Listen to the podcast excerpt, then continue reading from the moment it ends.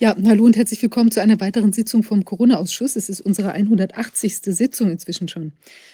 Es ist unglaublich. 180 ist äh, tja, schon fast wieder eine runde Zahl. 20 Sitzungen nur noch, dann sind wir bei 200. Das ist ja wirklich, wer hätte das jemals gedacht? Wir dachten ja damals, wir machen das sechs bis acht Wochen lang und dann äh, knickt die Regierung ein anhand des, wegen des, ähm, äh, über der überwältigenden Beweislage, die wir bis dahin äh, zutage gefördert haben würden. Und inzwischen äh, sind wir, also wir sind immer noch damit befasst. Sitzung heißt heute Signale. Und ähm, das heißt sie aus verschiedenen Gründen. Ich möchte aber, wir werden das im Verlauf der Sitzung noch sehen, ich möchte aber jetzt auch ein Signal senden und zwar Richtung äh, Wahrhaftigkeit und Fairness. Weil ich glaube, das sind ähm, äh, Werte, den wir uns ja eigentlich hier, als wir in der Wahrheitsbewegung oder Freiheitsbewegung, wird ja auch unterschiedlich gesehen, unterschiedlich benannt, aber aus meiner Sicht ist das auch ähm, eigentlich untrennbar miteinander verbunden, weil wenn ich nicht die Wahrheit habe, kann ich mich ja auch gar nicht ähm, frei entfalten. Ich kann keine freien Entscheidungen treffen und ich kann nicht genau wissen, was mir blüht, wenn ich ähm, eben entsprechende Entscheidungen treffe. Und ich denke, deshalb ist es unglaublich wichtig, dass wir uns auch immer wieder hier in der, ja, für mich ist vielleicht die Wahrhaftigkeit fast aktuell noch wichtiger als die Freiheit, aber naja, also nur aufgrund der aktuellen ähm, ja, im Moment. Aber ich würde denken, also was, was ja unglaublich wichtig ist, dass wir uns einfach wieder, immer wieder daran erinnern, dass wir hier angetreten sind, um hier ähm, ehrliche Arbeit zu machen. Evidenzbasiert und auch ähm, im Umgang miteinander ehrlich und wahrhaftig. Und ich hatte ja zu allerlei Erfahrungen in dieser Art in den letzten äh, zwei Wochen. Ich habe auch zu einem dieser Themen einen Artikel geschrieben, äh, den kann man sich auf 2020 News, ähm, kann man sich den anschauen. Und da ist es so, dass ich von einer Dame, die ähm, sich, äh, die einen Wahrheitsgipfel betreibt, ähm, die hat eben äh, sehr, sehr diffamierende ähm, Informationen oder Scheininformationen, Fake News eigentlich über mich verbreitet und ist dann auch gar nicht davon abgerückt, ähm, also beziehungsweise nur teilabgerückt von, äh, von der Verbreitung dieser Nachrichten, nachdem ich ihnen, ihr dann ein Urteil habe zukommen lassen ähm, das eben schon existiert in der Angelegenheit. Also ich möchte jetzt gar nicht im Detail weiter drauf eingehen, aber ich denke, wenn wir auch uns insbesondere selber noch äh, auf die Fahnen schreiben, dass wir hier wahrhaftig sind, ähm, dann passt es natürlich überhaupt gar nicht, wenn ich eben ungeprüft Informationen über jemanden herausgebe, die ich, glaube ich, gar nicht deren Wahrheitsgehalt äh, beurteilen kann. Also ich glaube, da müssen wir uns wirklich alle in, auch in den alternativen Medien ähm, wirklich an die eigene Nase packen, damit wir da nicht in die Versuchung geraten, ebenso wie im ähm, im Mainstream eben in, in Framing-Attacken äh, zu enden oder eben auch einfach zu denken, es ist hier alles so locker. Und weil es so locker ist und weil man sich duzt und weil man sich kennt, äh, braucht man da nicht ganz so genau hinschauen und kann irgendwie einfach mal gerade so raushauen, äh, was einem so in den Sinn kommt. Ja, also da denke ich, äh, sollten wir wirklich aufpassen, dass die Sitten nicht verrohen und auch in den in sonstigen Umgang miteinander. Ich meine, der Pressekodex enthält sehr, sehr, sehr schöne Formulierungen und es gibt daher auch die Unschuldsvermutung und es gibt eben auch die, ähm, ja, den, den Aufruf, wahrhaftig ähm, zu recherchieren und eben auch nicht irgendwas einfach in den blauen Dunst hinein zu behaupten. Und ich glaube, das sollte einfach auch generell im Umgang miteinander gelten. Ich möchte in dem Zusammenhang ganz ausnahmsweise auf ein Thema bei der Basis äh, zu sprechen kommen. Da ist ja jetzt ein Urteil ergangen, wonach ähm, Rainer Füllmich und ich und andere Personen, also unter anderem Alkir Fontes und äh, Thomas Heckmann, ähm, dass wir gar nicht äh, Vorstände gewesen seien, das sei nichtig gewesen. Das ist rechtlich völliger Unsinn. Es ist zwar ein solches Urteil ergangen, aber ähm, das, das heißt nicht, dass die eben die handelnden Personen für eine Partei, die ja auch, wir sind ja in einem äh, Wahlgang, sind wir auch eben entsprechend gewählt worden, sogar mit einer überwältigenden Mehrheit von, ich glaube, 70 Prozent ähm, jeweils circa. Und das waren auch sehr viele Teilnehmer an diesem ähm, elektronischen Bundesparteitag, der dann auch nochmal durch eine schriftliche Wahl äh, Bestätigung ähm, eben auch nochmals das Ergebnis nochmal von den Leuten wiederholt worden oder bestätigt worden, dass es genau so ähm, richtig ist. Und es ist ja auch ein bisschen ähm, seltsam. Also die Mitglieder haben ja jetzt auch uns gewählt gehabt und haben natürlich auch ähm, damals uns ihr Vertrauen gegeben.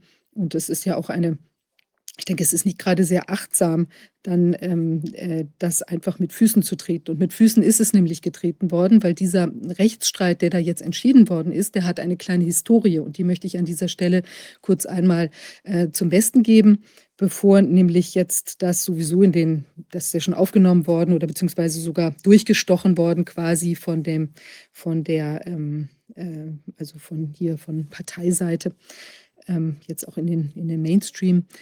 Und ähm, ja, ähm, da wird, wurde ja gesagt, es gibt eben dieses Urteil nichtig, alles nichtig. So, wie ist das zustande gekommen? Zum einen ist es so, wir haben ja mit dem Wahlvorgang, als wir gewählt sind, worden sind, hatten wir überhaupt gar nichts zu tun. Wir waren ganz normale Kandidaten und waren natürlich nicht in den Ablauf, in also das, die, die, die ähm, ja, die Wahl, die Versammlungsleitung oder so irgendetwas involviert. Das heißt, wir können da überhaupt gar nichts für. Und wenn, sind die Fehler sozusagen zum, vom vorgängigen Vorstand gemacht worden, wenn es dort Fehler gegeben hätte, im, äh, die die Wahl äh, nichtig hätten machen können. Und da war ja unter anderem jetzt auch David, David Claudio Sieber involviert, der sich ja hier jetzt auf die Fahnen geschrieben hat, dass er jetzt für Ordnung gesorgt hätte oder eben besonders gut finden würde, dass das für nichtig erklärt wurde. Das ist ja eigentlich jetzt, ich will nicht sagen auf seinem Mist gewachsen, aber mit auf seinem Mist gewachsen, wenn es dort ähm, äh, Rechtmäßigkeitsprobleme gegeben hätte. Also insofern hätte ich mich damit jetzt nicht unbedingt so gebrüstet. Aber die Sache ist die, wir haben gar kein inhaltliches Urteil bekommen, sondern es ist so, dass es dort ein Versäumnisurteil gab zunächst. Versäumnisurteil ist ja die Situation, dass man in, einer, in einem Termin, wo auch Anwaltszwang ist, ähm, eben nicht vorträgt, also keinen Antrag stellt oder eben anwaltlich nicht vertreten ist. Jetzt war ein Anwalt da, es war in dem Fall jetzt Tobias Weißenborn und der hat da auch ähm, der, der, hat diesen Termin wahrgenommen. Dann hat man sich entschieden, aus taktischen Gründen, ich weiß nicht mehr genau warum, weil man vielleicht noch weiter vortragen wollte, ähm, äh, eben ein, ähm, ein Versäumnisurteil zu nehmen. Dagegen kann man Einspruch einlegen, ganz normaler Vorgang. Und dann ist auch sorgfältig inhaltlich vorgetragen worden. Und es war überhaupt nicht so, dass dieser ähm, Prozess jetzt ähm, äh, zum Scheitern verurteilt gewesen wäre für die Partei. Und selbst wenn es das gewesen wäre, dann hätte man auch noch in die nächste Instanz gehen können, die das vielleicht wieder ganz anders sieht. Statt jetzt aber, weil wir ja inzwischen ähm, gar nicht mehr im Amt sind, ähm, statt da nun aber eine Erledigungserklärung von beiden Seiten zu machen, dass die Sache sich erledigt hat, dann braucht man nämlich gar nicht mehr inhaltlich vorzutragen oder dann bleibt die Sache einfach tja, ungeklärt, muss ja auch nicht unbedingt geklärt werden. Äh, stattdessen hat man jetzt ähm, den Einspruch einfach zurückgezogen. Man kannte aber den Termin, das war nämlich konkret letzten Montag und es ist schon vor, in der Woche davor ist das, der Einspruch schon zurückgenommen worden. Also man kann überhaupt nicht sagen, dass der Vorstand nicht informiert gewesen wäre und, und eben entsprechend, es gab einen Vortrag und das hätte ganz normal durchlaufen können. Jetzt ist aus mir unerfindlichen Gründen eben dieser Einspruch zurückgenommen und dadurch hat man jetzt im Prinzip eine Situation ähm, geschaffen, dass man eine kleine Sensation hat, die jetzt eben wahrscheinlich eigentlich so wirkt, wirken soll, weiß ich nicht genau, als hätten eben Rainer Füllmich und, und ich da irgendwelche, ähm, tja, als gäbe es da irgendwas zu rütteln an der Tatsache, dass wir da ganz normale Vorstände waren. Und ich finde das schon auch ein bisschen eigentümlich, möchte ich an der Stelle jetzt nur sagen. Vielleicht ist da im Moment so ein bisschen das Gefühl, äh, Rainer Füllmich ähm, ist da irgendwie in der Bredouille, liegt am Boden, da kann man nochmal nachtreten und bei mir vielleicht auch. Also ich finde sowas eigentlich, das gehört sich nicht. Das ist das zweite Signal in Richtung Fairness was ich irgendwie senden möchte. Ich finde, wir sollten jetzt mal ähm, diese ganzen äh, Taschenspielertricks, äh, die sollte man mal sein lassen und sich wirklich auf die Arbeit konzentrieren, weil es passieren enorm viele Dinge, die unsere absolute ungeteilte Aufmerksamkeit ähm, erfordern. Es gibt ja alle, allerlei ähm, äh, tja, Kriegsgeschehen. Es gibt eben diese WHO, die uns da bedroht oder jedenfalls diese ganzen Vorgänge, die da weiter im Raum stehen. Es gibt immer wieder neue Agenten. Und es gibt natürlich auch Dinge, die im ähm, täglichen schieflaufen.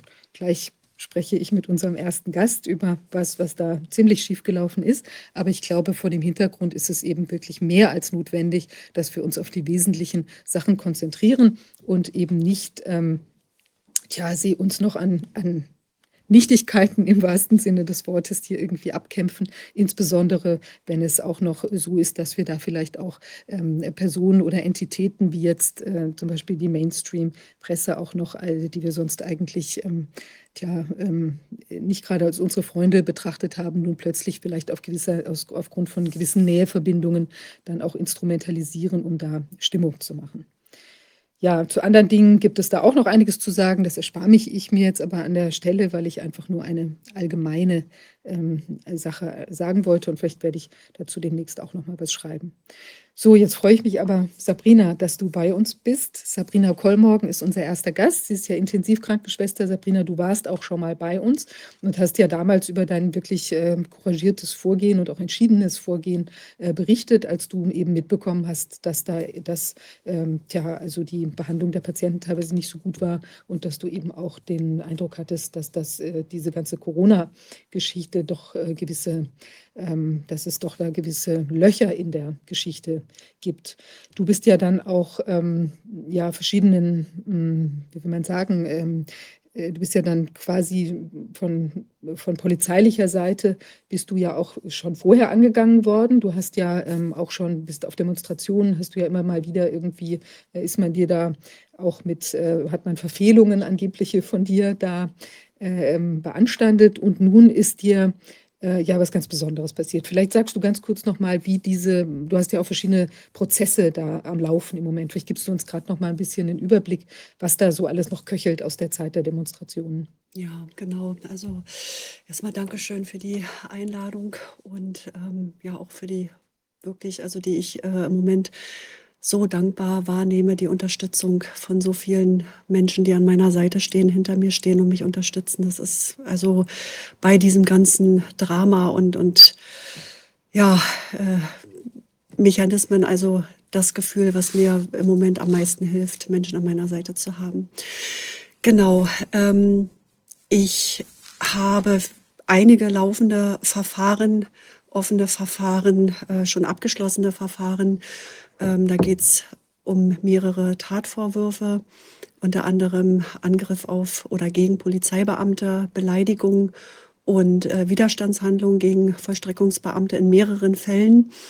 Und ähm, Volksverhetzung gab es eine Strafanzeige im Rahmen meiner Ausstellung der Impfgeschädigten und der, die politisch verfolgt werden in diesem Land, ähm, weil sie sich eben ähm, dafür eingesetzt haben, also für den Schutz der Menschen und Kinderschutz und die das ganze Unrecht versucht haben aufzuhalten und von uns abzuwenden. Da bin ich ja durch ja, die Gegend oder durch Deutschland getourt und habe das sichtbar gemacht. Die Galerie des Grauens. Ähm, ja, also es war der Pressespiegel und der, den habe ich dann umbenannt in die Galerie äh, der Aufklärung, weil es für mich einfach vom Titel her mhm aussagekräftiger und passender gewesen ist, weil es ja nicht nur ein Thema von Corona betrifft, sondern eben auch Polizeigewalt. Es sind offene Briefe unter anderem von äh, Krankenkassen, von der Polizei, von der Bundeswehr, von Ärzten, von Wissenschaftlern. Und äh, das ist ja ein großes und weites Thema und das gehört da alles mit dran. Und natürlich auch die, die von Polizeigewalt betroffen gewesen sind. Äh, die verfolgt werden, die Hausdurchsuchungen hatten, die inhaftiert sind. Und da spreche ich ja von den Ärzten, gerade hier bei uns in Deutschland, die zum Teil immer noch in Haft sitzen. Fürchterlich, auch die Juristen natürlich. Der Richter Detmar hatte auch also einen Platz gehabt. Und ich möchte diese Sachen nach außen tragen, was hier in diesem Land mit den Menschen passiert, weil mhm. ja, die Presse ihre Arbeit einfach nicht macht. Und Genau, da habe ich eine Strafanzeige bekommen, bin schon empfangen worden in Hennigsdorf hier in Brandenburg von dem Verfassungsschutz, von der Kriminalpolizei, von, vom Ordnungsamt und ähm, Polizisten vom Abschnitt mhm. da in der, äh, aus der Stadt. Und die haben dann zwei Dokumente beschlagnahmt und eine Strafanzeige wegen Volksverhetzung in die Wege geleitet. Das ist eingestellt worden. Da bin ich auch sehr dankbar und sehr froh, also für die Unterstützung da seitens äh, der Rechtsanwälte, die mich da unterstützt haben. Das war dann vom Tisch. Dann habe ich gefährliche Körperverletzung gegen einen Patienten. Das war auf einer Demonstration. Ich glaube, es war im letzten Jahr Oktober, November, äh, wo ein Mitdemonstrant, ein Aktivist kollabiert ist. Und ich habe da mithilfe einer anderen Ärztin, die auch vor Ort gewesen ist, um sie zu schützen, nenne ich ihren Namen nicht, äh, haben wir zusammen Erste Hilfe geleistet und die Polizei natürlich auch kritisiert für ihr Versagen mhm. beziehungsweise für ihr Nichthandeln. Das war schon Unterlassung. Und wir haben Erste Hilfe geleistet. Der Patient selbst war sehr dankbar, hat auch öffentlich gesagt, wir haben sein Leben gerettet, das war sein Gefühl. Und wir haben dann seitens der Polizei im Nachgang eine Strafanzeige wegen gefährlicher Körperverletzung bekommen. Wieso das? Was, was kann daran gefährlich gewesen sein? Ja, das müsste man die Beamten fragen, äh, wie sie das begründen. Aber auch dieses Verfahren ist eingestellt worden und äh, auch da bin ich dankbar für die Unterstützung, die wir beide, also die Ärztin und ich, die wir da erfahren haben. Aber wir haben natürlich lange wirklich gedacht, um Himmels Willen, was, was ist hier eigentlich los? Sie praktiziert, hat ja ihre Praxis und ähm, da steht natürlich auch sehr viel auf dem Spiel mit so einem Tatvorwurf, wenn das zu einer Verurteilung gekommen wäre. Ist klar, ja, Wahnsinn. Ja, mhm. Genau, also dieser Wahnsinn ist so, so riesengroß, dass man das eigentlich gar nicht fassen kann. Also ich kann es nicht fassen, was mir hier passiert in diesem Land und natürlich auch mit allen anderen Betroffenen. Ja, und die anderen Verfahren laufen noch. Beleidigung, wie gesagt, Angriff gegen Polizeibeamte und äh, Widerstand in mehreren Fällen. Und äh, in dem Zusammenhang kam es jetzt zu einer sehr brutalen und völlig unangemessenen Hausdurchsuchung. Mhm. Und äh, der Vorwurf hier ist gewesen, der Verdacht der Beleidigung gegen eine Staatsanwältin, die dieses Verfahren hier ähm, betreut, begleitet oder in die Wege geleitet hat. Also der Vorwurf an sich ist natürlich schon völlig absurd, eine Hausdurchsuchung deswegen in die Wege zu leiten und dann die Art und Weise, also meine Wohnung zu stürmen. Wie, war, wie ist konkret abgelaufen? Also das war jetzt vor, ist ganz frisch eigentlich. Ja, ganz frisch, äh, genau. Und ja, es war morgens um sechs und es klingelte an der Tür und ich bin wach geworden und dachte, wer klingelt denn so früh? Was ist, es kann ja nur irgendwas passiert sein. Und ähm, ich hatte es noch nicht mal zu Ende gedacht. Mein Sohn war an der Tür und hatte die Klinke runter. Die Tür war noch gar nicht offen. Und schon äh, wurde die Tür also brutal aufgetreten, aufgestoßen. Das kann ich natürlich nicht sagen, aber sehr laut und sehr gewaltsam. Äh, mein Sohn ist dabei auch verletzt worden, ist zur Seite gestoßen worden von den Polizisten. Der Hund hat ja seine, ich habe einen Labrador, unser geliebtes Tier, ähm, hat sein Bettchen direkt hinter der Tür und der ist natürlich auch durch das Aufstoßen der Tür ähm, ja, verletzt worden. Und äh, ich habe, also im Nachgang jetzt äh, bin ich froh, dass er nicht seinen Schutzinstinkt angewendet hat. Wahrscheinlich war er selber so erschrocken, wusste nicht, was da passiert, weil da natürlich die berechtigte Angst, dass ihm was passiert seitens der Polizisten. Und dazu ist es Gott sei Dank nicht gekommen, mhm. zu diesem Eklat. Und äh, ja, und dann standen sie auch schon in der Wohnung komplett verteilt, auch an meinem Bett. Und ich habe diesen Beschluss dann vor die Nase gehalten bekommen mit dem Tatvorwurf, der Verdacht der Beleidigung. Bin ins Gespräch gegangen, dass es unverhältnismäßig ist, dass es äh, rechtswidrig ist, was hier passiert. Und das war aber letztendlich natürlich den Beamten völlig egal. Und ja, also weiter zu den ganzen Abläufen kann ich mich jetzt erstmal nicht äußern aufgrund des laufenden Verfahrens. Da sind natürlich. Ist klar. Aber ich meine, es ist ja erstaunlich. Beleidigung ist ja eigentlich normalerweise ein Äußerungsdelikt, wo ich direkt zu dem Gegenüber ja. sage, du blöde Kuh oder ja. irgendwas in der Art. Und eine Verleumdung würde ich ja über diese Staatsanwältin beispielsweise gegenüber einer dritten Person. Also wenn wir jetzt miteinander in dieser, oder wir würden behaupten, die hat irgendwie, was weiß ich, gemacht, Rechtsbeugung begangen zum Beispiel oder so. Ja, das könnte ja eine verleumderische Äußerung sein.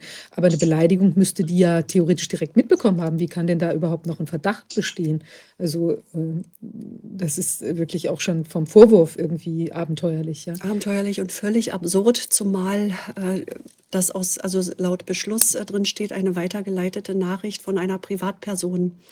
Und äh, also nicht mal öffentlich, also aus einem öffentlichen Chat oder Post oder ähm, irgendwas dergleichen, sondern äh, tatsächlich eine Privatperson, die da irgendwas weitergeleitet haben möchte.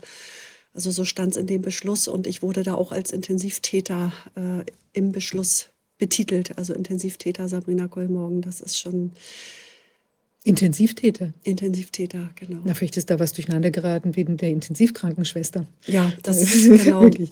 Na gut, ich meine, ich überlege gerade nochmal, natürlich kann man auch Beleidigungen, äh, kommt bestimmt auf die Konstellation drauf an, aber so, dass der andere es halt natürlich dann trotzdem mit, ich kann wahrscheinlich eine Beleidigung auch gegenüber Dritten aussprechen, aber äh, trotzdem ist es ja irgendwie eine, tja, eine abenteuerliche Konstellation, weil dass man dann da so einfällt, also was hätten, haben die sich erhofft, dann äh, nochmal genau die E-Mail vorzufinden oder was? Also es ist schon schon, also ich weiß nicht, es wirkt sehr disproportional.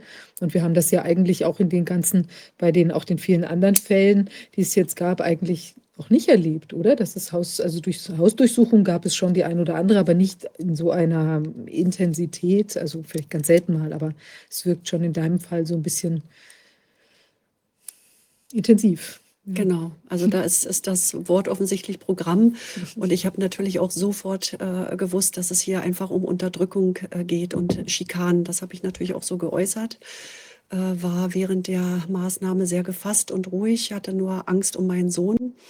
Äh, der natürlich auch ins Gespräch gegangen ist mit den Polizisten. Und als ich gesagt habe, ich habe das Recht, äh, jemanden anzurufen und hinzuzuziehen zur, zur Hausdurchsuchung, ähm, wurde mir das erst ähm, erlaubt. Ja, sie dürfen jemanden anrufen. Und als ich mein Handy dann entsperrt habe, wollte der Polizist, der Einsatzleiter, der sich im Übrigen anfänglich als Staatsanwalt ausgegeben hat, das im Nachgang dann auch nochmal abstreitet, äh, dass er das überhaupt nicht gesagt hat. Ähm, ich habe ja Mitschriften gemacht, währenddessen alles aufgeschrieben ähm, mir dann das Handy außer Hand reißen wollte. Und dann hatte ich das Handy halt hinter meinen Rücken genommen, habe gesagt, Sie haben mir gerade erlaubt, dass ich telefonieren darf. Nein, das darf ich nicht, das hätte er auch nie gesagt. Äh, lediglich mir eine Nummer rausschreiben und dann von seinem Handy aus äh, telefonieren. Und das ist natürlich, und in dem Moment, als ich mit ihm darüber gesprochen habe, hat er sich dann gewaltsam auf mich gestürzt, um hinterher dann auch nochmal zu sagen, ich soll froh sein, dass sich nicht drei Polizisten auf mich gestürzt haben. Mein Sohn war außer sich vor Sorge, was machen Sie mit meiner Mutter? Und was soll das? Und ähm, also die wiegt gerade mal 50 Kilo. Es stimmt jetzt nicht ganz, aber es ist ja auch völlig wurscht. Er sagte, das ist unglaublich, äh, was passiert hier in dieser Wohnung? Was machen Sie wegen einer Beleidigung? Der konnte es überhaupt nicht verstehen.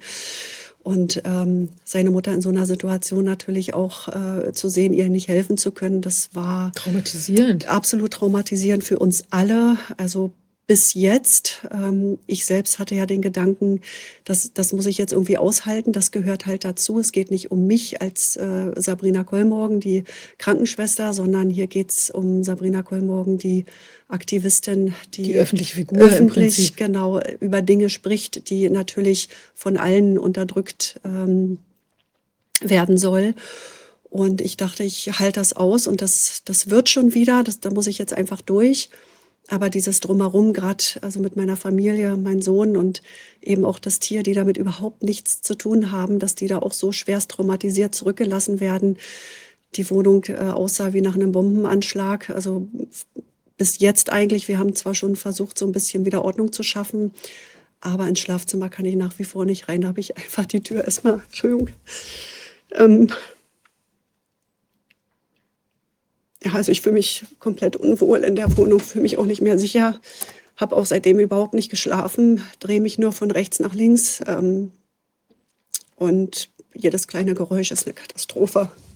Also ich kann mir das lieber vorstellen, es ist ja wirklich so, Du bist da, die sind ja in den, in den intimsten Lebensbereich quasi eingedrungen, ja. auch wenn du noch dazu sagst, du warst im Prinzip nichts ahnend, liegst du sogar noch im Bett, ja. ja. Ähm, und dann kommen die da reingestürmt aus dem Nichts heraus und ähm, es ist wirklich übermäßig. Ich meine, wenn du auch gewusst hättest, sagen wir mal, du hast irgendwas ganz Schlimmes gemacht und ja. musst vielleicht schon damit rechnen, dass da irgendwas kommt oder so, ja.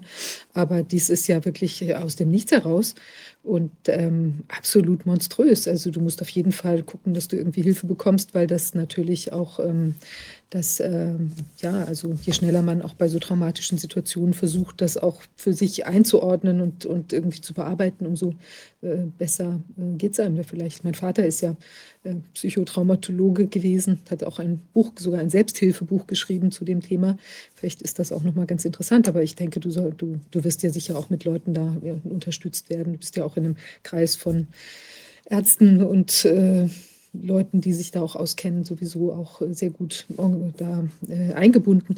Aber ich glaube, ich meine, das ist, ähm, ich weiß nicht, also selbst wenn wir, wenn solche Dinge, wenn sagen wir mal, es sind jetzt Sachen strafrechtlich äh, zu untersuchen, ja, dann ist das ja auch äh, legitim. Aber es muss ja nicht dann, also selbst auch bei einer Hausdurchsuchung kann es ja zivilisiert zugehen. Und das ja. scheint ja ein Extremfall gewesen zu sein. Und das ist natürlich auch ähm, auch nicht angemessen, dass man dann wiederum Schädigungen an anderer Seite macht. Ja, ja genau. Und dann eben auch diese, dieser Erkennungsdienst, also mich mitzunehmen in Gewahrsam. Und mir wurde auch noch gesagt, also wir legen Ihnen jetzt auch Handfesseln das an. Das ist danach noch passiert. Genau, alles, alles am selben Tag. Also, also die sind dann quasi aus der Wohnung mit dir herausspaziert und haben dich dann äh, auch noch aufs Amt gebracht, quasi genau. auf die Dienststelle, um dann eben noch da weitere Maßnahmen. Genau, Fingerabdrücke und Fotos und ähm, mhm Ja, das, äh und das alles wegen wegen 'ner vermeintlichen Beleidigung, die da stattgefunden haben soll, äh, zwischen zwei Menschen, die in in in Gespräch war per per Nachricht austauschen.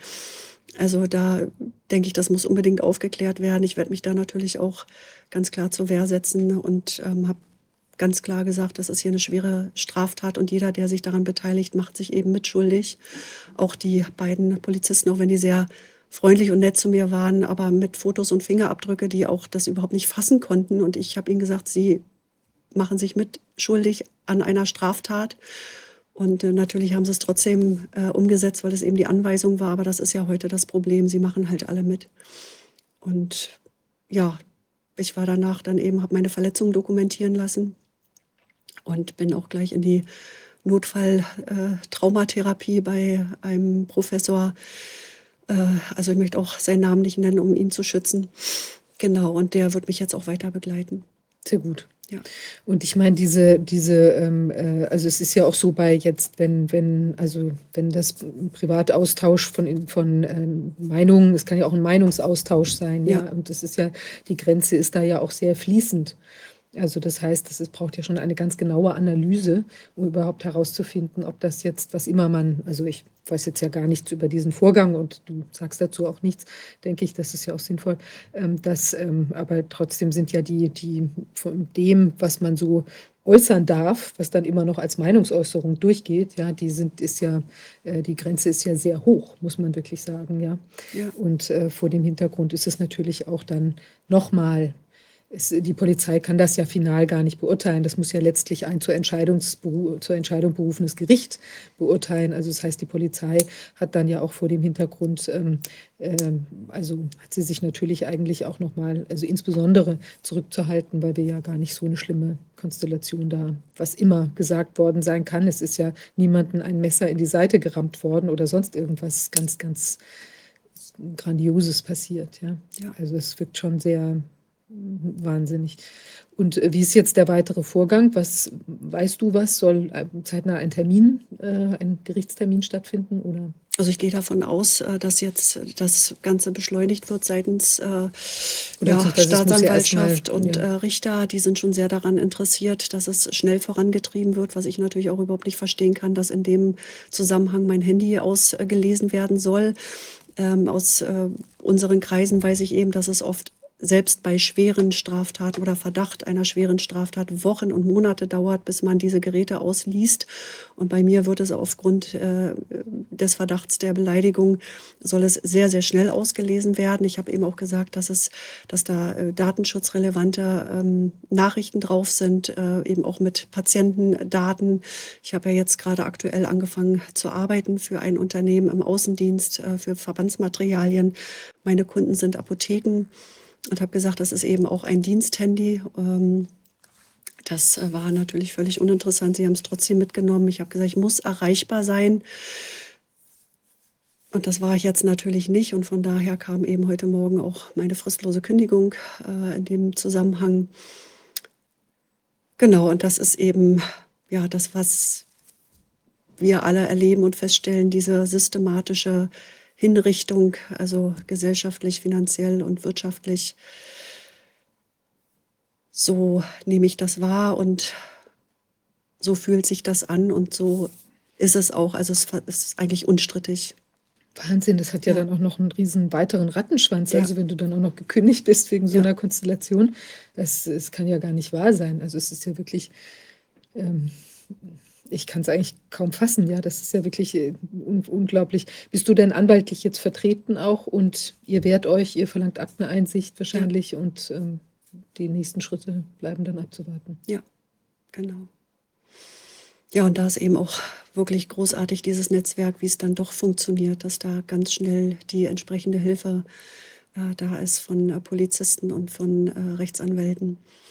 Und genau, da kann ich mich hoffentlich 'n bisschen erst mal entspannen, weil ich mich gar nicht so richtig sortieren kann, bin sehr unaufgeräumt innerlich und eben auch die Schlaflosigkeit, die natürlich auch nicht grad förderlich ist. Aber ich denke, es wird sich alles fügen.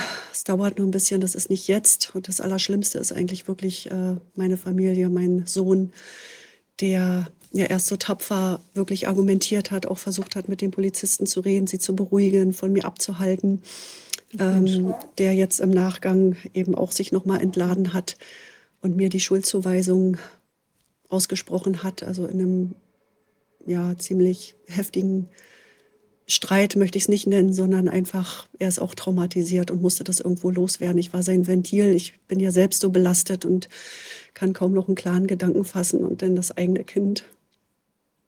Ja. Das ist furchtbar.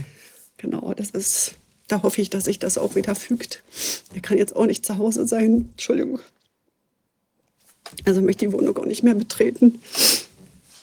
Genau. Oh Gott, das ja. ist ja wirklich. Ich meine, weißt du, äh, das ist auch toll, dass du so darüber sprechen kannst. Ich glaube, dass das auch ungeheuer wichtig ist für ja. die Menschen, das zu sehen. Also auch für die, die vielleicht jetzt auch im Polizeidienst sind, was man, was man sich einfach mal klar macht, was man da auch macht mit den Menschen. Und ich meine, man kann so Dinge auch anders handhaben und man braucht nicht noch gleichzeitig solche Übergriffe machen und man kann da freundlich und besonnen reingehen. Du hast ja auch nicht versucht, irgendwelche Dinge verschwinden zu lassen. Und deshalb gibt es auch für diese ganze, äh, diesen, diesen ganzen Überraschungsmoment und dann, was du beschreibst an, an Brutalität, Realität, die dann da eingetreten ist, dieses Angst machen und so weiter, gibt es gar keinen Grund. Und das ist eben wirklich so. Man, das weiß, man weiß ja auch, wenn Menschen äh, kommen nach Hause, die Wohnung ist durchsucht worden, jetzt von Gangstern oder so, ja, ja. dann entsteht ja häufig auch so ein Gefühl, uh, das ist unheimlich, kommt da am Ende wieder jemand. Aber hier bist, seid ihr ja noch viel direkter betroffen gewesen, ja, weil, die, weil da einer kam und in eurer Anwesenheit euch quasi die Leute äh, ähm, eine sehr angsterregende Situation geschaffen haben. Ja. Und das führt natürlich dazu, dass man das, was man so als eigentlich sein Reich und seinen Rückzugsort eben ansieht, dass der plötzlich äh, sogar selber angstbesetzt ist. Ja. ja. Ganz, ganz schlimm. Also der Schutz der Wohnung war, also das empfinde ich so überhaupt nicht mehr. Im Gegenteil, für mich noch mehr ausgeliefert, für mich also da eben auch nicht mehr wohl in den Räumlichkeiten, habe nicht das Gefühl, das ist mein, mein Schutzraum. Und diese komplette Entrechtung auch, diese Entmenschlichung, diese Demütigung, also auch in, in der Wäsche rumzuwühlen, ja, also auch einen Wäschekorb auszukippen äh, und, und mich nicht mal allein auf Toilette zu lassen, sondern nur bei geöffneter Tür wo ich dann eben auch darauf bestanden habe, nachhaltig, ich mache die Tür nicht zu, ich mache sie aber ran, aber Sie lassen mich jetzt bitte allein im Bad einmal, ja, also ich sollte mich ja anziehen, um mitzugehen. Und ähm, das, also ich, sowas habe ich noch nie erlebt. Ich habe es natürlich bei anderen verfolgt und man, also man kann sich gar nicht vorstellen, wie schrecklich das in dem Moment ist, wenn man das, dieser, dieses Ausgeliefertsein, diese Willkür, dieses, das Tür und Tor geöffnet, geöffnet wird für, für diese Gewalt und Brutalität und dieses gelebte Unrecht von Menschen, die sich da oben drüber hinwegsetzen und das also kein, kein Grundrecht in dem Moment mehr aktiv zu sein scheint, ist eine ganz fürchterliche äh, Erfahrung. Und auf der Straße, als ich da mitgegangen bin, also haben mich ja dann da abgeführt von meinen Nachbarn, die dann eben ihre Kinder zur Schule gebracht haben, mir entgegengekommen sind, also auch natürlich völlig irritiert waren. Ähm, mir dann eben vor den Leuten dann noch gesagt wurde von meinen Nachbarn, so jetzt legen wir ihnen noch die Handfesseln an. Und äh, da bin ich eben auch noch mal, ich war ja die ganze Zeit wirklich ruhig, ich habe niemanden beleidigt, ich war nicht laut, ich war sachlich und habe gesagt, dass es, äh, glaube ich, es reicht. Mehr als friedlich und entspannt mitlaufen kann ich nicht machen. Also es, es gibt nichts, was ich tun kann. Und dann haben sie auch davon abgesehen und haben mich dann da eben ja, rein verfrachtet und dann sind wir losgefahren. Und dann habe ich gedacht, so jetzt passiert eben das, was passiert und ich kann da einfach nur irgendwie versuchen, ruhig das über mich ergehen zu lassen und passieren zu lassen. Ich meine, man muss ja auch sagen, das sind ja die letzten drei Jahre, die haben ja auch ganz viel mit Grenzüberschreitungen zu tun gehabt. Ja. Da sind ja äh, die Masken aufgezwungen worden, die Leute sind drangsaliert worden, dass sie sich da äh, was in den Körper spritzen lassen, was man gar nicht absehen kann, was es ist. Auch manche wussten ja auch, dass sie da ein, ein unkalkulierbares Risiko nehmen und äh, ganz viele andere Dinge sind passiert, auch bei, bei äh, Demonstrationen. Und du hast ja schon gesagt, du hast da auch schon allerlei andere Sachen sind dir vorgehalten worden. Das waren ja auch immer ungute Situationen, in denen dann diese, dieses, äh, aus denen die Anzeigen dann resultiert sind. Ja. ja. Und das ist ja natürlich hier jetzt quasi noch mal eine Steigerung und erinnert natürlich auch an die ganzen schlimmen Momente, die vorher schon waren, also die ja auch viele der Zuschauer erlebt haben. Äh, und, ähm, und jetzt sowas auch zu einem Moment, wo man eigentlich das Gefühl hat, dass also auf der einen Seite ist es gerade gar nicht mehr so massiv mit diesen ganzen polizeilichen Sachen, habe ich so das Gefühl, dass sich auf jeden Fall auf jetzt Demonstrationen hören wir ja nicht ständig, dass es wieder so brutal ist, ja wie damals, wo dann ja auch alte Leute geschubst und äh, angegangen wurden und so weiter. Und ähm, ich hatte ja auch einmal eine Situation, wo dann eine alte Dame in so einen Polizeikessel mit reinkam, die eigentlich gerade zu ihrem Auto gehen wollte. Die hat sich dann so echauffiert über diese schreckliche Lage, dass sie da, ähm, man musste mal einen Krankenwagen äh, holen, weil sie Herzprobleme bekommen hat.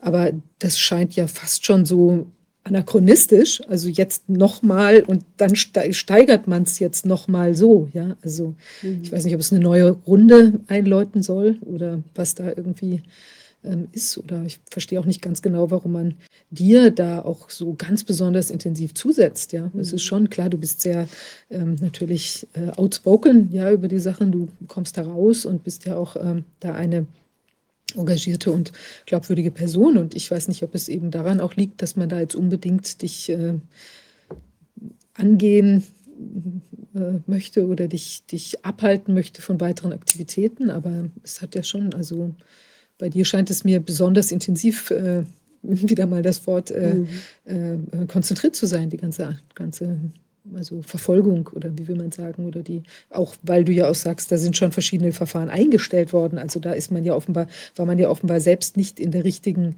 ist man ja nicht zum richtigen Schluss der Analyse gekommen, offenbar. Ja. Genau, also da werden wirklich seitens äh, dieser, dieser Staatsmacht also Straftaten konstruiert, äh, die so nie stattgefunden haben. Und ich hätte eher damit gerechnet, also als es um die Volksverhetzung äh, ging, den Tatvorwurf der Volksverhetzung, was natürlich genauso absurd ist, wenn ich eine Ausstellung mache über Geschädigte und da natürlich auch entsprechend unterstütze, viele Gespräche habe und vermittle auch zu ähm, Leuten, die sie ernst nehmen oder Experten vielmehr. Ähm, da hätte ich eher damit gerechnet, dass sich das äh, so rechtfertigen lässt seitens der Behörden.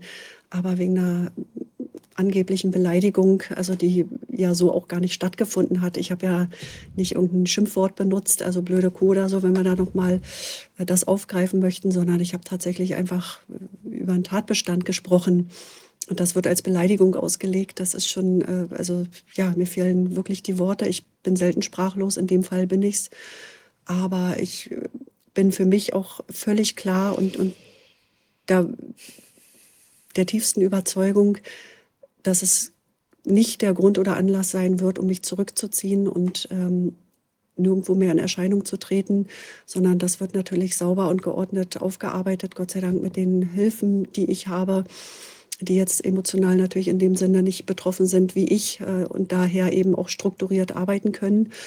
Und äh, das, das werde ich natürlich angehen und ich werde selbstverständlich weitermachen und nicht von der Bildfläche verschwinden. Das ist für mich auch völlig klar. Denn die, das, diese Unterdrückungsmethode geht bei mir nicht auf. Also auch wenn ich jetzt geschwächt bin, aber ich berappel mich schon wieder und das, das wird.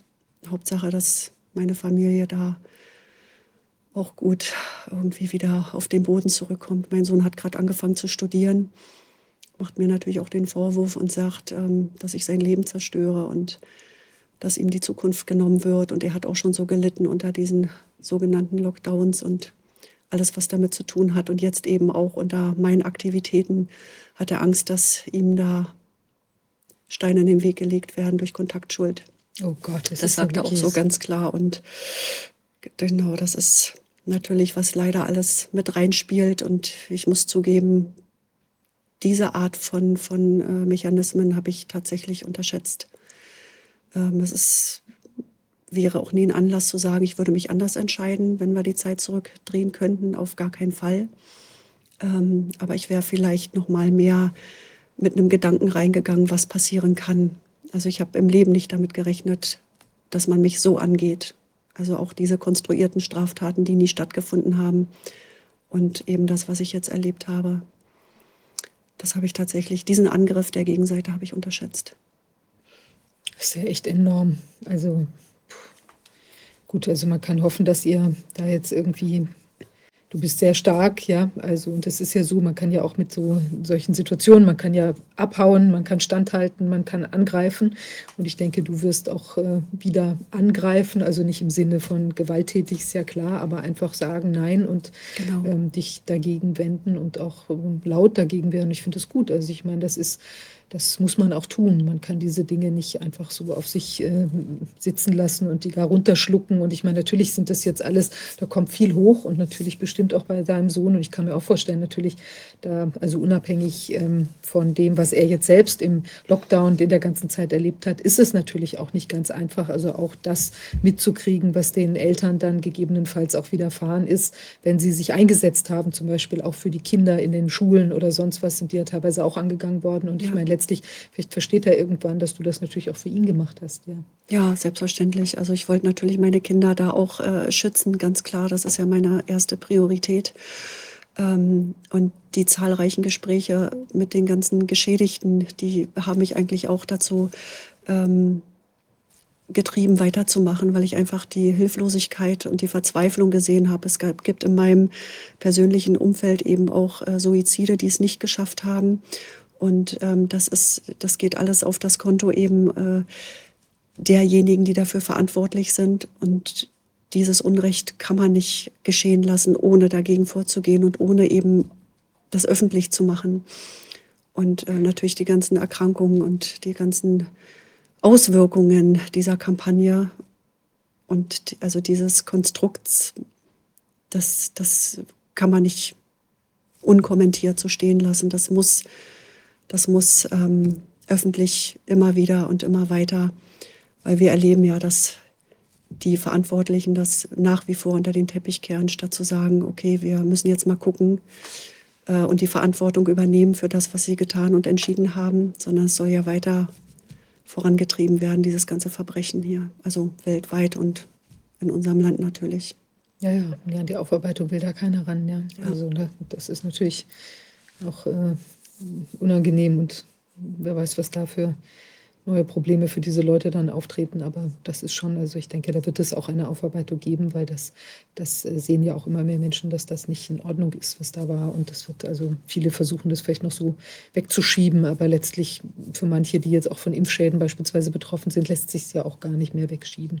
Genau. Also insofern, da die, bist du ja auch eng dran, sowieso an dem Thema. Und ja. also finde das, ja, also Mensch, äh, du hast da so viel, wirklich eine tolle Arbeit gemacht, auch die, die ganzen Jahre und dich da so engagiert. Und das ist schon sehr äh, ungerecht, dass das jetzt auch in dieser Art und Weise auf dich äh, da zurückschlägt. Aber ähm, vielleicht ist es ja auch wirklich so, wie will man sagen, die, ja, dass die Sonne geht auf nach der dunkelsten Stunde. Und vielleicht ist das jetzt eine, die eben so ist und wo vielleicht sich auch da ein Kristallisations- und Erkenntnispunkt dann vielleicht auch für die äh, daraus ergeben kann, ja, dass das eben nicht äh, sich weiter so fortsetzt. Ja. ja.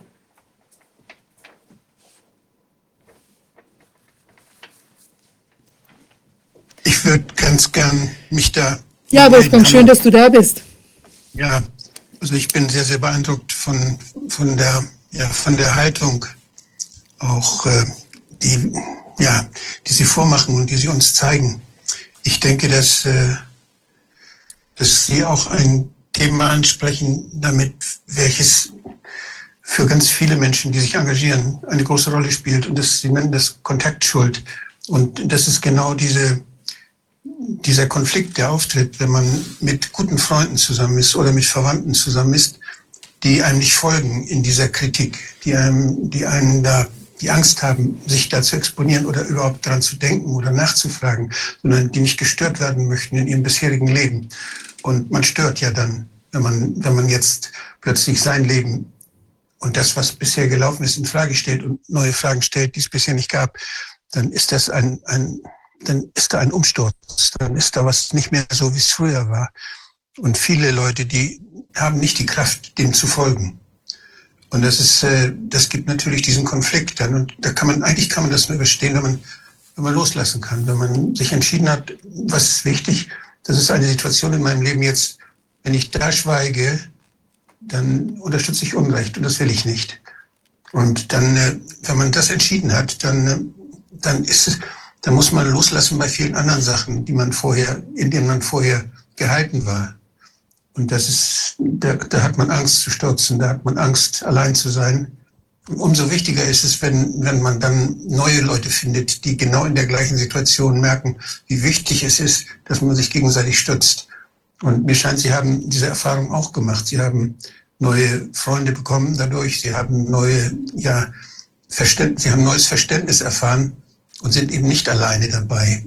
Die, die Trauer, die kann, die ist ganz groß, weil man hat ja die Menschen lieb gehabt, mit denen man zusammen war vorher. Und äh, man hat sie vielleicht sogar immer noch lieb. Aber das ist unheimlich schwer, damit fertig zu werden, dass man hier auf Dinge verzichten muss, an die man sich gewöhnt hatte und die, die schön waren. Und äh, das zeigen Sie so deutlich in Ihrer, in Ihrer Biografie und in dem, was Sie in den letzten Jahren erlebt haben.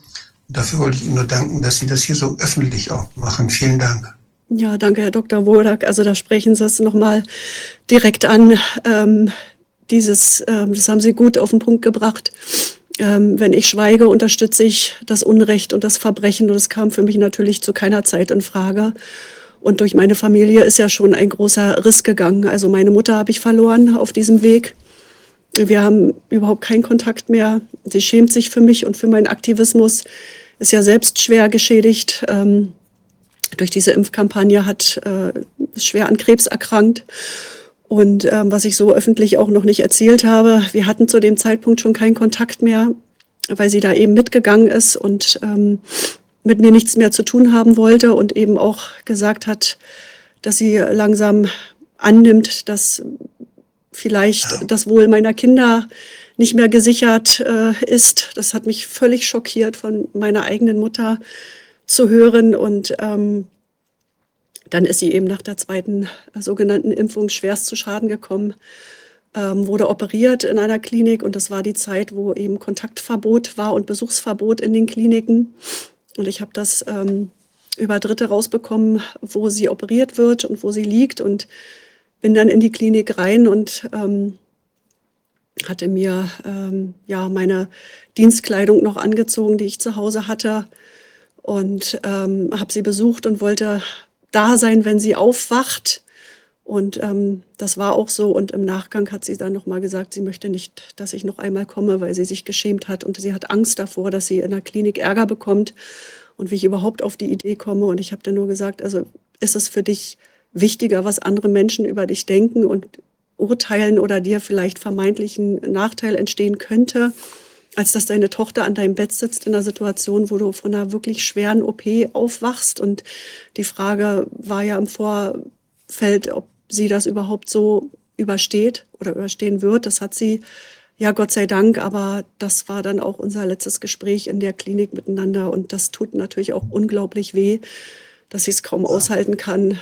Also wenn das schon möglich ist und hier die Rechnung aufgeht, dass man eben das Wichtigste zerstört, was es gibt, die Familie äh, in unserem Leben, das ist eben das Allerstärkste, ähm, die stärkste Verbundenheit ist die Familie. Und also bei mir hat es da auch schon, ja, gegriffen, dass eben das zerstört ist. Und mir bleiben nur noch meine Kinder.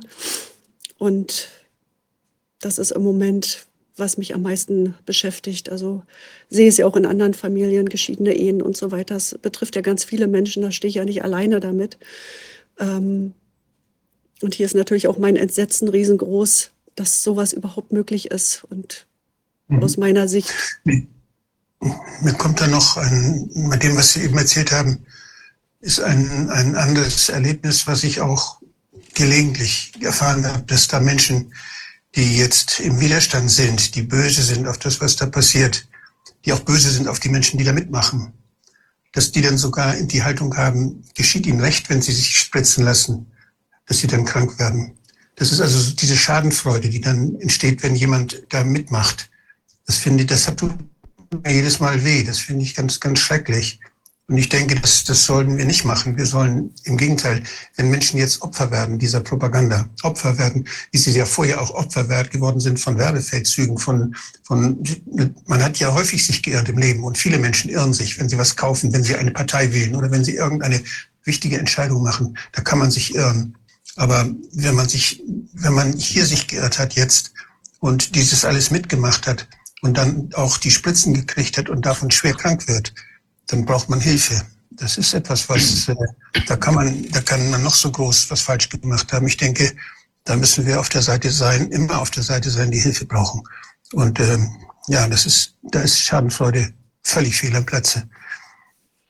Ja. Aber ich glaube, es gibt auch noch einen Punkt. Wir haben, es ist ja schon, also, aber du auch sagtest, es ist eigentlich unglaublich, was geschehen konnte, ja. Ich glaube aber, wir dürfen uns auch ähm, nicht, nicht die Augen davor verschließen, dass im Prinzip Vertrauen ist ja auch die Basis von dem, wie wir Menschen miteinander funktionieren, wie wir vielleicht auch als Horde im Urwald oder wie immer wir früher gelebt haben und auch so in unserem Miteinander. Wir müssen ja einander auch vertrauen können. Und wir müssen davon ausgehen, dass jemand, der sich jetzt anständig gebärdet oder der eine glaubwürdig klingende Geschichte erzählt, dass das erstmal auch stimmt. Ja, wir können ja nicht davon ausgehen, dass die Leute alle irgendwie nur Unsinn erzählen. Ja, und wenn wir jetzt eben und die Menschen Menschen, die dann eben der Regierung geglaubt haben, die vertraut haben, ja. ähm, den Institutionen, die ja sonst früher auch mal gesagt haben, Achtung, die Plastikente, die dürft ihr nicht, äh, da dürfen die Kinder nicht mitspielen und was weiß ich. Man hat das Gefühl, das sind, äh, ähm, das sind, das sind Institutionen, das sind Menschen, die passen auch auf uns auf. Also viele haben vielleicht auch eine Brüchigkeit gesehen, aber trotzdem gab es ja immer noch dieses Grundvertrauen. Und ich finde auch, äh, auch dieses, was dann gesagt wird, äh, wie die Schafe oder ich weiß nicht was, das ist so nicht. Das gehört einfach auch zu uns dazu. Und ohne dieses Vertrauen, also den Vertrauensvorschuss, auch den wir gegenüber einem anderen Menschen erstmal haben, könnten wir als Gesellschaft auch gar nicht funktionieren. Wenn es dann eben Menschen gibt, die das missbrauchen, weil sie Geld machen wollen, ja, wie äh, jetzt die Leute, die dann ein solches Produkt da auf den Markt bringen oder die eben einen vom Pferd erzählen, weil sie wiedergewählt werden wollen oder die äh, sonstige, vielleicht auch geopolitische äh, Gründe haben oder sowas, ja, dann ist das wirklich eine ganz schlimme Angelegenheit und es ist eben äh, auch wirklich traurig, dass wir halt, weil wir so auf Vertrauen gepolt sind als Spezies, ja, dass wir dann eben auch solche Auswüchse da äh, erleben, dass sogar sowas ein eigentlich die, die, die Ursprung, den Ursprungskern, wie du sagst, die Familie sprengen kann. Also es ist wirklich, äh, also ganz, also wir haben es ja auch teilweise schon analysiert mit Psychologen, aber ich finde, es bleibt nach wie vor ein gewisses Rätsel, ja, und es ist eben eine ganz schlimme Sache, dass das unter genau Kenntnis, glaube ich, dieser, also dieser unserer Grundkonstitution eben genau so ausgenutzt wurde, dass im Prinzip ein Vertrauen, ein Vertrauensverhältnis zerbrochen ist, weil es ein neues Pseudo, ähm, tja, Pseudo-Information, Pseudo-Vertrauen aufgesetzt wurde und Missbrauch, missbräuchlich, ja. Also genau. es ist wirklich schrecklich. Ja, also für mich hat sich auch der, der massive Missbrauch ist so salonfähig geworden.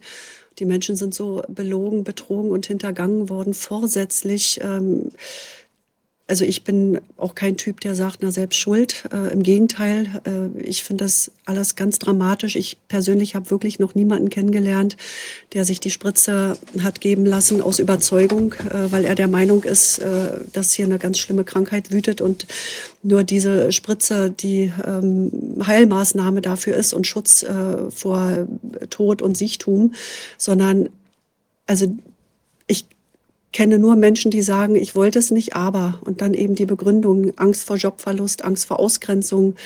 Äh, die Familie hat Druck gemacht ähm, oder eben auch Strafverfolgung, Ausgrenzung und so weiter. Also das, was wir ja alles erlebt haben, ähm, das wollten die Menschen, die es getan haben, gar nicht aushalten oder sich der Situation ähm, aussetzen. Ich selbst bin natürlich der Überzeugung, also hätten genau diese äh, ja auch Behörden nicht mitgemacht, dann wäre das gar nicht so weit gekommen, hätten Polizisten alle einfach ihren Dienst niedergelegt und sie wissen ja, dass sie wieder besseren Wissens und Gewissens gehandelt haben, auch die Ärzte und, und also meine Berufsgruppen. Das hätte sich so nie durchgesetzt. Und das ist natürlich dramatisch. Und ja, insgeheim, also wie ich immer wieder höre, auch hinter vorgehaltener Hand äh, haben sie alle ihre Meinung, aber sich dafür einzusetzen, das, das können sehr, sehr viele, also der größte Teil kann das nicht, warum auch immer. Aber das verurteile ich nicht, sondern das ist ein Grund weiterzumachen, in der Hoffnung, dass wir die Menschen irgendwann gewinnen, dass sie mutig genug sind, zu sagen, es reicht. Es ist so ein massiver Schaden in der Gesellschaft entstanden. Ähm, jetzt ja, setzen Sie sich auch dafür ein, dass das endlich beendet wird und vor allem auch aufgearbeitet wird.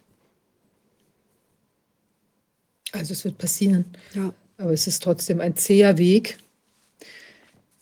Es ist so, wir hätten ja vielleicht schon gedacht, dass das auch früher also noch dramatischer würde im, im Gegenwind. Ja, jetzt hat man so das Gefühl, es sind viele einfach, den, die Abstimmung mit den Füßen gehen halt nicht mehr zu den Spritzen hin oder machen sonstige Sachen nicht. Aber im Moment ist natürlich auch dieser Druck nicht in der Intensität. Ja. Und ähm, das ist trotzdem die Frage, also was ich halt schon auch bedenklich finde, dass eben einige also jetzt vielleicht das verstanden haben, aber anderes dann eben nicht, was in die gleiche Richtung geht. Also mhm. wenn ich jetzt schon höre, es soll jetzt irgendwie die Masern, äh, die, die Masernepidemie kommen und man muss da mal ganz schnell was machen oder so, wo dann vielleicht sich ja auch schon wieder mRNA-Geschichten dran aufsatteln oder so, dann ist man natürlich, sind die auch wieder Spielball, die Leute letztlich von so einer ganzen Geschichte. Naja, also schrecklich. Ja, Sabrina, ich hoffe, dass du da irgendwie ähm, tja, zu Rande kommst mit, muss man sagen. Und dass du, dass ihr euch da auch als Familie wieder zusammenrauft, dass dein Sohn, deine ja. Kinder, dass die das äh, schaffen, äh, damit irgendwie klarzukommen. Und ähm, natürlich auch, dass die Sache sich möglichst schnell aufklärt und dann ähm, also sich ähm, natürlich idealerweise entlarvt als, als eben, tja, als was, wofür es dann auch äh, hoffentlich meine Entschuldigung gibt. Ja. Ja, und dass da natürlich auch die Verantwortung übernommen wird für also alle, die da mitgewirkt haben an, an dieser wirklich massiven Straftat. Das ähm, hoffe ich auch. Es wird noch ein bisschen dauern, aber ich hoffe, dass sich das alles zum Guten wendet. Ja, ich meinte jetzt auch nicht mehr nur eine Entschuldigung, sondern ich mhm. denke, das wäre eigentlich auch mal ganz gut, wenn die Menschen, die dann auch Unrecht tun, also nicht dann unter Umständen jetzt äh, in Anführungszeichen nur ähm, dann eben mit dem Gesetz zu tun haben, sondern eigentlich auch mal dich ja. als Opfer dann ansprechen würden und eben auch persönlich sagen, das war Unrecht. Ja, also ja. das wäre denke ich, wäre vielleicht nochmal ein weiterer Schritt, der aber gut wäre, auch damit das bei dir oder euch auch heilen kann, sowas, ja. Ja, also für mich ist natürlich da auch der massive Schaden entstanden durch die Kündigung, die fristlose Kündigung. Das trägt das natürlich kein ja. Arbeitgeber, genau. Und ähm, also allein das, also was das alles bewirkt, was es mit sich zieht, das ist schon, ja, das habe ich tatsächlich, die Erfahrung ist heftig. Da wirst du noch eine Weile auch wahrscheinlich dran zu tragen haben an diesem Erlebnis, ja. Aber ich hoffe, dass du es trotzdem irgendwie, du wirst drüber wegkommen. Ich denke, ich, du bist sehr stark, ja. Und sonst hättest du es auch bis, bis jetzt in der Klarheit deiner ja. Äußerung auch nicht äh, geschafft. Und ich denke, das ist schon auch ein, tja, eine große Leistung, ja. Ich verneige mich vor deiner großen Seele. Dankeschön. Tja, ähm, Gut, jetzt äh, ist natürlich der Übergang etwas schwierig äh, zu unserem nächsten Gast. Sabrina, möchtest du abschließend noch irgendwas sagen? Ähm, also ich hoffe, mir ist keiner böse, wenn ich sage, ich habe keine großen Abschlussworte, also außer dass ich mich bedanke bei allen, die mich unterstützen und danke, dass ich hier auch sprechen durfte. Und ja, das würde ich dann so erstmal stehen lassen. Vielen Dank dir. Ich glaube, dass es wichtig ist, dass das auch Menschen, dass die anderen Menschen das auch sehen. Ich bin ja. auch sehr froh, dass wir mit dir direkt so sprechen konnten. Jetzt zum Beispiel mit dem Herrn Dr. Habich, der ja da äh, im Gefängnis saß, mhm. war es ja jetzt nicht möglich, auch die ganze Zeit, auch während er oder die, die Erlebnisse hatte.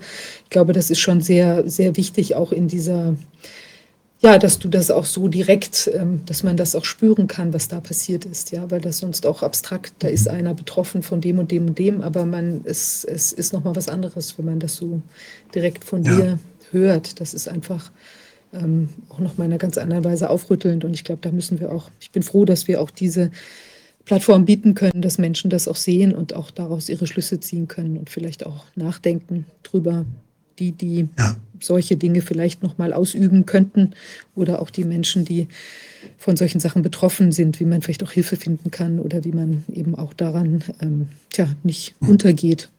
Genau. Ich freue mich schon auf die 275. Folge, wo wir dann mit den Polizisten sprechen werden, wie sie damit dann fertig werden und wie sie das äh, vor ihrer Familie dann auch rechtfertigen wollen und vor, vor anderen Menschen, wo sie da mitgemacht haben ich hoffe, dass es so weit kommt und dass es nicht mehr so lange dauert. Also für mich ist genau, das wären vielleicht dann doch noch äh, gute Abschlussworte, ähm, zu sehen, dass also das, was wir ja gerade neu schaffen, also eine bessere Welt äh, erschaffen wollen, dass hier die Mechanismen und die Strukturen und das Netzwerk tatsächlich also hervorragend funktionieren, ähm, dass so schnell Hilfe da ist und so schnell Unterstützung äh, zur richtigen Zeit. Also das ähm, ist für mich das Positive aus diesem ganzen äh, Erlebten, dass das wirklich, was wir gerade aufbauen, tatsächlich funktioniert. Absolut, das glaube ich auch. Mhm dass da wirklich die, die, die, die Mechanismen sind ganz andere. Da geht es auch nicht um irgendwie Geld und ich komme jetzt und helfe dir, weil ich dafür irgendwie, weil es ein Job ist oder so, sondern da ist man wirklich da. Ja. Und das finde ich, das ist also, das ist gut. Das genau, ist ganz dann, da ist die, die, Menschlichkeit einfach und dass wir, dass wir mit, mit Herz und Gefühl handeln und agieren und uns einsetzen. Und wie du gerade gesagt hast, also da geht es nicht um, um eine Bezahlung, um einen Job, äh, sondern da geht es darum, Mensch zu sein. Und das ist ja das, äh, was in dieser Welt so verloren gegangen ist, beziehungsweise verloren oder äh, was abgeschafft werden soll, dass wir einfach unsere Empathie, unser Mitgefühl und ähm, uns für andere einsetzen, äh, das, das erhalten wir uns und das tragen wir weiter in die Welt. Und diese Erfahrung ist das Positive, was ich mitnehme, dass es tatsächlich funktioniert und äh, sich weiter ausbreitet.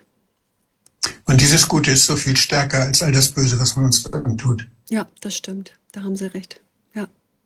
So wie ich eingangs gesagt habe, ich glaube, Wahrhaftigkeit und Fairness und jetzt kannst du vielleicht noch sagen, ich meine, das sind ja auch äh, Menschlichkeit, ja, also das ist ja auch wiederum davon getragen, wenn ich wahrhaftig bin und ich bin fair, dann äh, kümmere ich mich eben auch, ja. Und ich glaube, das ist tatsächlich, das sind schon, das sind Werte, das sind die Grundpfeiler auch mit, auf der wir die neue Welt aufbauen. Und ich glaube, alles andere, was da noch so rumwabert, sind eben die die Zuckungen, die Restzuckungen eines überkommenen Systems, ja. Und das ist wirklich ähm, vorsichtig. Ja, Hoffe ich mal.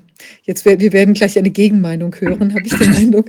Na gut, ähm, ich, ähm, Sabrina, ganz herzlichen Dank dir. Dankeschön. Viel Kraft weiterhin und ich hoffe, die ganze Sache löst Vielen sich Dank. bald auf. Ja, danke. Vielen Dank und alles Gute. Alles Gute auch für Sie. Danke. Alles Gute für Sie. Danke. Ja, unser nächster Gast ist jetzt schon ähm, in der äh, Leitung. Es ist Ulrich Mies. Er ist äh, Autor und Herausgeber und ähm, wir, eigentlich schließt es ja in gewisser Weise jetzt an. Äh, du hast ein Buch geschrieben, das heißt ähm, Auswandern oder Standhalten. Und, als ähm, Herausgeber, ja. Genau, ein, als Herausgeber hast du und du hast ein anderes Buch noch geschrieben, aber dieses mit dem Standhalten ähm, oder das ist ja im Prinzip das, was wir jetzt auch an, an dieser Situation sozusagen exemplarisch genau. äh, vorgestellt bekommen haben, was das eben auch heißen kann, das Aushalten. Absolut. Ich ähm, übergebe dir mal das Wort. Äh, Wäre schön, vielleicht sagst du noch ein bisschen was zu dem, was du so bislang gemacht hast oder welches vielleicht auch deine Schwerpunkte deiner Tätigkeit waren. Ja, also ganz kurz. Ähm, politisiert wurde ich eigentlich in meinem 17., 18. Lebensjahr, als die versucht haben, äh, mich äh, zum Kriegsdienst zu bewegen. Da habe ich schon denen die Haltelinie gleich gezeigt. Ähm, ich komme aus einem Richterhaushalt, sturzkonservativ, reaktionär, alte, altes Denken noch äh, nicht abgelegt aus der Zeit des Hitlerfaschismus. Das haben sie nie abschütteln können. Und äh, da baute sich dann bei mir schon gleich der entsprechende Widerstand auf. Mit mir war das also nicht zu machen. So gesehen bin ich querulant seit spätestens meinem 18. Lebensjahr und ich ähm, habe das also bis heute beibehalten. Ähm, ich habe äh, Politikwissenschaften studiert, internationale Politik und ähm, habe lange Zeit äh, mitgearbeitet bei Attac, war lange Zeit auch in der Umweltbewegung äh, tätig und ähm, habe dann ähm, äh, auch einen zehnjährigen Job im höheren Dienst des Bundes gehabt. Da habe ich fristlos gekündigt, weil ich diesen Wahnsinn nicht mehr ausgehalten habe und ähm, bin dann eigentlich äh, nahtlos mehr oder weniger übergegangen in die Selbstständigkeit und äh, war da auch mittelmäßig erfolgreich und habe dann die Firma beziehungsweise die Produktprogramme, die wir entworfen hatten, dann bis im, im Jahre 2000 verkauft und bin dann seit meinem 50. Lebensjahr Rentner. Also ähm, dann habe ich mich vollständig äh, der, äh, der Politik zugewandt, aber nicht etwa der offiziellen Politik, sondern als Widerständler zu jeder Zeit. Und ähm, ja, dann sind wir im Jahre ab 2014 sind wir dazu übergegangen, haben Bücher herausgegeben. Das erste war Fassadendemokratie und tiefer Staat. Dann das zweite, der tiefe Staat schlägt zu. Da ging es um internationale Politik. Das dritte war dann ähm, Megamanipulation, ideologische Konditionierung in der Fassadendemokratie. Äh, dann äh, kam das vierte Buch, das war ähm, äh, Schöne neue Welt 2030 vom Fall der Demokratie und dem Übergang in ein totalitäres, äh, in einen totalitären Staat. Da sind wir ja auch heute eigentlich angekommen. Also noch ist es eigentlich fast noch schlimmer geworden. Und dann kam Anfang ähm, 2023 im März das Buch Auswandern oder Standhalten, politisches Exil oder Widerstand als Herausgeberband dazu und jetzt Anfang November wird herauskommen von mir dann allein geschrieben, das Einmaleins des Staatsterrors, der neue Faschismus, der keiner sein will. Ganz kurz also dazu. Mhm. Und dieses, dieses Buch ähm, äh, Auswandern oder Standhalten, da äh, du bist Herausgeber, das heißt, wer hat da was geschrieben? Das sind ähm also ich habe die erst, ich habe die ersten etwa 40 Seiten geschrieben äh, in, und ähm, ich meine, es wäre auch ganz gut gelungen, eine eine Zusammenschau zu machen dessen, was ist da eigentlich gelaufen, insbesondere in den letzten 30 Jahren nach der Wende. Äh, seit dieser äh, äh, kurze Zeit nach der Wende haben die eigentlich angefangen, unsere Staaten vor die Wand zu fahren und haben damit ja noch nicht aufge, äh, aufgehört. Die machen ja immer weiter und produzieren Opfer am laufenden Band. Gerade war die Dame da, die ist eben eines dieser zahllosen Opfer. Ähm, äh, und äh, ich versuche das einfach in einen in einen halbwegs rationalen Zusammenhang äh, zu stellen. Aber natürlich die Opfer sind Leidende. Das ist völlig klar und das wird gezielt gemacht. Ja, das sind organisierte verbrecherische Strukturen, die dazu, da, äh, dafür sorgen, dass die Leute zerbrochen werden. Wer heute noch die Schnauze aufreicht, soll fertig gemacht werden. Ganz einfach. Das ist die Nummer, die hier abgeht. Aber nicht nur in Deutschland. Aber Deutschland hat vor dem Hintergrund der, der eigenen Traditionen, ist es immer so was, was ganz Besonderes, nicht? Da wird alles besonders gründlich gemacht. Und in anderen Ländern sieht das nicht ganz so schlimm aus. Das haben wir auch während der Zeit des Corona-Faschismus erlebt, dass äh, durchaus in anderen Ländern nicht so äh, schlimm durchgegriffen wurde wie in Deutschland. In manchen war es noch schlimmer zugegebenerweise äh, und je nach Regionen auch immer sehr unterschiedlich. Also ähm, ich behaupte nur, und nicht nur ich, dass diese ganze, der ganze Irrsinn, der hier abgeht im, im sogenannten freien Westen und im Westen Deutschland aller Zeiten, dass das systematisch eingestielt wurde nach der Wende. Nicht sofort nach der Wende. Da war erstmal ein bisschen Ruhe im Karton und dann haben die voll, dann haben die voll die Sau rausgelassen. Und wenn ich das ein bisschen im Zusammenhang darstellen darf, würde mhm. ich das ganz gerne tun. Ja, das finde ich sehr interessant. Also, ähm, wie ich das, ich will ganz kurz äh, auf die äh, auf folgende Punkte, die dann möglicherweise auch in das äh, neue Buch überleiten. Im Grunde genommen leiten sie auch über. Ähm, will zu den folgenden Punkten kurz äh, Stellung nehmen. Zum langfristigen Umbau des Staates zu einem Konzern- und Kriegsstaat. Äh, zu den USA als Kriegstreiber seit locker 100 Jahren und darüber, wie Deutschland systematisch abgewickelt wird und welche Funktion der Medien- und Bewusstseinsindustrie und der Propagandaindustrie zukommt. Mhm. Ich sage ganz kurz was zum Konzern- und Kriegsstaat. Und da sage ich, das westliche politische Establishment baute den Staat der Bürgerinnen und Bürger über einen Zeitraum von mehr als einer Generation, also eigentlich haben die schon angefangen vor der Wende, aber verstärkt seit der Wende zu einem Konzern- und Kriegsstaat um. Und Ziel war eine Revolution von oben. Und die entfaltet sich auch immer mehr, diese Revolution von oben.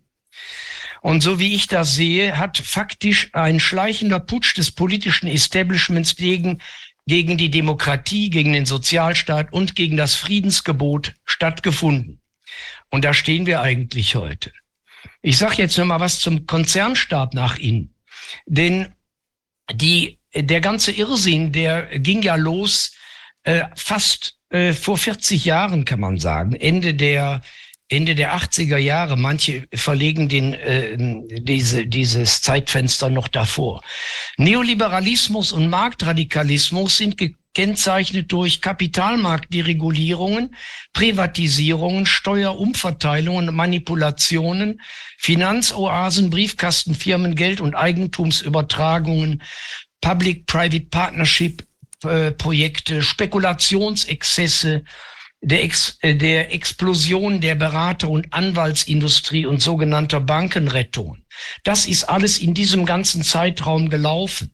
Und die haben so viel Dreck angerichtet mittlerweile, dass die immer mehr anfangen, die Bevölkerung zu terrorisieren. In diesem Kontext steht dann später auch das ganze Corona-Regime. All dies führte zur schleichenden Verarmung breiter Bevölkerungsschichten und vor allen Dingen, und das erleben wir ja permanent, der Chaotisierung und Entdemokratisierung der Staaten.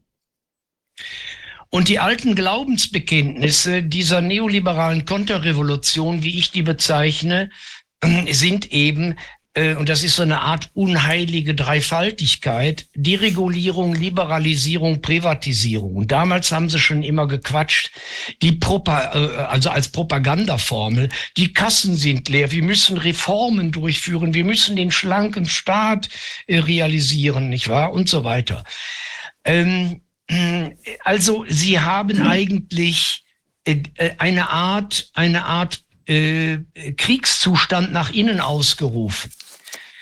Und die Corona-Krise hatte die Funktion, die westliche Welt in den Ausnahmezustand zu versetzen. Das haben sie gemacht. Die Regierungen wurden mit totalitären Vollmachten gegen die Bürgerinnen und Bürger ausgestattet. Ausgangssperren, Sie wissen das alles, Lockdowns, Impfterror oder besser gesagt Injektionsterror mit Experimentalinjektionsstoffen, Drangsalierung, Terrorisierung. Wir haben das gerade am Beispiel der Dame, äh, die vorgetragen hat und ihr Leid geklagt hat, gehört. Traumatisierung der Bevölkerung wurden zur neuen Realität. Corona war und ist ein Kriegsakt nach innen. Das muss man verstehen. Und ähm, es ist eine Militäroperation gewesen nach innen und die läuft immer noch. Der Ausnahmezustand ist ein nicht erklärter Bürgerkrieg nach innen. Und äh, wer den größeren Zusammenhang sehen will, nämlich im Sinne einer Kriegführung nach innen, muss wissen, dass äh, heute in der Regel, also zumindest die pseudo-zivilisierten Staaten sich zumindest noch nicht bombardieren, sondern im Wege der OOTW, Operations Other Than War, vorgehen. Das heißt also, man zerrüttet und zersetzt die Zivilgesellschaften und ruiniert den Familienzusammenhalt. Man bringt die Menschen gegeneinander in Stellung, denn dann wenden sich deren Energien nicht gegen die Täter, die da ganz oben sitzen. Der faschistische ähm, Nazi Jurist Karl Schmidt, ein hervorragender, schneidender Intellektueller, aber eben ein Vorzeige ähm, Jurist der Nazis, hat ja gesagt, souverän ist, wer über den Ausnahmezustand herrscht. Mhm. Und im Grunde genommen sind wir aus dem Ausnahmezustand noch gar nicht raus. Denn im Rahmen dieses Corona-Regimes haben die ja den Ausnahmezustand erklärt. Und, äh, im, und, und dieser Infektionsschutzgesetze. Und wenn man sich die nochmal anguckt, das ist nichts anderes gewesen und äh, bis heute auch nichts anderes als, als, eine, als ein Ermächtigungsgesetz 2.0. Und der Giorgio Agamben, der ähm, äh, einer der weltführenden Philosophen äh, aus Italien, sagt äh, zum äh, Ausnahmezustand und wie ich sage Kriegsstaat nach innen, ähm, der einer der wesentlichen Züge des Ausnahmezustandes, nämlich die vorübergehende Abschaffung der Unterscheidung zwischen Legislative, Exekutive und Jurisdiktion, zeigt hier die Tendenz, sich in eine ständige Praxis des Regierens zu verwandeln. Und der Ausnahmezustand ist eigentlich die Abschaffung des Rechts. Und der Ausnahmezustand ist die Suspension der Verfassung. Und in diesem Schwebezustand leben wir auch heute. Und die unverschämten äh, Rüpel in der Exekutive, also in den Regierungen, die gehen ja dazu über und dazu setzen sie dann auch ihre Polizeikräfte und auch in Zukunft wahrscheinlich ihre Militärkräfte ein, äh, die Leute immer weiter zu terrorisieren und zu drangsalieren, die nicht auf Linie sind. Vorhin haben wir ein Beispiel gehört. Es gibt Dutzende, wenn nicht Hunderte oder Tausende. Besonders betroffen während der Zeit dieses Corona-Faschismus waren ja äh, die Ärzte, die nicht auf Linie waren. Viele Ärzte sind dann ins Ausland gegangen. Man hat ihnen die Existenz ruiniert. Anderen Wissenschaftlern, die nicht auf Linie waren oder sich irgendwie mal kritisch geäußert haben oder kritisch äußern, äh, die, die macht man fertig. Denen ruiniert man die Existenz. Äh, wissen Sie, Sie brauchen heute gar keine Erschießungskommandos mehr wie zur Zeit des Hitlerfaschismus. Das macht man heute eleganter. Nicht? Man ruft bei der, man ruft bei der Hochschulleitung an oder irgendwelche, irgendwelche kriminellen Elemente aus dem Verfassungsschutz, aus dem sogenannten, der nicht die Verfassung, sondern die Regierung schützt oder besser gesagt das Regime. Die rufen da an und sagen, was haben Sie denn da für einen Vogel oder für ein Vöglein? Nicht? Da müssen Sie aber mal genau hingucken. Und dann kommt diese Kontaktschuldnummer und dann tritt am besten auch noch irgend so ein, ein Schmutzblatt in äh, Aktion oder vielleicht auch das Fernsehen und dann wird die betreffende Person ähm, äh, äh, fertig gemacht. Dutzende Menschen sind fertig gemacht worden und werden fertig gemacht. Die sollen auf Linie sein. Und das leitet dann schon über eigentlich in so eine Art neuen Faschismus, der keiner sein will. Und wenn wir uns mal, äh, unterbrechen Sie mich bitte jederzeit. Ja, ja, nee, ist sehr spannend. Ich, ich, wir hören ja, erstmal zu, glaube ich. Und, und äh, wenn Sie, wenn, wenn wir uns mal anschauen, wodurch jetzt dieser Kriegsstaat nach innen, äh, äh wie der konfiguriert ist, dann kann man sagen, ähm, die Globalisten oder wie ich die bezeichne, die Globalfaschisten, die also den Nationalstaat abschaffen wollen und ein, ein neues weltweit zentralisiertes äh, Global Governance System errichten wollen mit dem späteren Ziel einer globalen Regierung, also einer New World Order. Die haben sich ja aufs Tapet geschrieben, Dezimierung der Weltbevölkerung über Impf- und Klimaregime, die Totalkontrolle der Menschheit über digitale IDs, Bargeldabschaffung und so weiter, Einführung eines biopolitischen Hygienestaates. Also das ist überhaupt ein ganz wichtiger Aspekt, wie die jetzt dieses neue faschistische System etablieren, nämlich über den biopolitischen Sicherheitsstaat. Und das machen sie mit Hilfe, da haben sie an diesem Probelauf schon mal mit Corona hingelegt, aber damit sind die noch lange nicht fertig. Und sie versuchen das über den biopolitischen Sicherheitsstaat als Hygienediktatur mittels äh, WHO oder auch UN. Das weitere Ziel ist, äh, weil sie ja die das sehen wir ja, wie, wie, sie, wie sie den Staat systematisch zerlegen über Staatsverschuldung. Die offizielle Staatsverschuldung liegt ungefähr bei 2,3 Billionen, die reale, so habe ich vor ein paar Tagen gelesen, liegt bei etwa 17,3 Billionen.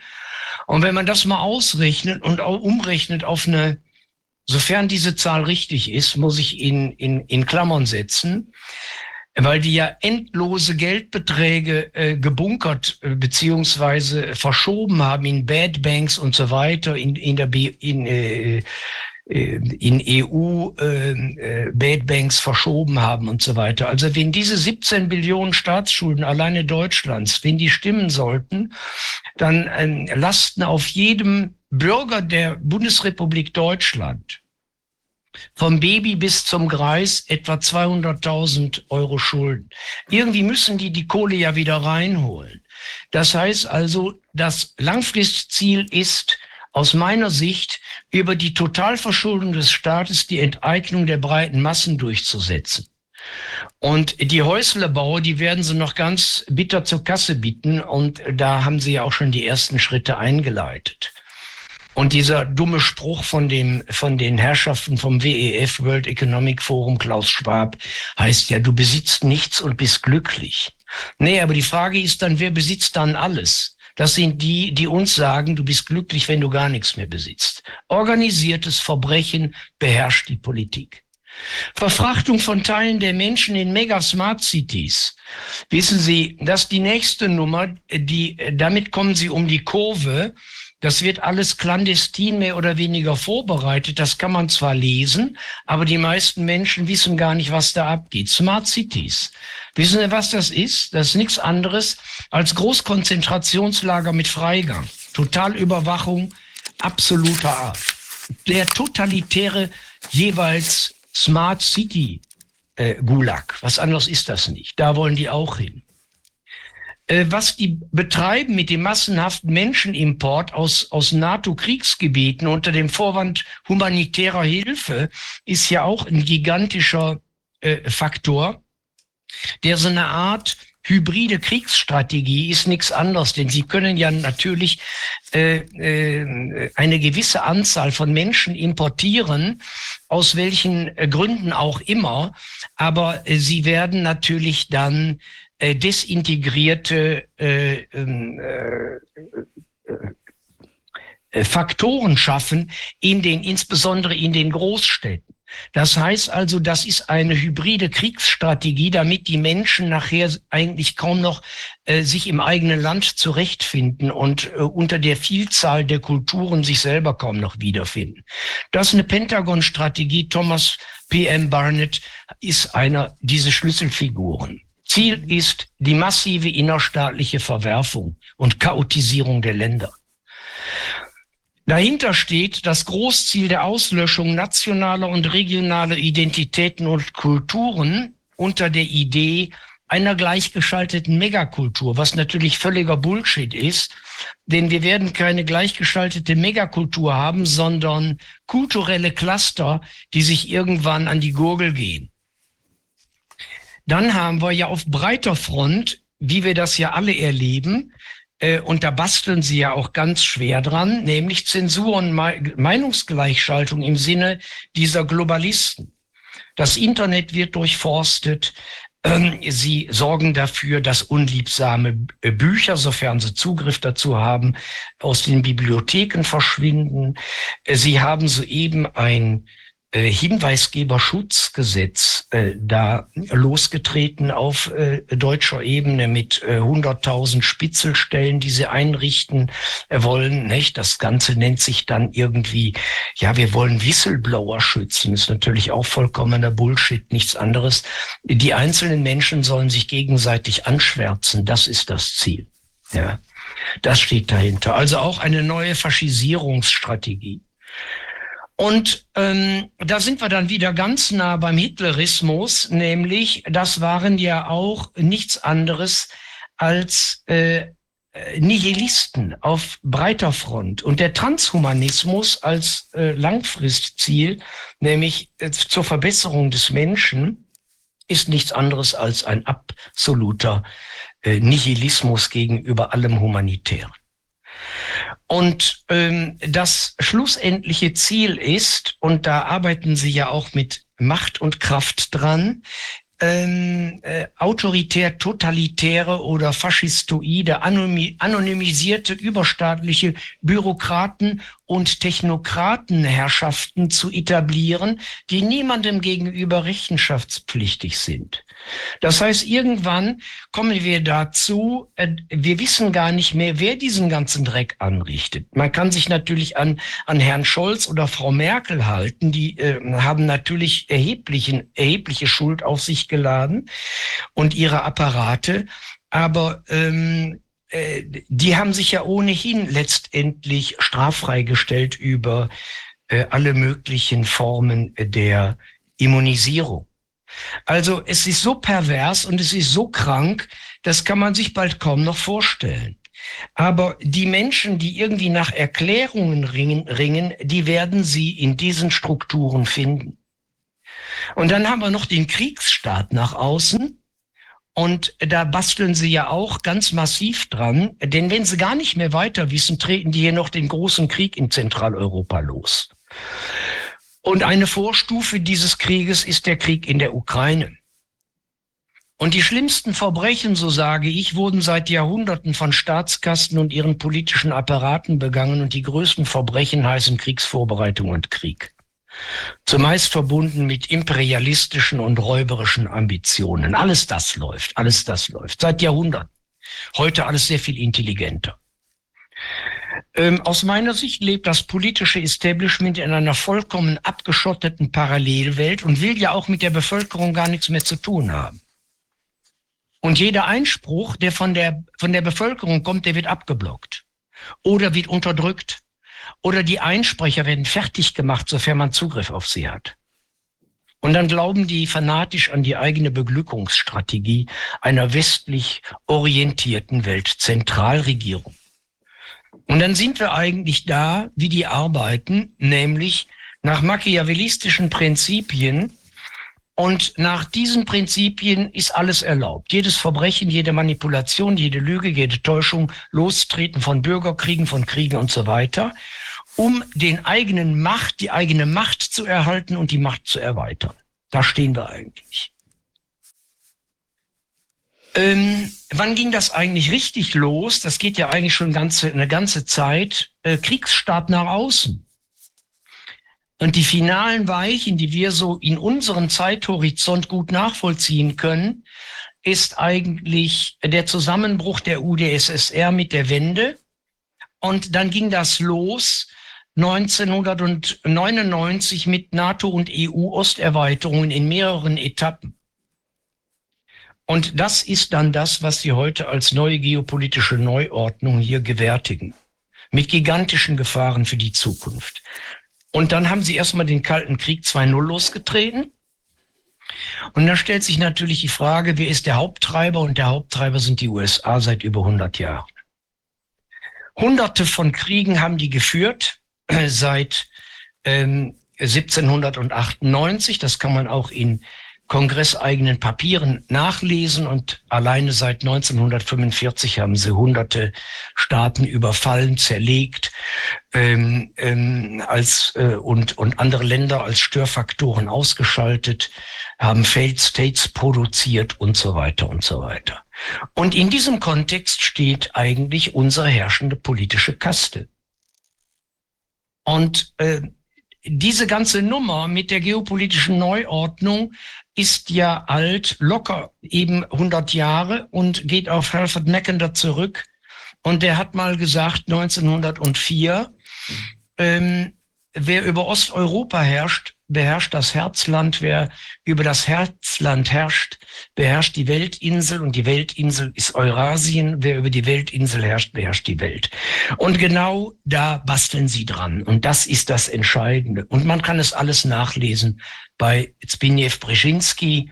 Die einzige Weltmacht Amerikas Strategie der Vorherrschaft. Da steht alles Wichtige drin, was man wenn man sich mit US-amerikanischer Außenpolitik noch nicht auseinandergesetzt hat, wunderbar nachlesen kann. Und dann hat man auch eine Erklärung für den Krieg in der Ukraine.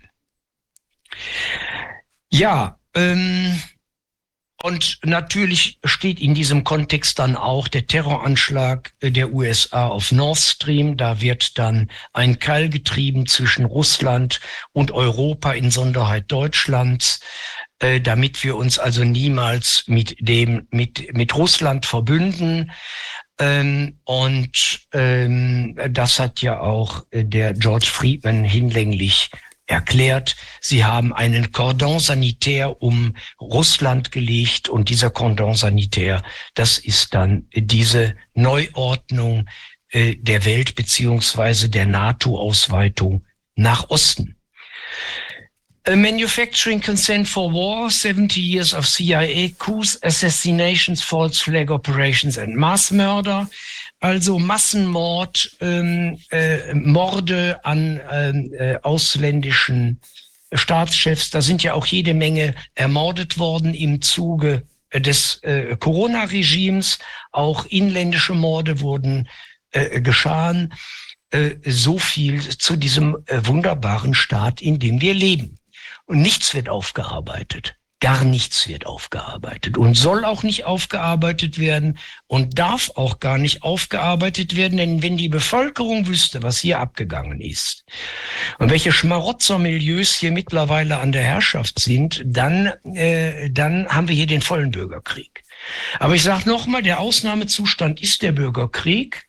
Das ist der unausgesprochene Bürgerkrieg, in dem wir aktuell leben. Und wenn man die Welt so sieht, dann ähm, geht man sehr viel nüchterner mit allem um, was da tagtäglich an Wahnsinn losgetreten wird. Ja, das ist so mal eine ganz allererste ähm, äh, Übersicht und vielleicht noch zu diesem Punkt, den ich eingangs auch noch angeschnitten hatte, Deutschland abwickeln. Ja, Deutschland abwickeln ist ganz wichtig, denn seit der Wende kann man sagen, erfolgte ein massiver Wandel im Selbstverständnis des politischen Establishments gegenüber den Bürgern und Bürgern, Bürgerinnen und Bürgern. Und die Politik versteht sich voran gar nicht mehr als Repräsentantin der Gesellschaft, wenn das jemals überhaupt in der parteienbasierten parlamentarischen Demokratie so gedacht war, war es nämlich nicht. Ja, aber für eine funktionierende parlamentarische Demokratie wäre es eigentlich selbstverständlich, äh, dass äh, das politische Establishment sich als Repräsentantin der Gesellschaft versteht. Tun die aber gar nicht. Im Gegenteil. Die moderne Regierungsführung wurde von einer Global Governance Ideologie abgelöst. Und in dieser Global Governance Ideologie soll die Stimme der Bevölkerung gar nicht mehr repräsentiert werden. Die soll gar nicht mehr repräsentiert werden. Das ist das, was wir erleben. Und dann sind wir nämlich auch schon beim Übergang in die, in die sogenannte Stakeholder Governance. Da stehen wir heute. Die Demokratie ist de facto abgeschafft.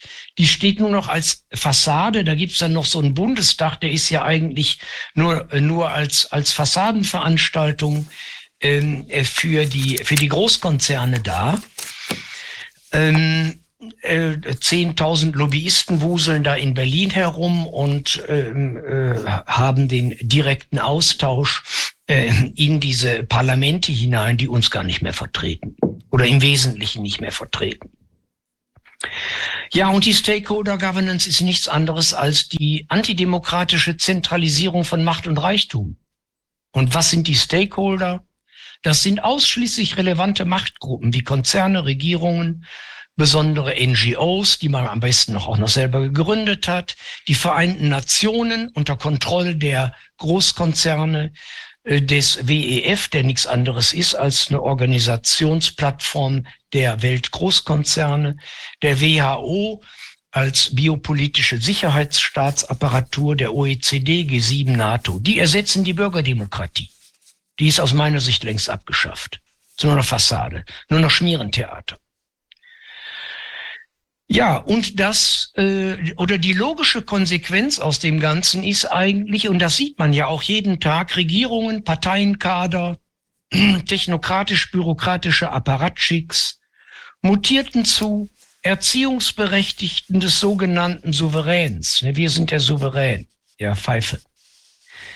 Und das Ganze ist heute so eine Art Freiluft, Laufstall und Umerziehungslager Deutschland. Aber vergleichbare Prozesse haben wir ja in der ganzen EU. Mhm. Und ich sage, ja, Entschuldigung. Nee, ich habe, genau. Wenn Sie fertig, also wenn du fertig bist, dann komme ich, habe ich auch ein paar Fragen. Okay. Und ich äh, sage noch weiter zum Deutschland abwickeln. Die Faschisierung des deutschen Staatsapparates, nochmal, vorhin haben wir ein, ein erschütterndes Beispiel gehört, aber wie gesagt, es gibt endlos viele. Die Faschisierung des deutschen Staatsapparates ist in vollem Gang. Die Einbindung der Judikative in den Staat und ihre Abhängigkeit vom Exekutivapparat, das wissen Sie als Juristen alles sehr viel besser. Weisungsbefugnis der Justizministerien ist ja nicht erst seit 1945 strukturell verankert. Die Exekutive verfügt über Durchgriffsmöglichkeiten bis hinein in die Judikative. Und genau das soll sein. Und auf diese Weise sichert sie sich ihren Einfluss auf die ohnehin zumeist staatstragende, autoritär-reaktionäre Justiz. Und diese Praxis hat in der Geschichte, in Sonderheit Deutschlands und des autoritären Staates, eine ganz lange Tradition. Und was ich sage, ist, die haben eigentlich im Wege dieses äh, Corona-Prozesses äh, die Gewaltenteilung final abgeschafft. Die Exekutive bestimmt über das Parlament und die Judikative. Es wird von oben durchregiert. Das hat die Merkel auch mal gesagt. Wir wollen jetzt mal richtig durchregieren. Und die sogenannte vierte Gewalt, also die, die westlichen Medien, die kann man sowieso in die Tonne treten, sind nichts anderes als Propagandadreckschleudern der Regierungsapparate, der Reichen und Superreichen, die die zumal auch noch äh, zumeist gekauft haben. Der Finanzorganisatoren der NATO und deren Administrationsabteilung. Und die deutschen Regierungen ähm, seit 1945, aber wie gesagt, nach äh, maßgeblich nach der Wendezeit, wie ich es ja vorhin schon gesagt habe, erfüllen sämtlich die Anforderungen, die an tributpflichtige Vasallenstaaten gestellt werden. Genau das hat ja der Zbigniew Brzezinski in seinem Buch Amerika die einzige Weltmacht ja auch ganz klar gesagt. Wir sind die tributpflichtigen Vasallen der USA. Genauso benehmen die sich und genauso benimmt sich das politische Establishment. Und der Steinmeier, der hat ja auch schon mehrfach gesagt, ich halte den persönlich äh, ja für einen CIA-Agenten. Ähm, äh, aber da sind ja, ist ja nicht nur er, also zumindest äh, ja, äh, ist, erfüllt er äh, in, in führender Position äh, ähm, und er hat ja auch immer wieder gesagt, ja, das und das, was wir da machen, das wird von uns so erwartet. Da frage ich mich immer, wer ist das, der das von euch erwartet? Und äh, wieso macht ihr das alles? was man da von euch erwartet. Mhm. Nicht? Da sind ja immer zwei zu. Also aus meiner Sicht ist dieser Rechtsstaat auf breiter Front kollabiert und die politische Kaste sichert sich rechtsfreie Räume auf allen Ebenen. Und die Parteien äh, sind aus meiner Sicht nichts anderes als Oligarchenveranstaltungen, äh, die ähm, ihre äh, Immunität und damit äh, den Zugriff äh, auf, äh, auf ihre Taten und auf die Täter äh, äh, äh, abgeschottet haben. Äh, versuchen Sie mal irgendeinen führenden Politiker zu verklagen, sei es straf- oder zivilrechtlich. Das wird Ihnen in aller Regel nicht gelingen. Natürlich müsste man da ganze Armeen mittlerweile äh, anklagen. Nicht? Also es ist ja unfassbar. Äh, und, und das, äh, das äh, nahm ja nicht erst Anlauf mit, mit dem, mit dem NATO-Angriff auf Belgrad 1999, Bruch des Völkerrechts, permanentes Arbeitsunrecht, Bankenunrecht, Corona-Unrecht. Dann haben sie eine regelbasierte Ordnung erfunden, die das Völkerrecht ablesen sollen. Aber die Regeln gibt man sich selber. Es ist, es ist so grotesk alles, man kann sich das gar nicht mehr vorstellen. Und weil das alles so, so miteinander verwoben ist, und so krank und pervers ist mittlerweile, deshalb verstehen viele Leute das gar nicht. Und, äh, äh und, und vorhin, was die Dame erzählt hat, ist ja auch äh, äh, aus diesem ganz, aus dieser ganz persönlich erfahrene Erschütterung über die, äh, über die Zustände, in denen wir heute leben, den habe ich versucht, einen einigermaßen rationalen Rahmen zu verpassen. Dann ist man auch nicht mehr ganz so enttäuscht. Das ist das, was ich eigentlich dazu sage. Mich enttäuscht niemand mehr. Ich bin gar nicht mehr zu enttäuschen, weil ich erwarte von denen gar nichts anderes. Das ist das. Und wenn man aus der Erwartungshaltung gegenüber der herrschenden politischen Klasse raus ist und von denen nichts mehr erwartet, außer Schaden, Schaden anrichten auf allen Ebenen, äh, dann hat man den Rücken etwas freier und gibt sich keinerlei Illusionen mehr hin. Und das ist das. Das ist nicht sehr schön, überhaupt gar nicht, aber ähm, es klärt sehr viel. Und dann auch vielleicht ähm, noch zu sagen, ähm, ja, die, die, diese Erschütterungen, die auch in den Familien, in den Verwandtschaften, in den Freundschaftsbeziehungen stattgefunden haben, ähm, während dieses Corona-Faschismus, äh, die sind erschütternd. Aber äh, man sollte sich dann wirklich fragen, ähm, muss ich jetzt äh, unbedingt diese Freunde noch haben? Kann ich mich nicht umorientieren? Sollte ich mich nicht umorientieren? Denn schätzungsweise 70 äh, oder 80 Prozent der Bevölkerung laufen diesem Wahnsinn ja noch weiter hinterher. Und man sollte sich vielleicht eher an den 20 oder 25 Prozent orientieren. Und das tue ich. Und ähm, so gesehen ist diese Corona-Nummer, so, so schlimm sich das anhört, für mich auch eine, eine sehr gewinnträchtige Erfahrung gewesen. Trotz des ganzen Irrsinns, trotz des ganzen Wahnsinns, der da abgegangen ist. Ja, ähm, Ulrich, erstmal vielen Dank für die ähm, Übersicht. Ich habe jetzt tatsächlich auch ähm, also so einige Fragen. Und zwar, ich würde ganz gerne einmal wissen, äh, jetzt, wir haben ja nur so ein bisschen angerissen, dieses Auswandern statt äh, Standhalten ähm, oder ja. Standhalten. Aber ist es denn so, äh, du beschreibst es ja auch, es ist ja letztlich eine, eine globale Angelegenheit. Das heißt, Absolut. eigentlich bringt es nichts, ob ich jetzt in Tansania sitze oder irgendwie in, ähm, was weiß ich, auf Gibraltar oder auf meiner Privatinsel irgendwo im Ozean. Ähm, eigentlich also ich, ich, kann vielleicht nein, was nein, aufhalten, nein. also ich meine herauszögern zeitlich, aber letztlich bin ich genauso im Griff der ja, du Geschichte. bist im Irrsinn gefangen, das ist überhaupt gar keine Frage. Und diese Globalisten, wie ich sie ja bezeichne, diese Globalfaschisten versuchen ja den Totalangriff von oben. Und das, das was eben wie ich es sage, ja diese, diese neue äh, Konfiguration des Faschismus anbelangt, der ja keiner sein will, ist ja, hm, wenn man das mal vergleicht, der, der traditionelle Faschismus war eine national, national-chauvinistisch, ähm, zum Teil rassistische Bewegung, ähm, die, äh, die entstand aus der, äh, aus der Enttäuschung äh, der zuvor gelaufenen, mehr oder weniger schlecht funktionierenden parlamentarischen Demokratie damals schon. Ähm, ähm, also die Massenbewegung, diese nationalfaschistische äh, äh, Massenbewegung trug den Führer und den Führerstaat und der Führer trug die Massen. Äh, und heute greifen die ganz anders an. Sie wollen auf der breiten Front den Nationalstaat liquidieren und zerrütten und zerstören über alle möglichen Formen, wie ich vorhin gesagt hatte, von OOTW, Operations Other Than War. Und das sind Militärstrategien, mit denen die kommen. Das ist eine Militärstrategie. Das sind Psychostrategien, das ist PSYOP, psychologische Operationen, mit denen die tief in unser äh, Menschsein eingreifen, über die unterschiedlichsten Funktionen. Und dazu gibt es ja auch mittlerweile schlaue Bücher. Wie, äh, äh, ähm, kann man alles nachlesen. Und ähm, ja, also sie greifen von oben an und sie äh, gehen absolut totalitär vor.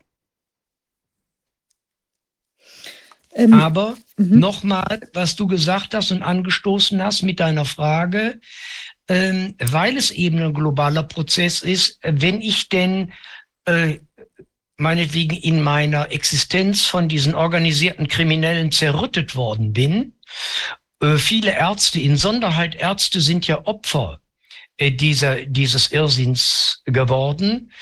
Ähm, die sind äh, ausgewandert. Namen will ich jetzt hier gar nicht nennen. Ihr kennt die alle.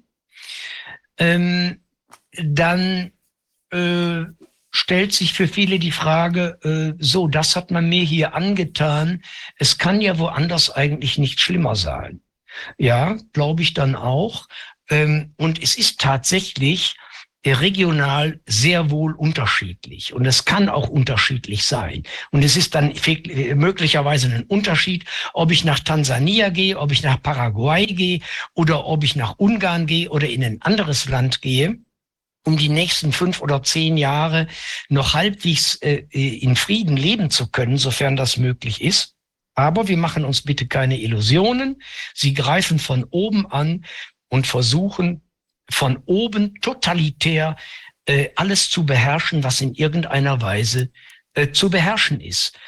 Und äh, nochmal, aber die, die regionalen Unterschiede sind da und auch im Lande, ob ich im Zentrum eines Landes, in den Großstädten lebe oder ob ich in der Peripherie lebe, ist nochmal wieder ein Unterschied. Und von Land zu Land äh, hast du auch entsprechende Traditionen, die das Ganze abschwächen oder verschärfen. Und Deutschland ist nun äh, ein autoritärer Staat und viele Menschen sind eben auch autoritär erzogen und sind auch so erzogen und wollen auch davon nicht lassen, dass äh, die Staatsautoritäten äh, es einem doch irgendwie äh, schön machen sollten oder wenn die Staatsautoritäten nicht so drauf sind, dass sie zumindest einen nicht terrorisieren. Dem ist aber nicht so. Nicht davon sollte man sich mal langsam verabschieden. Das Gegenteil ist der Fall. Ich sage nochmal, die Ärzte waren die am schlimm und aus den aus den Pflegeberufen, aus den medizinischen Bereichen waren die am schlimmsten attackierten. Aber nicht nur die. Der Terror greift bis in die Tiefe des Bildungssystems und man möchte da alle Widerständler hinausquetschen. Und das tun sie auch. Und das ist auch ein Teil dieses neuen Faschismus, der keiner sein will. Mhm. Und sag mal, jetzt ist ja zu beobachten, also mir fällt es jedenfalls auf, man hat ja jetzt in dieser, in diesem Israel-Konflikt, ja, da ist ja, ja so, da gibt es ja quasi die, die ähm, was die Regierung sagt, also dass das jetzt ähm, richtig ist, was Israel macht und so weiter. Und dann gibt es ja merkwürdigerweise im Mainstream trotzdem auch sehr viele Stimmen, die jetzt ähm, auch eben über die Palästinenser berichten. Ich finde das ja. eigentümlich, weil also man hat ja bei der Corona-Angelegenheit gab es ja nur eine Stimme. Die haben ja alle unisono, nämlich mit der Regierungsstimme gesprochen und gesungen. Ja. ja so. Ja, und jetzt hat man ja diese, diese Spreizung. Also im Prinzip zeigt man ja die beiden Seiten oder was immer. Also ich möchte jetzt auch in dem Punkt gar nicht mich da positionieren. Ich finde es nur eigentümlich, könnte das auch irgendeine Art von Strategie sein, um eben, ähm, weil du auch von Mega-Manipulation sprichst, ja, oder da auch äh, dich mit auskennst mit den Themen. Also kann das auch eine Strategie sein, dass ich jetzt im Prinzip, ähm, also was kann da für eine Strategie dahinter stecken? Weil man ja auch, wenn du sagst jetzt die, man möchte eigentlich die Kriegsbereitschaft jetzt herbeiführen, ja, auch vielleicht anhand dieses dieses Krieges und irgendwie ähm, passt es ja nicht so richtig zusammen, ja, weil ich weiß ja dann gar nicht, auf welche Seite ich mich stellen soll. Wenn ich jetzt auf der einen Seite, sagen wir mal, ich, ich weiß jetzt auch gar nicht, wie das von der Verteilung ist, aber ich kriege ja sozusagen beide Seiten zu sehen. Und dann bin ich ja nicht mehr so, unter Umständen nicht mehr so gepolt, nur diese eine Richtung ist das Richtige. Also was passiert da gerade? Hat das eine Absicht, dass ich verwirrt werde oder Zufall oder sind noch kann nicht ganz ich im, Kann ich im Detail nicht sagen, aber wir müssen natürlich auch schauen. Es sind immer unterschiedliche ökonomische Interessenkonfigurationen, die auch im Hintergrund stehen. Und es gibt natürlich die, die Geostrategen, äh, die auf der Seite der USA stehen und auf der Seite äh, dieser, äh, dieser Murks-Regierung da in Berlin. Das ist die eine Seite. Aber es gibt mit Sicherheit auch äh, ökonomische äh, Kräfte und Fraktionen, die, mit, die es, sich mit der arabischen Welt nicht vollkommen verderben wollen. Und insoweit könnte ich mir ohne weiteres vorstellen, dass die eine gewisse Differenzierung äh, in der Medienlandschaft, die wir ja in dem während der Zeit dieses Corona-Faschismus so so grundsätzlich vermissten, dass die äh, eine Erklärung dafür sein könnte, was da jetzt im Medienapparat abgeht. Also nochmal, die Ökonomie und die mit ihnen verbundenen Kräfte bestimmen maßgeblich auch, was in den Medien äh, kolportiert wird. Mhm.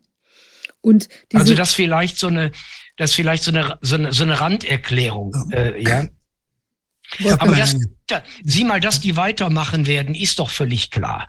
Wir hatten, also 2019 waren die eigentlich am Ende mit ihrem Finanzkapitalismus und da mussten sie sich wieder eine neue Nummer ausdenken. Dann haben sie die Corona-Nummer, die sie Jahre zuvor vorbereitet hatten, aus der Schublade geholt. Dann haben sie die ausschleifen lassen und haben sofort schon parallel dazu die Ukraine-Nummer rausgezogen. Ja? Das geht immer weiter. Die werden die Menschen weiter drangsalieren und terrorisieren und beschäftigen, bis denen die Schwarte kracht. Und jeden Tag fast jeden Tag schmeißen die uns doch neue Knüppel zwischen die Beine, damit wir uns mit irgendeinem neuen Mist beschäftigen. Ja. Und dann ist die Ukraine-Krise gerade, da kommen sie nicht mehr so weiter, weil Russland ist da zu stark und jetzt wissen sie da auch nicht mehr so weiter, aber die werden, die werden die Ukraine-Nummer auch nicht aufgeben. Nee? Ja. Denn das ist ja ein wunderbares Geschäftsmodell. Mhm. Also was, ja, ich würde da gerne was sagen.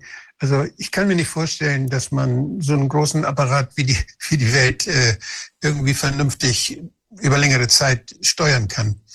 Und äh, dazu sind dazu sind die Kommunikationsprozesse zwischen den Menschen zu komplex. Und dazu sind die Fähigkeiten, das in eine Bahn zu kriegen, sodass da keine dauernden Konflikte alles wieder kaputt machen, sind zu häufig, sind zu vielfältig. Ich, Ich- stimme Ihnen völlig zu. Da stimme ich Ihnen ja völlig zu. Nur was deshalb, denk, deshalb denke ich, dass es, dass es nicht klappen kann, was, was die da jetzt vorhaben. Und gut, dass Herr, wir, gut, das, Herr Bodak. Gut, dass wir das auch ganz zuver dass wir ganz zuverlässig sein Ja, können. dass aber, aber sehen Sie mal, das, Gleichzeitig sehe ich aber, das nehme ich noch weiter. Entschuldigung, Gleichzeitig sehe ich aber, dass selbst die jetzt, die das machen, die können jetzt nur, die machen nur kaputt. Die können nichts aufbauen. Die können nur kaputt machen. ja, Und das wollen Sie doch. Versuchen, dann können sie versuchen, da Geld reinzutun und das zu kaufen. Aber was Herr Wodak, Herr Wodak, Sie sind ja so, Sie sind ja so ein netter Mann, aber ich glaube, Sie können gar nicht so verkommen denken, wie die denken. Nein, das meine ich ernst. Die meisten von uns können, wenn sie, wenn sie so, so brave, liebe, nette Menschen sind, die können nicht so verkommen denken, wie die handeln. Und sie müssen vielleicht in Erwägung ziehen, dass die Zerstörung alles dessen, was wir so bisher kannten, ein Grundprinzip dieser organisierten Verbrecher ist, um etwas Neues in die Welt zu setzen, von dem sie noch gar nicht wissen, ob es überhaupt funktionieren Und kann. was, ist, und was das neu überhaupt ist, das lassen sich von PR-Organisationen konstruieren. Die Jo. wissen es ja gar Jo. nicht. Jo. Die denken, Jo. das Jo. sind solche, das sind solche Leute wie der, wie der, wie der, ja, einige, einige Hoheiten von früher, nicht? Die noch so feudalistisch sowas aus der Vergangenheit, so eine Idee noch im Kopf haben. Und die Ja. meinen jetzt mit, mit Geld, So ist es. Macht kann man so wieder was Schönes, Feudales, wo man Ja. für die Menschen sich, Nee, um die Herr, Menschen sich Herr kümmern kann. ja, das geht noch weiter zurück. Nee, in die Sklavenhaltergesellschaft. Ja, das war die feudale Gesellschaft, war ja noch Sklavenhaltergesellschaft. Ja. 1830 in Schleswig-Holstein ist die letzte Leibeigenschaft aufgehoben. Ja, sehen Sie mal. Da wollen die wieder hin. ja. Da wollen die wieder das, hin. nicht, ich nenne die gerne Neofeudalisten. Und das ist so, so was Dummes. So, die, das, das ist einfach heute mit den Möglichkeiten der Kommunikation, und mit den Möglichkeiten und der Produktivität, die die Menschen alle haben. Da ist so viel Klugheit und so viel Möglichkeiten sind da, sein Leben zu gestalten, gemeinsam Ja. zu gestalten, dass das, mir kommt das, was die da vorhaben, wenn ich den Herrn Schwab da sehe oder andere solche, äh, solche Leute, die müssen, irgendwie müssen die hier eine, eine Klatsche haben. Die müssen irgendwie, Die haben die ja auch. ja, Die haben die ja auch. Und, das und Einzige, was sie machen, die haben so viel Geld, dass sie alles kaputt machen können. Das ist das, Die, das Einzige. äh, Herr Wodak, ich bin davon überzeugt, wer so viel Geld hat und sich dieses Geld durch alle möglichen Verbrechen und Gaunereien ja auch nur hat erst erwirtschaften können. Mhm. Denn sonst können sie ja nicht Milliardär oder Multimilliardär sein, sondern Ja. das ist ja strukturelle Gewalt. Was anderes ist das ja gar nicht. Die, die wollen ihre äh, ökonomische und Finanzpower in politische Macht ummünzen. Hm. Und wenn sie dann, ich habe das in meinem neuen Buch beschrieben, und da gibt es einen wunderbaren Film bei Epoch Times äh, über die ESG-Bewegung. Da fragen viele von, ich wusste da vor ein paar, paar Monaten auch noch nichts von.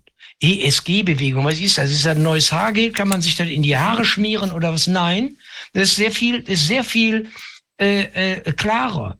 Äh, Ecology, Social and Governance. Das ist eine gigantische Konzernoperation, wo alle großen Weltkonzerne inklusive der Finanzorganisatoren mit drin hängen, mit einer Finanzpower von aktuell, glaube ich, 55 Billionen. Und die Ja. wollen die gesamte Weltwirtschaft umbauen. Und dazu gehen die über die Leichen. Dazu machen die alle. Die wollen doch ein neues Profitregime erwirtschaften. Wie wissen sie wahrscheinlich selber noch gar nicht. Hauptsache alles umbauen, Hauptsache alles das, was wir mal so kannten, mit allen Strukturen, die wir mal so kannten, zerstören, zerrücken, kaputt machen. Ich habe das, ich hab das erlebt bei den großen Konzernen. Die haben ja alle Compliance, Compliance Officers. Die haben ja alle, kämpfen alle gegen die Korruption. Und das ist aber so, dass dadurch, Das ist dass ja lustig. Dadurch, dass sie im Wettbewerb sind, überleben die ja nur, wenn die wissen, was der andere macht. Über die, die können praktisch nur dadurch leben, dass sie von dem anderen was klauen und dass sie, dass sie sich gegenseitig in Ja. Konkurrenz irgendwie das Leben Ja. schwer machen. Das Ganze ist ja, das, so ist das die Wirtschaft aufgebaut. Ja, klar. Die tricksen sich gegenseitig laufend aus. Und dann haben, geben sie unheimlich viel Geld für Compliance Officers aus. Ja. Also das ist so eine Art, das ist, ist alles sehr, sehr absurd und Ja. kann, nicht, kann nicht gut gehen. Und Nö, das wird auch nicht gut gehen. Die Frage ist nur, wer, Herr, Herr Wodak, die Frage ist doch nur, wer über diesen Weg alle auf der Strecke bleibt. ja, das ist traurig. Das müssen wir verhindern, dass da viele auf der Strecke bleiben. Deshalb müssen wir sie viel mehr auslachen. Wir müssen sagen, die sind blöd. Das, das schafft uns das Selbstbewusstsein. Wir können selbstbewusst sein mit dem, was wir können. Herr Wodak. Wir brauchen solche Leute nicht. Herr Wodak, die Frage ist, ob die wirklich blöd sind. Nach unserem, nach unserem Verständnis einer halbwegs funktionierenden Gesellschaft sind die vollkommen Banane, sind die vollkommen, sind die vollkommen bescheuert. Die entscheidende Frage ist aber eine andere. Wer kommt heute in Führungsposition?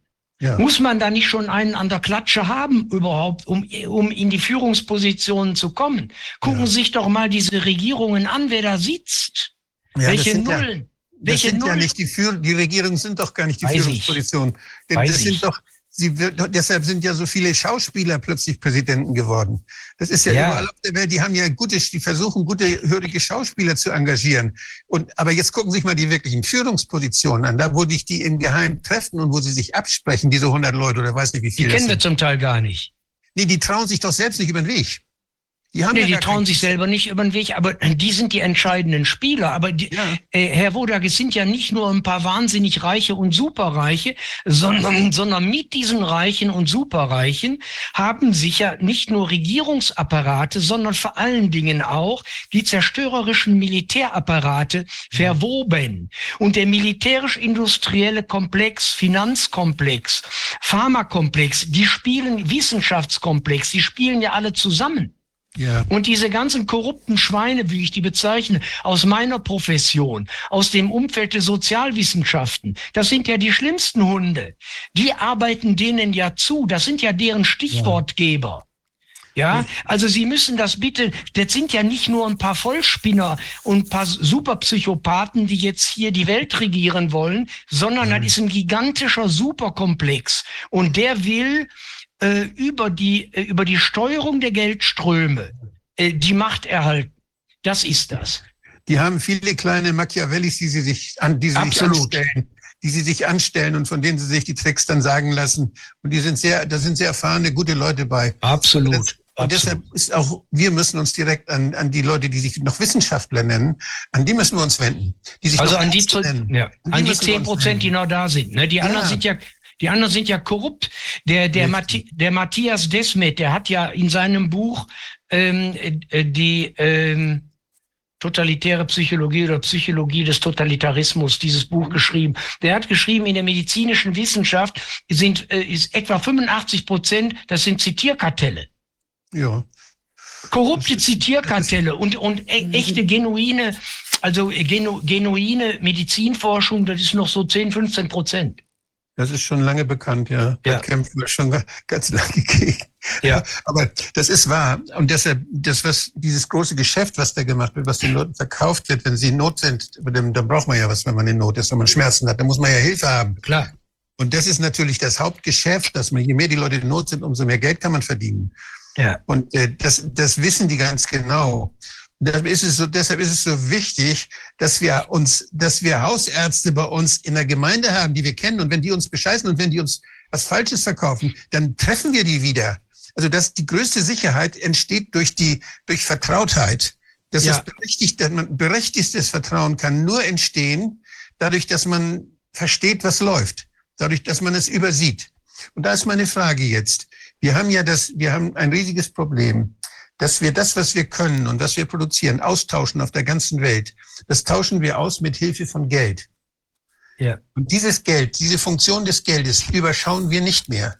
Das Ja. heißt, das, was wir austauschen, überschauen wir nicht mehr. Wir wissen, dass, dass da geht's, da läuft's schief. Sobald Geld im Spiel ist, läuft es schief. Und das ist die große Frage, wie, wie kommen wir davon los? Wie machen wir das? Das kann ich nicht sagen. Ich weiß nicht, wie wir davon losgehen. Solange, solange die Dre Gelddruckmaschinen in den USA laufen können und auch hier in der EU ohne reale Gegenwerte zu produzieren, äh, geht dieses Spiel erstmal weiter, aber die kommen doch langsam an ihr Limit. Sonst würden sie doch nicht, sonst, sonst, sonst wäre doch hier diese, die, die, würden sie die Inflation nicht anheizen, sonst würden sie, äh, sie ziehen ja auch den, den Wohlstand immer mehr aus der Fläche ab immer mehr aus der Fläche ab. Und äh, aber wie wir aus diesem abartigen Geldsystem rauskommen, kann ich nicht sagen. Ich weiß nicht, irgendwie ja. muss es offenbar erst kollabieren, bevor, bevor da so, so ein Rest an Vernunft eintritt. Äh, aber wie wollen Sie die Gelddruckmaschine der, der, der FED in, in, den, in den USA abschaffen? Ja, das Geld ist ja eine Vereinbarung. Und wenn wir, diese, wenn wir dieser Vereinbarung einfach nicht mehr trauen, wenn wir Wege, finden, wie wir ohne diesen Mist äh, noch miteinander austauschen können. wir müssen, können. wir müssen, wir müssen parallel, äh, Parallelwährungen schaffen. Ja, zum Beispiel. Kleine erstmal. Das, so das wirft uns unheimlich zurück. Das ist unheimlicher.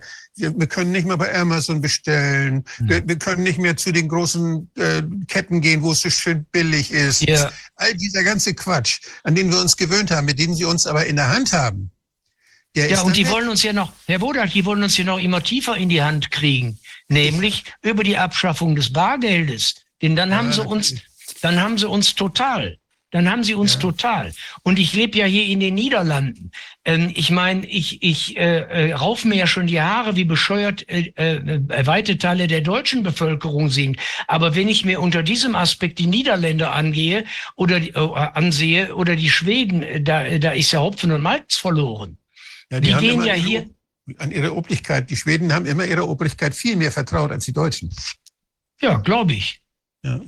Und, und in den und und und äh, in Niederlande ist auch ein, ein Obrigkeitsstaat, nicht? Also ich habe festgestellt, dass in Europa die Staaten, wo man der Obrigkeit noch nie vertraut hat, wo man immer gesagt hat, auch die sind alle korrupt, dass die Leute viel viel nachhaltiger miteinander überleben und diesen ganzen Mist nicht mitmachen oder Wege finden, wie sie dem ausweichen können, ja. als die Staaten, die so gehorsam immer auf die Obrigkeit vertraut haben. Ja, also ich sehe, äh, wenn wir aus diesem ganzen Wahnsinn rauskommen äh, wollen, wir müssen die Minderheit stärken.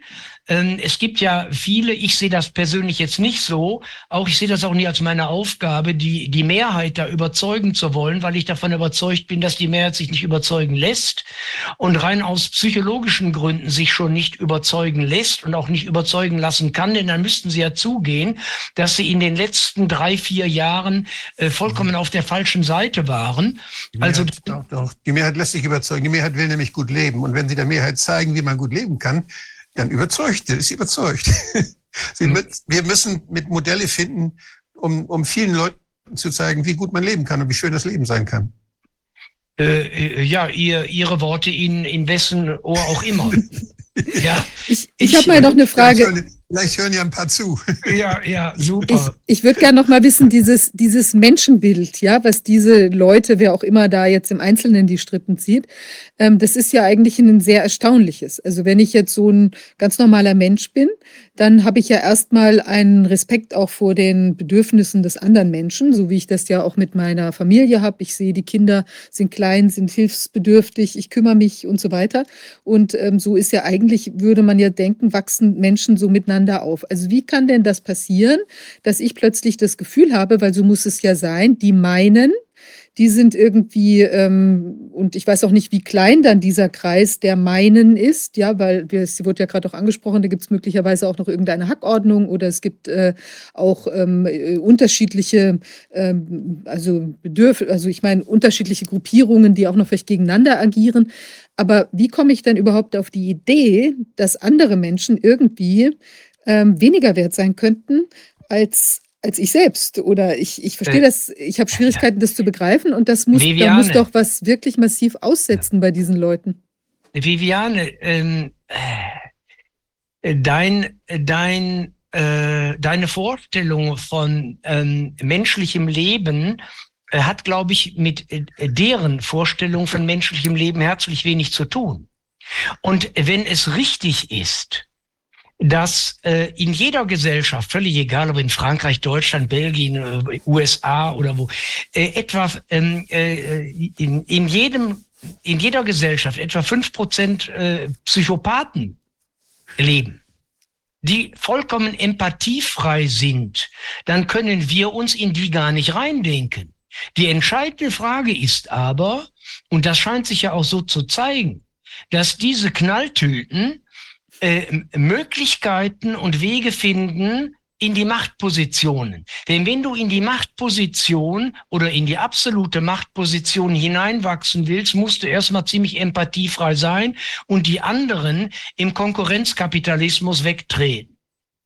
Und wenn du skrupellos genug bist und verkommen genug bist, dann tust du das auch dann hast du all die ganzen Empfindungen, die du da hast oder, oder, oder die mich als Skrupel ähm, dann noch bewegen würden. Das haben die gar nicht. Also was ich, ich wünsche mir jetzt eine Diskussion zwischen Herrn Brickmann und Ihnen, der, der, der sagt, der Mensch ist im Grunde gut und äh, der sein Buch da auch drüber geschrieben hat.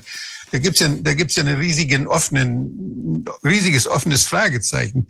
Denn selbst die, die ideale Demokratie in, in Griechenland, in den Städten in Griechenland, die, die galt ja nur für die guten Bürger, die galt genau. ja nicht für die, für die Idiotes, für die Sklaven, ja. für die anderen. Ja, ja, die, das, da gab's ja auch schon Menschen, die sagen, wir machen Demokratie und, und die, die sorgen dafür, dass wir Kaffee trinken dabei oder irgendwas anderes.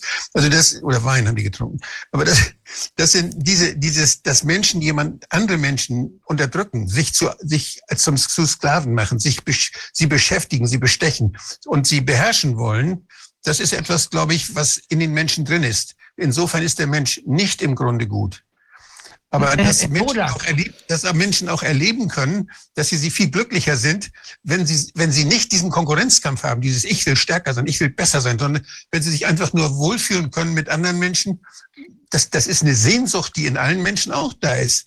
Und das ist die Frage, wie wir dieser Sehnsucht, wie wir dieser Sehnsucht nach dem Gutsein, wie wir der Raum schaffen können und wo wir das können. Das ist diese Modelle, wie man, wie man so ein Leben organisieren kann, dass man, dass man miteinander gut sein kann. Das ist etwas, was eine Daueraufgabe ist. Und das ist eine uralte Aufgabe.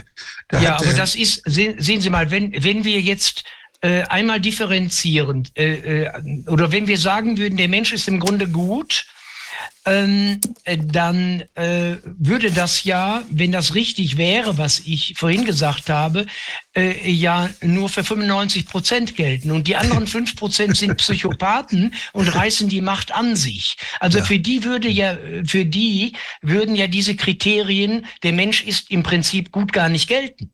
Mhm. weil die einfach schon rein physiologisch so anders gepolt sind, äh, dass, dass das gar nicht greift mit dem Gutsein. Ne? Also, die finden es, die finden es natürlich gut, wenn sie, wenn sie über andere herrschen können.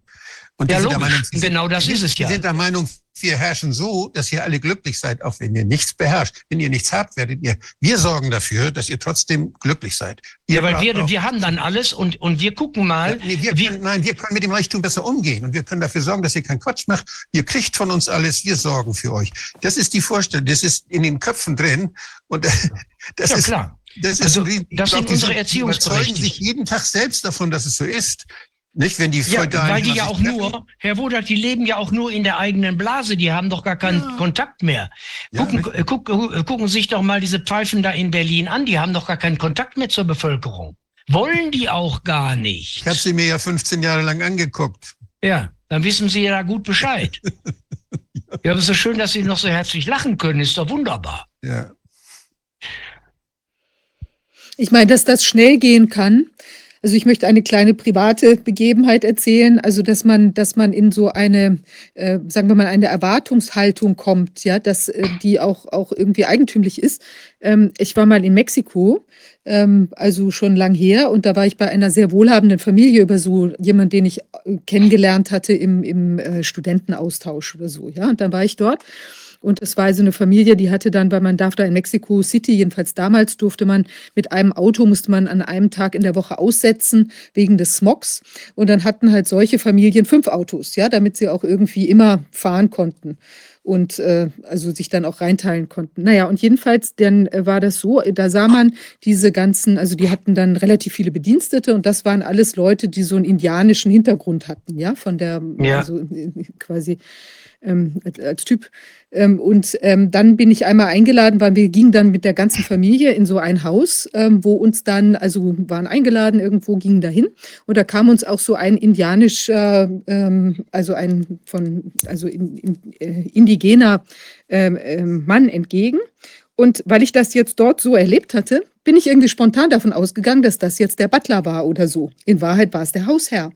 Also es ist irgendwie eigentümlich, also wie schnell man, also ich hatte ja kein jetzt das Gefühl, die sind irgendwie inferior oder so, aber es ist trotzdem so, dass plötzlich so eine Erwartungshaltung, weil man es eben in bestimmten, also in so einer Konstellation, wo man vielleicht auch fremd ist, also so wie halt ein Kind dann auch vielleicht aufwächst in so einer Familienkonstellation und dann gibt es eben die, die immer nur dienen und die, die was zu sagen haben. Und ich war wirklich entsetzt. Also ich war über, über diese, also dass ich das so gleich irgendwie, ähm, ich konnte ja gar nichts dafür, weil ich die Verhältnisse ja gar nicht so beurteilen konnte. Aber ich war dann schon irgendwie so, dass ich dachte, was ist denn das? Also das hättest du in Deutschland jetzt nie gedacht, ja. Wenn du irgendwo hingehst, dann denkst du, das sind natürlich, also ist jetzt, ich weiß nicht, ob der Punkt drüber gekommen ist, aber ich finde, das sind so Sachen, wo man gar nicht merkt, also ähm, so jetzt keine Manipulation oder irgendwas, aber so eine Begebenheit, wo ich dann doch ein bisschen erstaunt war, also wie schnell man da von so einer, einer Ja. Gegebenheit irgendwie ausgeht, ja. Aber ich glaube, es ist trotzdem, also die, der Wert eines einzelnen Menschen ist gar nicht zu unterschätzen. Und ich glaube, wir müssen einfach auch dahin kommen, dass, die, dass das auch einfach, ich glaube, das ist auch was, was bei uns einfach ein Stück verschütt gegangen ist, weil die Leute halt auch so, die sind so materialisiert, ja. Also das ist dann, man ist in der Funktion eines Arbeitnehmers oder eines Chefs unterwegs oder so. Man Ja. hat so viele ähm, ähm, Pseudo-Hüte auf in dieser Gesellschaft, ja. Aber das, das, Ja. ähm, das ist irgendwie, das ist falsch. Also dass das, das eigentlich muss immer der Mensch in seiner in seiner Werthaftigkeit irgendwie zuerst gesehen werden und Mhm. dann hat er halt irgendwelche ja, Hüte, die quasi auch vielleicht zufällig äh, auf ihm kleben. Und, und ich glaube, dahin Aber- müssen aber wir auch den- wieder kommen. den Menschen die Mitmenschlichkeit auszutreiben, da haben die sich ja 40 Jahre locker Zeit für gelassen. Ich habe ja vorhin von der neoliberalen Konterrevolution gesprochen. Alles wurde Markt. Alles wurde zur Win-Win-Situation. Ja. Ja. Nicht? Und ähm, äh, jeder wurde gegen jeden in Stellung gebracht. Nochmal, alles wurde Markt. Und alles wurde am Marktgeschehen orientiert. Das Soziale spielte gar keine Rolle mehr. Und der soziale Staat, der für die Bürgerinnen und Bürger da sein sollte, der wurde abgeschafft und wurde zum Konzernstaat. Alle gegen alle. Alles wurde privatisiert. Alles das, was dem Bürger eigentlich mal, wofür er auch gearbeitet hatte oder Generationen gearbeitet hatten, wurde ihm genommen. Das, was sie noch privatisieren können, das sind Bürgersteige. Über die muss man dann fliegen, wenn man nicht Nee. äh, denke, das, Ah, das, ist, nee, das- zahlen kann. das ist alles noch gar nicht so lange, so lange her. Also ich, ich erinnere mich sehr deutlich an, an eine Situation oder an eine, ein ja, Ambiente, wo ich diese verschiedenen Arten, wie Menschen miteinander umgehen, sehr intensiv erlebt habe. Wenn Sie im Hamburger Hafen vor 30 Jahren oder vor 50 Jahren, nee, so lange ist das noch nicht her, 30 Jahre, wenn Sie vor 30 Jahren im Hamburger Hafen von einem Schiff aufs andere gefahren sind, wie ich das als Hafenarzt machen durfte, dann waren Sie plötzlich auf einem, waren Sie auf einem südafrikanischen Schiff, vor der Apartheid war das noch. Da kriegten Sie von, Squa- von, von, von Schwarzen, kriegten Sie da, der weiße Offizier sagte Ihnen guten Tag, da kriegten Sie vom Schwarzen den Kaffee serviert und das war richtig völlig klar, wer da das Sagen hatte und das war, es war wie in der Sklavenhaltung noch. Das Ja. Gefühl hatte man auf den Schiffen. Wenn ich, dann kam ich als nächstes, fünf Minuten später, auf ein russisches Schiff. Da kam die russische Schiffsärztin, ganz selbstbewusst und so, und, und, und erzählte, was sie alles erlebt hatte. Und da waren die Leute, da waren völlig anderes miteinander umgehen. Dann kam ich auf ein chinesisches Schiff, Mao, Mao-Zeit, nicht? Da hatten sie alle die gleichen Uniformen an. Da musste ich erst mal gucken, wer ist denn der Kapitän oder sowas. Das war total diese Art, wie Menschen sich akzeptieren in diesen Hierarchien und in dieser, in dieser Art miteinander umzugehen. Das ist noch gar nicht lange her. Da war das auf der ganzen Welt sehr, sehr unterschiedlich. Ja. Und ich glaube, dass, dass diese, diese Rolle des Geldes, die Rolle des Marktes, dass man alles kaufen kann, dass man privatisieren kann, das ist ja kaufen. Kaufen heißt, Rauben. Ah, Nee, nee, Raub. privatisieren ist Raub. ja gut, okay, aber wir, es gibt ja auch Menschen, die verkaufen. Verkaufen, die, unsere Altenheime haben die Kommunal, unsere Kommunalpolitiker verkauft. Die sind nicht geraubt worden. Die haben sich die abnehmen lassen. Das heißt, das, da gehören immer zwei dazu. Einer, der, der, der es rauben will und der andere, der es sich rauben lässt. Der so blöd ist, das zu verschenken oder zu verkaufen. Der sich bequatschen lässt. Und das sind, das, das sind zwei Dinge. Und ich denke, dass wir, dass wir inzwischen, die Welt ist langweilig geworden. Es ist beim Reisen, findet man überall dasselbe. Und äh, ich denke, dass wir diese neue Vielfalt, die, dass wir die im eigenen Lande wieder schaffen können. Ich glaube, dass wir das können. Ich habe so viel in, diesen, in dieser Zeit so viel gesehen, wie Leute, die da nicht mit zufrieden sind, auf, in irgendeinem Schwarzwaldtal oder auf irg irgendwo in einem, in einem Dorf in Norddeutschland, wo sie versuchen, das anders zu machen und wo sie auch ihr Leben anders einrichten. Und da, dabei spüren auch, dass das also viel befriedigender ist und viel schöner ist. Und die Frage ist, wie können diese kleinen Inseln überleben? Werden sie überleben oder werden sie einfach plattgewalzt? Das ist die große Frage. Und deshalb ist es so wichtig, dass wir darüber sprechen, dass wir diese kleinen Pflänzchen, die es da gibt, die das erhalten, was, was uns eigentlich wichtig ist, dass wir die weiter fördern, dass wir, dass wir aufpassen, dass sie wachsen können und dass es viele davon gibt. Nicht, dass sie wachsen können, dass sie jetzt zum, zum, zum, zum großen Modell werden. Nicht ein Dorf in, in Mecklenburg macht es super und das kauft alle anderen Dörfer auf. So nicht. Sondern dass, dass, man, dass, man, dass, man Modelle, dass man Modelle findet, dass jeder das auf seine Art eben versucht, selbst zu machen und mit anderen selbst zu machen. Und wie man die, die Rahmen, ich weiß noch nicht, wie man die politischen Rahmen dafür gestalten soll, dieses Vernetzen, wie man sich austauscht. Das muss ja, da müssen ja Regeln sein, die sind ja alle nebeneinander und die, die haben ja auf einer Welt, wir haben ja unheimlich enge Verbindung. Denken Sie allein das Internet. Also wir müssen es schaffen, dann, dass diese, diese Vielfalt wachsen kann, ohne dass da Monopolisierungsprozesse möglich sind. Also da ist, ich weiß nicht, das ist viel zu groß, die Aufgabe, als dass man sich die jetzt so vorstellen kann. Ne? Aber ich finde sie unheimlich spannend und sie ist unheimlich menschlich. Ja. Sie kommt den, sie entspricht den Bedürfnissen, dass Menschen sich verwirklichen wollen, dass Menschen wichtig sein wollen für andere Menschen. Wenn sie Sklave sind, so sind sie nur für einen Menschen wichtig und den mögen sie nicht. Von dem sind sie abhängig. Und deshalb ist es so wichtig, dass wir was Menschliches machen, dass wir diese, dieses menschliche Wirtschaften, dass wir das irgendwie, dass wir das uns überlegen, wie man das organisieren kann. Da brauchen wir viel Gehirnschmalz, ja. Und viel, viel, müssen viel ausprobieren. Es, es gibt ja unglaublich viele Initiativen, die sicherlich nicht zuletzt auch angestoßen durch diesen Corona-Wahnsinn gesagt haben, pass mal auf, wir haben mit der großen Gesellschaft, die, die ist völlig neben der Spur, haben wir nichts mehr mit äh, zu tun oder wollen auch nichts mehr damit zu tun haben. Wir versuchen unsere eigenen, äh, äh unsere eigenen Wege zu gehen und tun das auch. Und, und ich kenne die zum großen Teil gar nicht, manche kenne ich. Und äh, das sind eben Initiativen, die aber äh, die sind ja zum Teil dann auch wirklich in der Subsistenzwirtschaft tätig. Die machen dann alles. Die versuchen, die versuchen Landwirtschaft zu machen, die versuchen einen, einen, einen vernünftigen äh, Umgang miteinander zu pflegen und so weiter. Also alles das, was Sie hier angeschnitten haben. Und das sind die vielen kleinen Pflänzchen, die überleben müssen. Ich, ich nenne die mal kulturelle Hotspots, die wir im Sinne einer humanen und humanistischen Entwicklung pflegen müssen. Und ähm, äh, es ist ja sowieso eine sehr schwierige Aufgabe. Versuchen Sie mal 100 oder 200 Leute in Ihrem neuen Kral unter einen Hut zu kriegen. Das ist ja auch nicht einfach. Unter also, wessen Hut? Unter wessen Hut? ja, unter, unter, unter, unter eine, ein, sagen wir im Sinne einer, einer, einer gemeinsamen Idee ja. wirken zu lassen. Und äh, äh, vieles müssen wir ja von, von Grund auf auch neu erlernen. Das ist natürlich auch total spannend und sicherlich auch ein Anreiz für viele junge Leute, die auch merken, diese Gesellschaft ist doch völlig im Arsch. Also muss ich, muss ich mich irgendwo neu einbinden und muss versuchen, einen neuen Weg zu gehen. Die andere Frage ist, das haben Sie aber auch schon angeschnitten, wird, werden diese Globalfaschisten das zulassen oder gehen die dann mit Militär und, und mit Sonderpolizeien da rein? Das ist die entscheidende Frage. Aber das sind ja letztlich auch Menschen. Also ich weiß nicht, vielleicht können wir, dürfen wir auch einfach ein bisschen vertrauen, weil ich glaube, es ist ja so, also die ganze Corona-Krise, sagen wir mal, wenn jetzt nicht so viele aufgestanden wären, wie jetzt hier Sabrina Kollmorgen, die ja auch gebannt hier zuhört, wie ich den Eindruck habe, ähm, also oder oder also auch wir, wir alle letztlich, ja, dann wären ja viele der Dinge gar nicht so sichtbar geworden. Und ich glaube, wir sind ja auch einfach so entstanden, weil wir irgendwie mit diesen ganzen Dings geschwommen sind, aber in dem Fall gegen den Strom. Und ähm, uns hat das im Prinzip hochgespült von einem Leben am Beach oder wie auch immer, also man vorher gelebt hat, ja.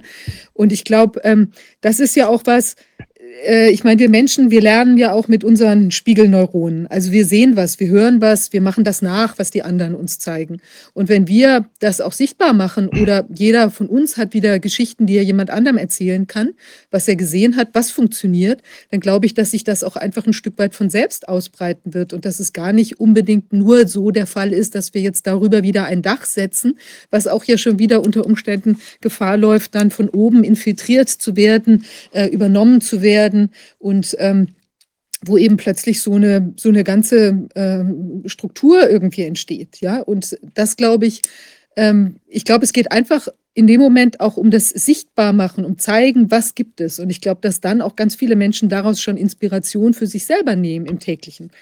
Und das kann auch schon reichen, dass es im Prinzip, ähm, also nach dem, das morphogenetische Feld, die Idee wird hineingegeben und dann entstehen eben an allen möglichen Stellen auch ähnliche Strukturen und irgendwie verbinden die sich auch. Also ich weiß gar nicht, ob wir uns tatsächlich, also ich sehe das schon, dass wir gucken müssen, dass wir auch ähm, jetzt äh, eben genauso Mechanismen, dass man überall reinschlägt und alles wieder kaputt macht oder so, ja.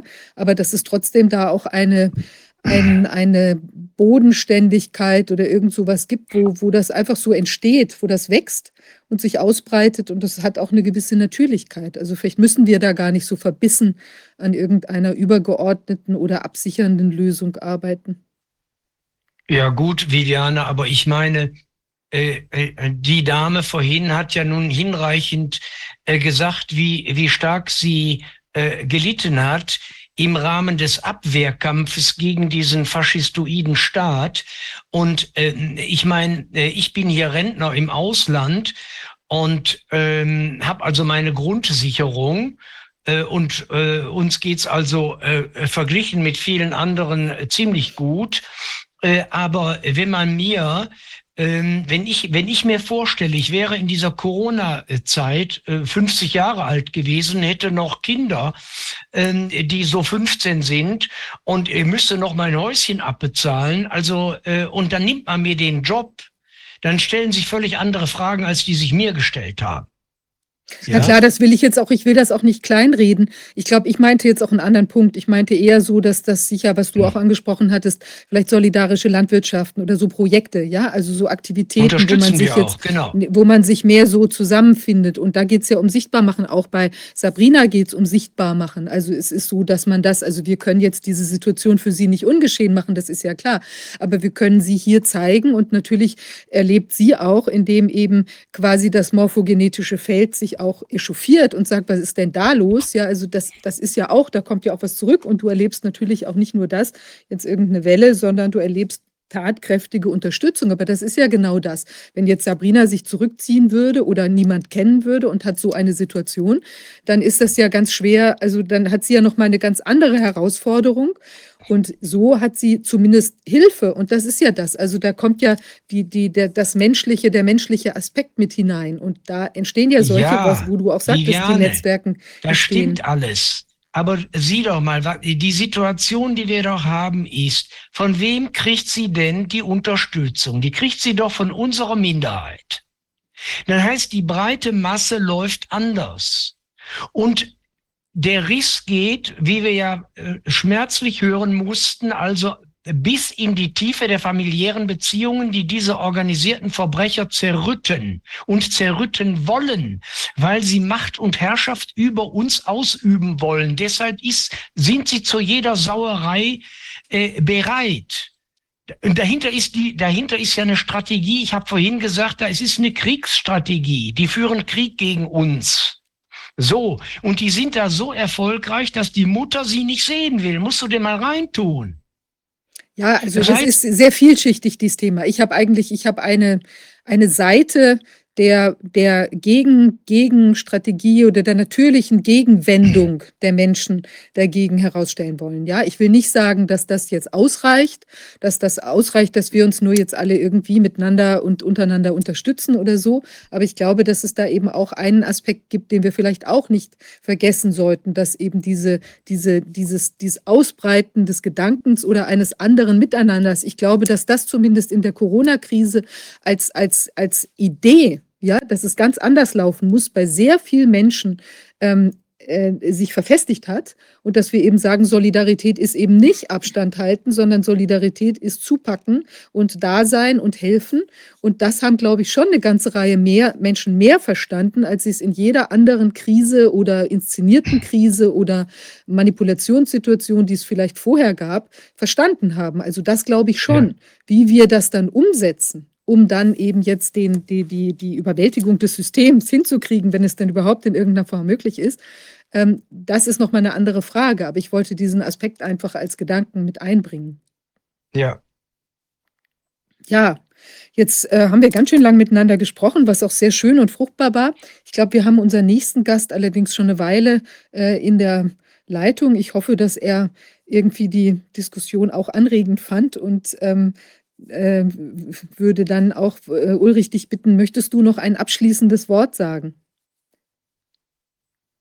Ähm, mein abschließendes Wort wäre der Appell zumindest an die äh, stabile Minderheit, die sich jetzt hier als Gegner dieses, ähm, äh, dieses biopolitischen Sicherheitsstaates äh, und äh, dieses Ausnahmezustandsstaates etabliert haben, dass die sich immer stärker vernetzen und immer stärker werden und sich immer stärker den Rücken äh, stärken und dass wir äh, vor diesem Hintergrund ähm, äh, trotzdem versuchen, äh, in die, in die breite Gesellschaft zu wirken. Da äh, knüpfe ich dann an äh, die Gedanken von Wolfgang Wodak an. Das ist, glaube ich, in unserer beider Sinne aber äh, ganz wichtig nochmal die Stärkung erstmal der Gegenkräfte ähm, und äh, auch materiell, in jeder Hinsicht, ideell, materiell. Und ähm, vor allen Dingen auch keine Illusionen mehr haben, äh, wozu die herrschenden äh, Klicken fähig und bereit sind, nämlich zu jedem Verbrechen und ähm, dann äh, über möglicherweise auch die ganzen Folgen, die äh, äh, durch dieses äh, Injektionsregime noch auf die Gesellschaft zukommen. Äh, äh, da äh, können die Mediziner natürlich als Experten sehr viel mehr zu sagen als ich. Hm, äh, wenn wir, wenn wir diese, diese Sache noch zusätzlich in Erwägung ziehen, dann könnte äh, auch der sagen wir mal, der Kreis derjenigen, die gegen diesen ganzen Wahnsinn ankämpfen, durchaus sehr viel größer werden. Sehr schön, wir werden uns darum bemühen.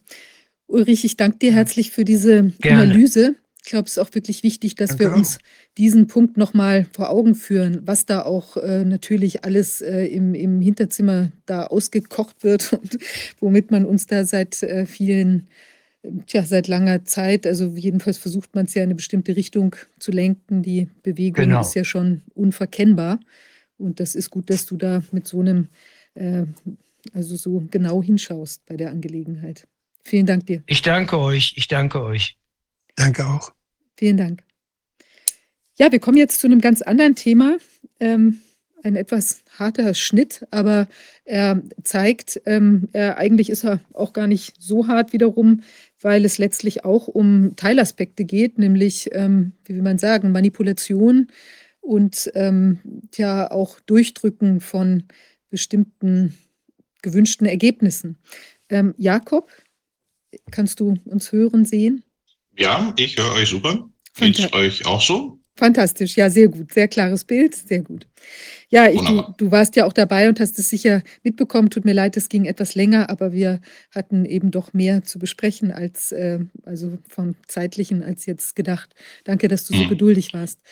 Ja, du hast ein anderes Thema für uns mitgebracht und zwar geht es nochmal um die, die ganze, ähm, tja, wie will man sagen, also auch ähm, vielleicht Trickserei, die sich im, im Zusammenhang mit der der, der Zulassungsthematik der, dieser mRNA-Injektionen äh, abgespielt hat. Und da ist doch, du hast das sehr genau analysiert und das ist ja doch faszinierend, äh, dass da tja, die Sachen sich vielleicht ähm, doch als so gesteuerter letztlich darstellen, als man vielleicht so schlichterdings verm vermuten würde.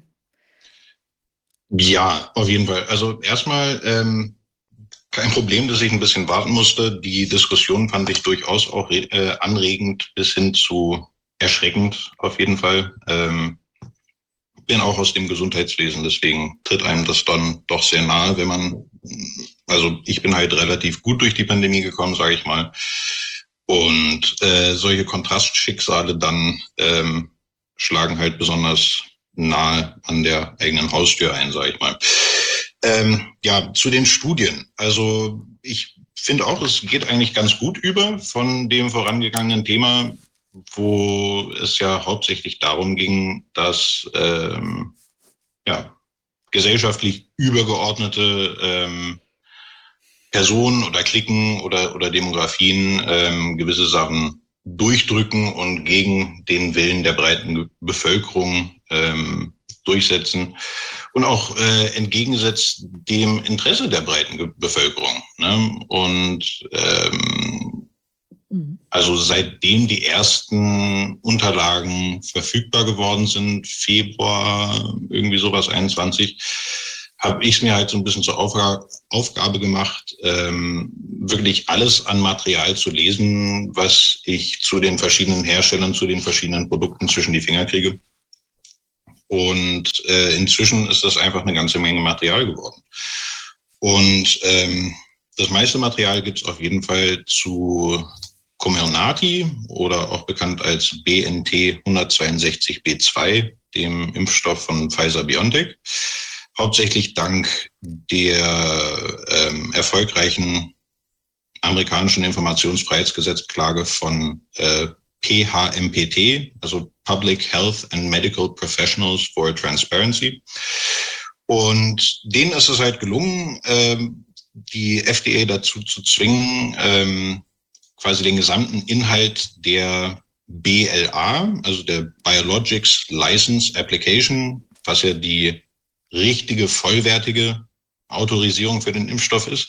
Das haben die halt freigeklagt und ähm, wir stehen kurz, kurz davor, also jetzt im Oktober wurde die angeblich vorvorletzte Tranche veröffentlicht. Ähm, jetzt im November kommt die vorletzte und im Dezember 20, äh, 2023 kommt wohl die letzte Tranche an Dokumenten.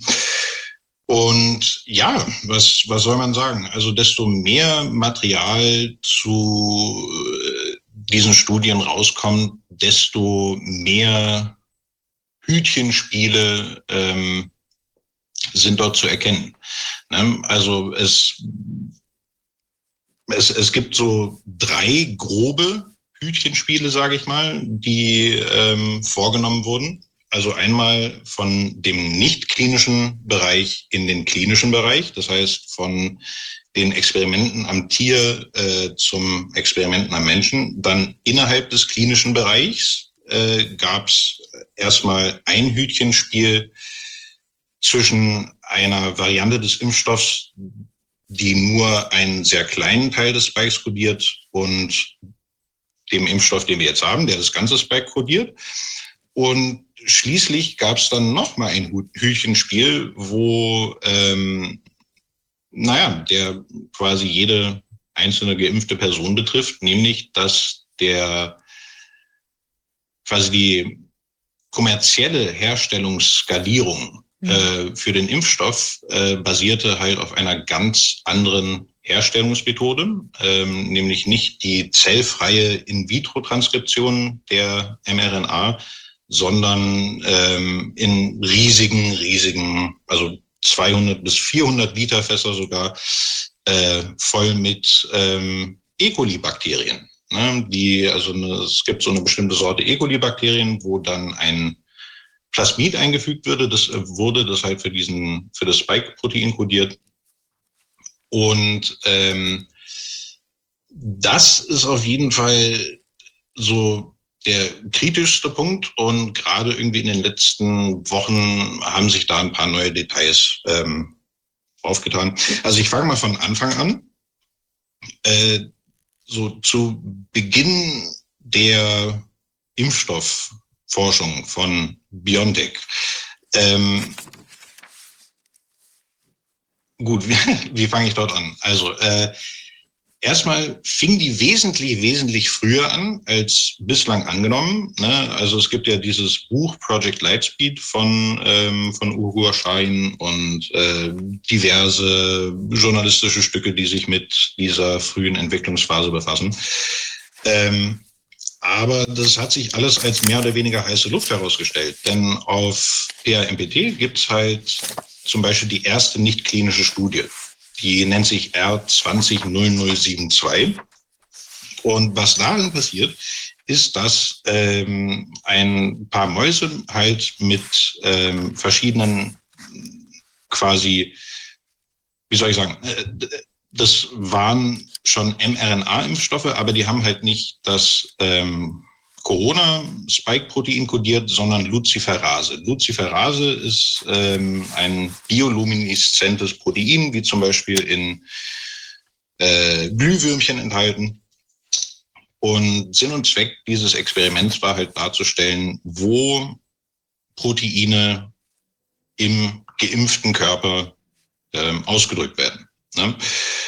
Und äh, aus irgendeinem Grund haben die im Anhang eine der mm, Tabellen falsch zensiert und aus dieser Tabelle geht hervor, dass die erste Charge von Biontech an Acuitas gegangen ist. Ne? Also Biontech hat halt die mRNA für diese Probestoffe hergestellt hat die an Acuitas geschickt, ähm, weil Acuitas ist ja der Hersteller für die Lipide-Nanopartikel ähm, von BioNTech, also denen gehört die Lizenz.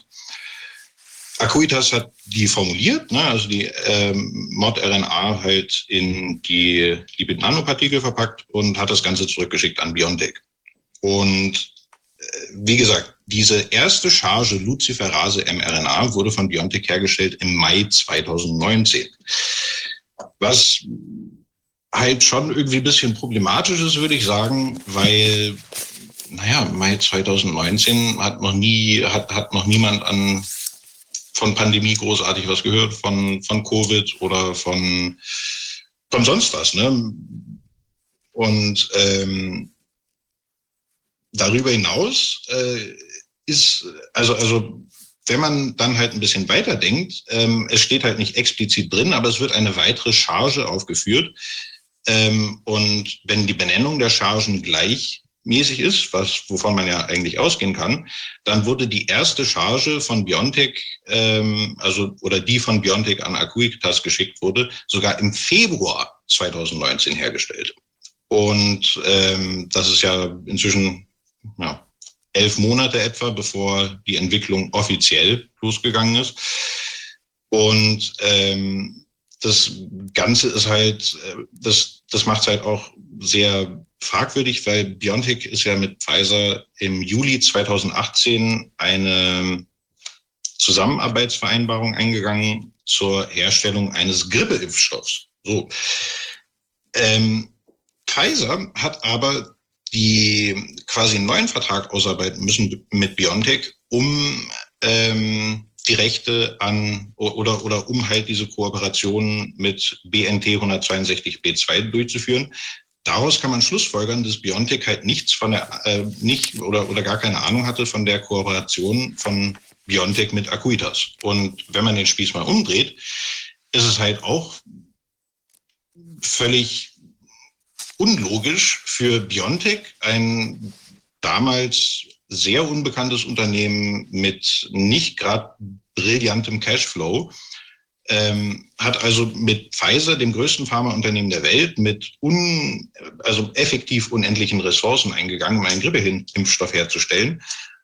Und lizenziert sich, also, also BioNTech lizenziert sich dann gleichzeitig oder, oder in sehr kurzem Abstand zu dieser Abmachung mit Pfizer lizenziert sich Biontech für vermutlich sehr viel Geld äh, diese Acuitas-Technologie und beginnt auf eigene Faust ähm, irgendeinen Impfstoff herzustellen. Ne? Das ist ja bislang nur Luciferase drin, aber allein die Tatsache, dass ähm, quasi dieser Probeimpfstoff, ja, wie er ja im Februar 2019 noch war, weil es ja dort noch gar kein Covid gab, ähm, das ist auf jeden Fall eine, ein sehr wichtiger Faktor, dass BioNTech diese Entwicklung auf eigene Faust begonnen hat. Ne? Das war halt nicht im Kontext einer Kooperation mit äh, der University of Pennsylvania, die ähm, auch schon relativ längerfristig ist, und war halt auch ganz explizit nicht im Kontext der ähm, Abmachung mit Pfizer.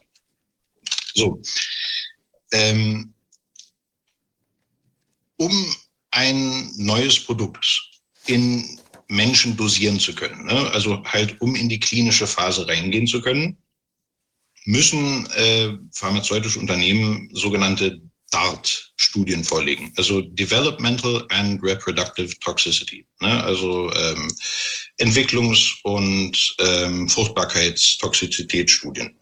Und ähm, genau, die erste, also quasi die DART-Studie, auf der oder mit der menschliche Dosierung gerechtfertigt wurde, ähm, hat halt äh, verschiedene Varianten der ähm, Impfstoffe getestet, die BioNTech dann später am Menschen bringen wollte.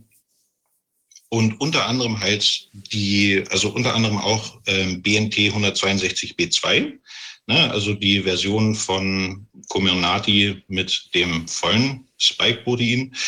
Ähm, ich gehe jetzt davon aus, dass halt so ein paar Grundbegriffe bekannt sind, wenn irgendwelche Fragen äh, aufpoppen, mich einfach unterbrechen. Ähm, und äh, wie gesagt, in dieser ersten ähm, Toxizitätsstudie am Tier war die B2-Version, die verwendet wurde, halt V8. So, was heißt BNT 162 B2 V8? Ähm, dieser Frage bin ich äh, quasi das ganze Jahr, äh, also dieses ganze Jahr schon irgendwie hinterhergestiefelt und bin erst vor kurzem relativ zufällig auf die tatsächliche Antwort gestoßen. Ähm, BNT 162 B2 V8 ist die von Biontech selbst, also mit einer eigenen Software, Codon-optimierte Variante des Spike-Proteins. So.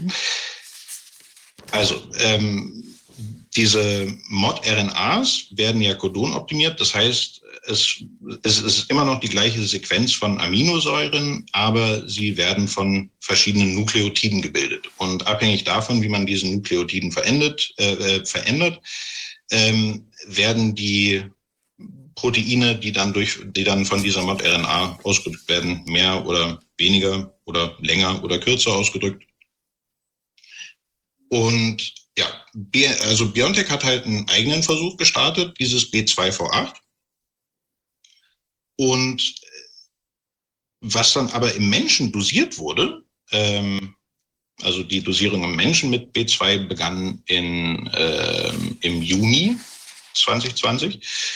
Und äh, dort wurde aber B2V9 benutzt. So, was ist B2V9? B2V9 ist auch das volle Spike-Protein, aber mit der optimal Codon-optimierten Sequenz. Ne? Also es gibt halt so eine Programme, wo man halt eine so, so eine mRNA-Sequenz einfach reinschiebt und die macht dann quasi die perfekte Codon-Optimierung. Das heißt, nach dem aktuellen Stand der Kunst wird die Sequenz äh, so aufgebaut, dass das Protein am längsten und am stärksten ausgedrückt wird.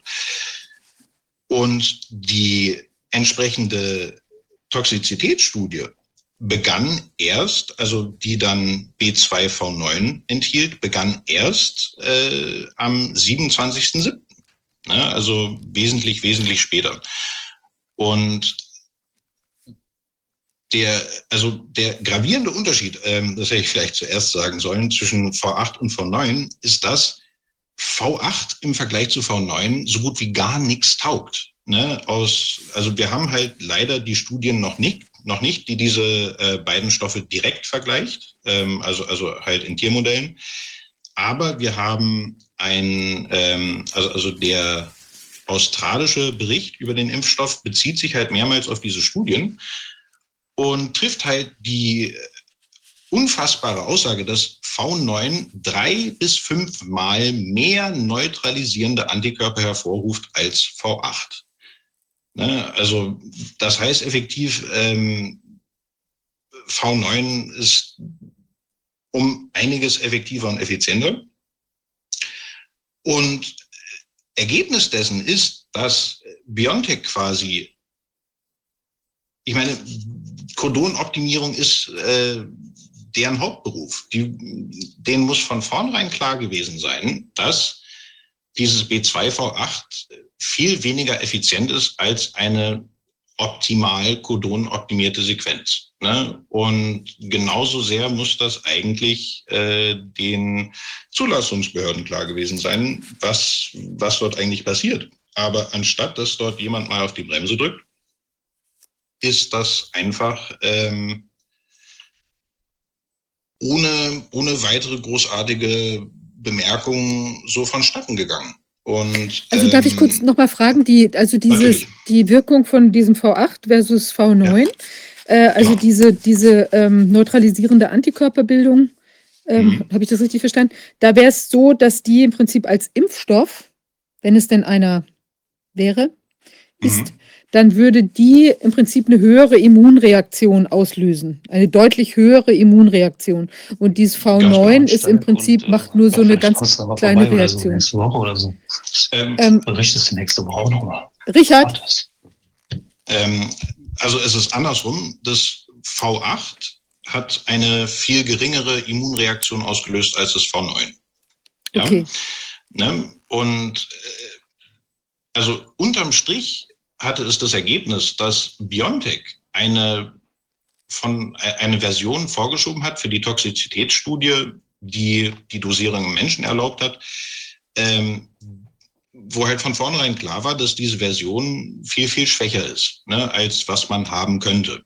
Und ähm, haben dann, äh, wie gesagt, Menschen ohne eine, ohne eine Toxizitätsstudie davor durchgeführt zu haben, die wesentlich stärkere Version benutzt, ne, das V9.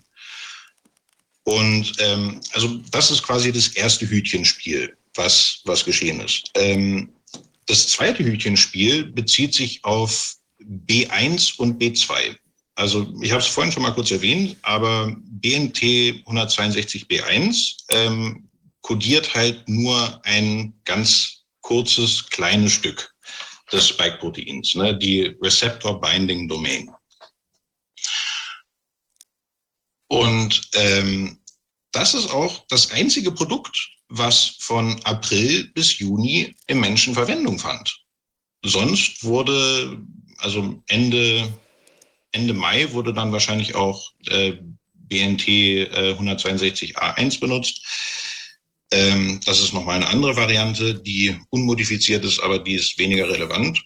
Ähm, aber auf jeden Fall von April bis Juni wurde in den beiden Studien, also in der deutschen Studie BNT 16201 und in C4591001 der großen weltweiten Studie, in den ersten sechs bis acht Wochen halt nur dieses B1 benutzt. Ähm, es ist nicht klar, weswegen B2 so spät in Phase 1 Verwendung fand. Aber es ist auf jeden Fall höchstgradig verdächtig, weil dadurch selbstverständlich ähm, die Sicherheitsbeobachtung von B2 viel, viel kürzer war, weil es halt nur fünf, also, also ich glaube bis zu 39 Tage Erfahrung hatten Sie mit äh, B2-Geimpften, bevor die Entscheidung fiel, dass B2 der Stoff für Phase 3 sein soll? Ne? Und ähm,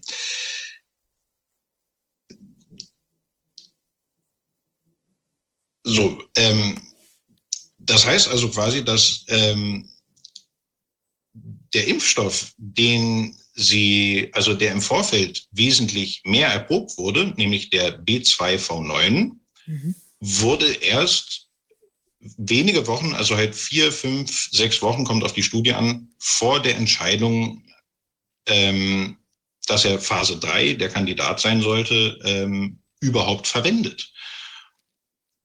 Und ähm, ja. Also das heißt, wir haben diese Variante, die dann großflächig ausgerollt wurde, die Mhm. wurde nur ganz wenige Tage, also ich meine 39, äh, wurde Mhm. sie überhaupt nur getestet. Und die, die Version, die nicht zur Anwendung gekommen ist, die wurde länger untersucht, richtig? Genau, ne? also, also ähm, quasi die Phase 1 und Phase 2 sollten genutzt werden, um halt die Variante zu bestimmen, die dann in Phase 3, ne, 40.000 Teilnehmer, Placebo kontrolliert und so weiter und so fort. Und ähm, genau, die, die Entscheidung, ähm, B2V9 als Kandidat für Phase 3 zu nehmen, ähm, beruhte halt auf viel, viel weniger Informationen als für zum Beispiel die Variante B1 zur Verfügung stände. Und ähm, das zeigt halt auch nochmal ähm, oder legt halt die Vermutung schon nahe, dass es von Anfang an eigentlich Absicht war, das ähm, volle Spike als Impfantigen zu nehmen, ähm, weil ja, wieso denn dann überhaupt äh, B1 benutzen? Ne? Und ähm,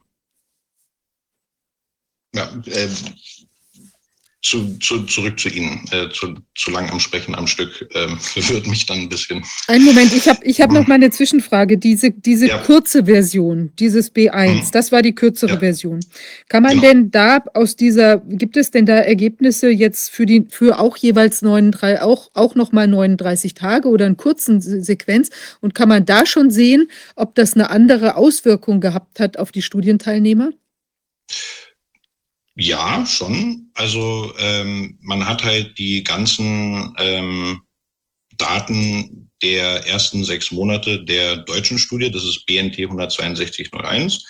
Und dort wurden gleich viele Probanden, also ähm, 60 im Alter von 18 bis 55 und äh, 36 im, also von 55 bis 85, ähm, jeweils mit B1 und B2 geimpft. Und der einzige Unterschied, der sich wirklich aufgetan hat, ist, dass B1 ein kleines bisschen weniger Nebenwirkung hatte. Also es gab insgesamt bei B2, also die genauen Zahlen habe ich jetzt nicht im Kopf, aber hier, hier hat äh, BioNTech und Pfizer natürlich auch wieder gemauschelt, weil äh, B1 wurde dosiert in ähm, 1, 3, 10, 20, 30, 50 und 60 Mygramm. Ja. B2 wurde in den gleichen Gruppen dosiert ohne 50er und 60er Gruppe. Ne? Also die beiden höchsten Stärken, die bei B1 ausprobiert wurden, wurden nicht bei B2 ausprobiert.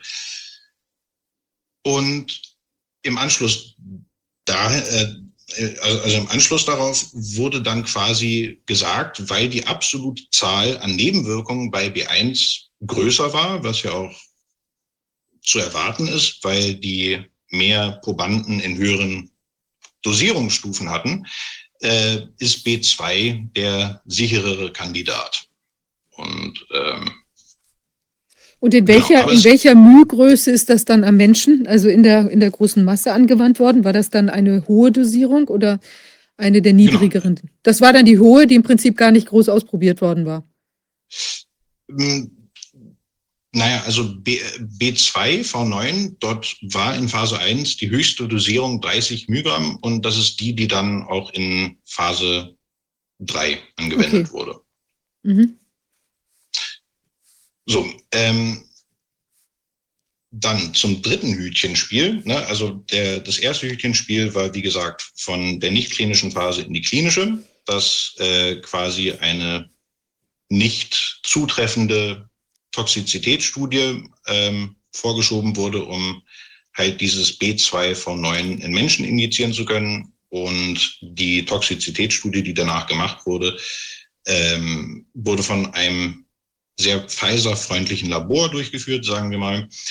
Dann das zweite Hütchenspiel war, wie gesagt, B1 und B2, dass es zu B1 eigentlich viel mehr Daten gab und es ist halt auch eine viel kürzere Sequenz, da kann weniger schiefgehen, sage ich mal.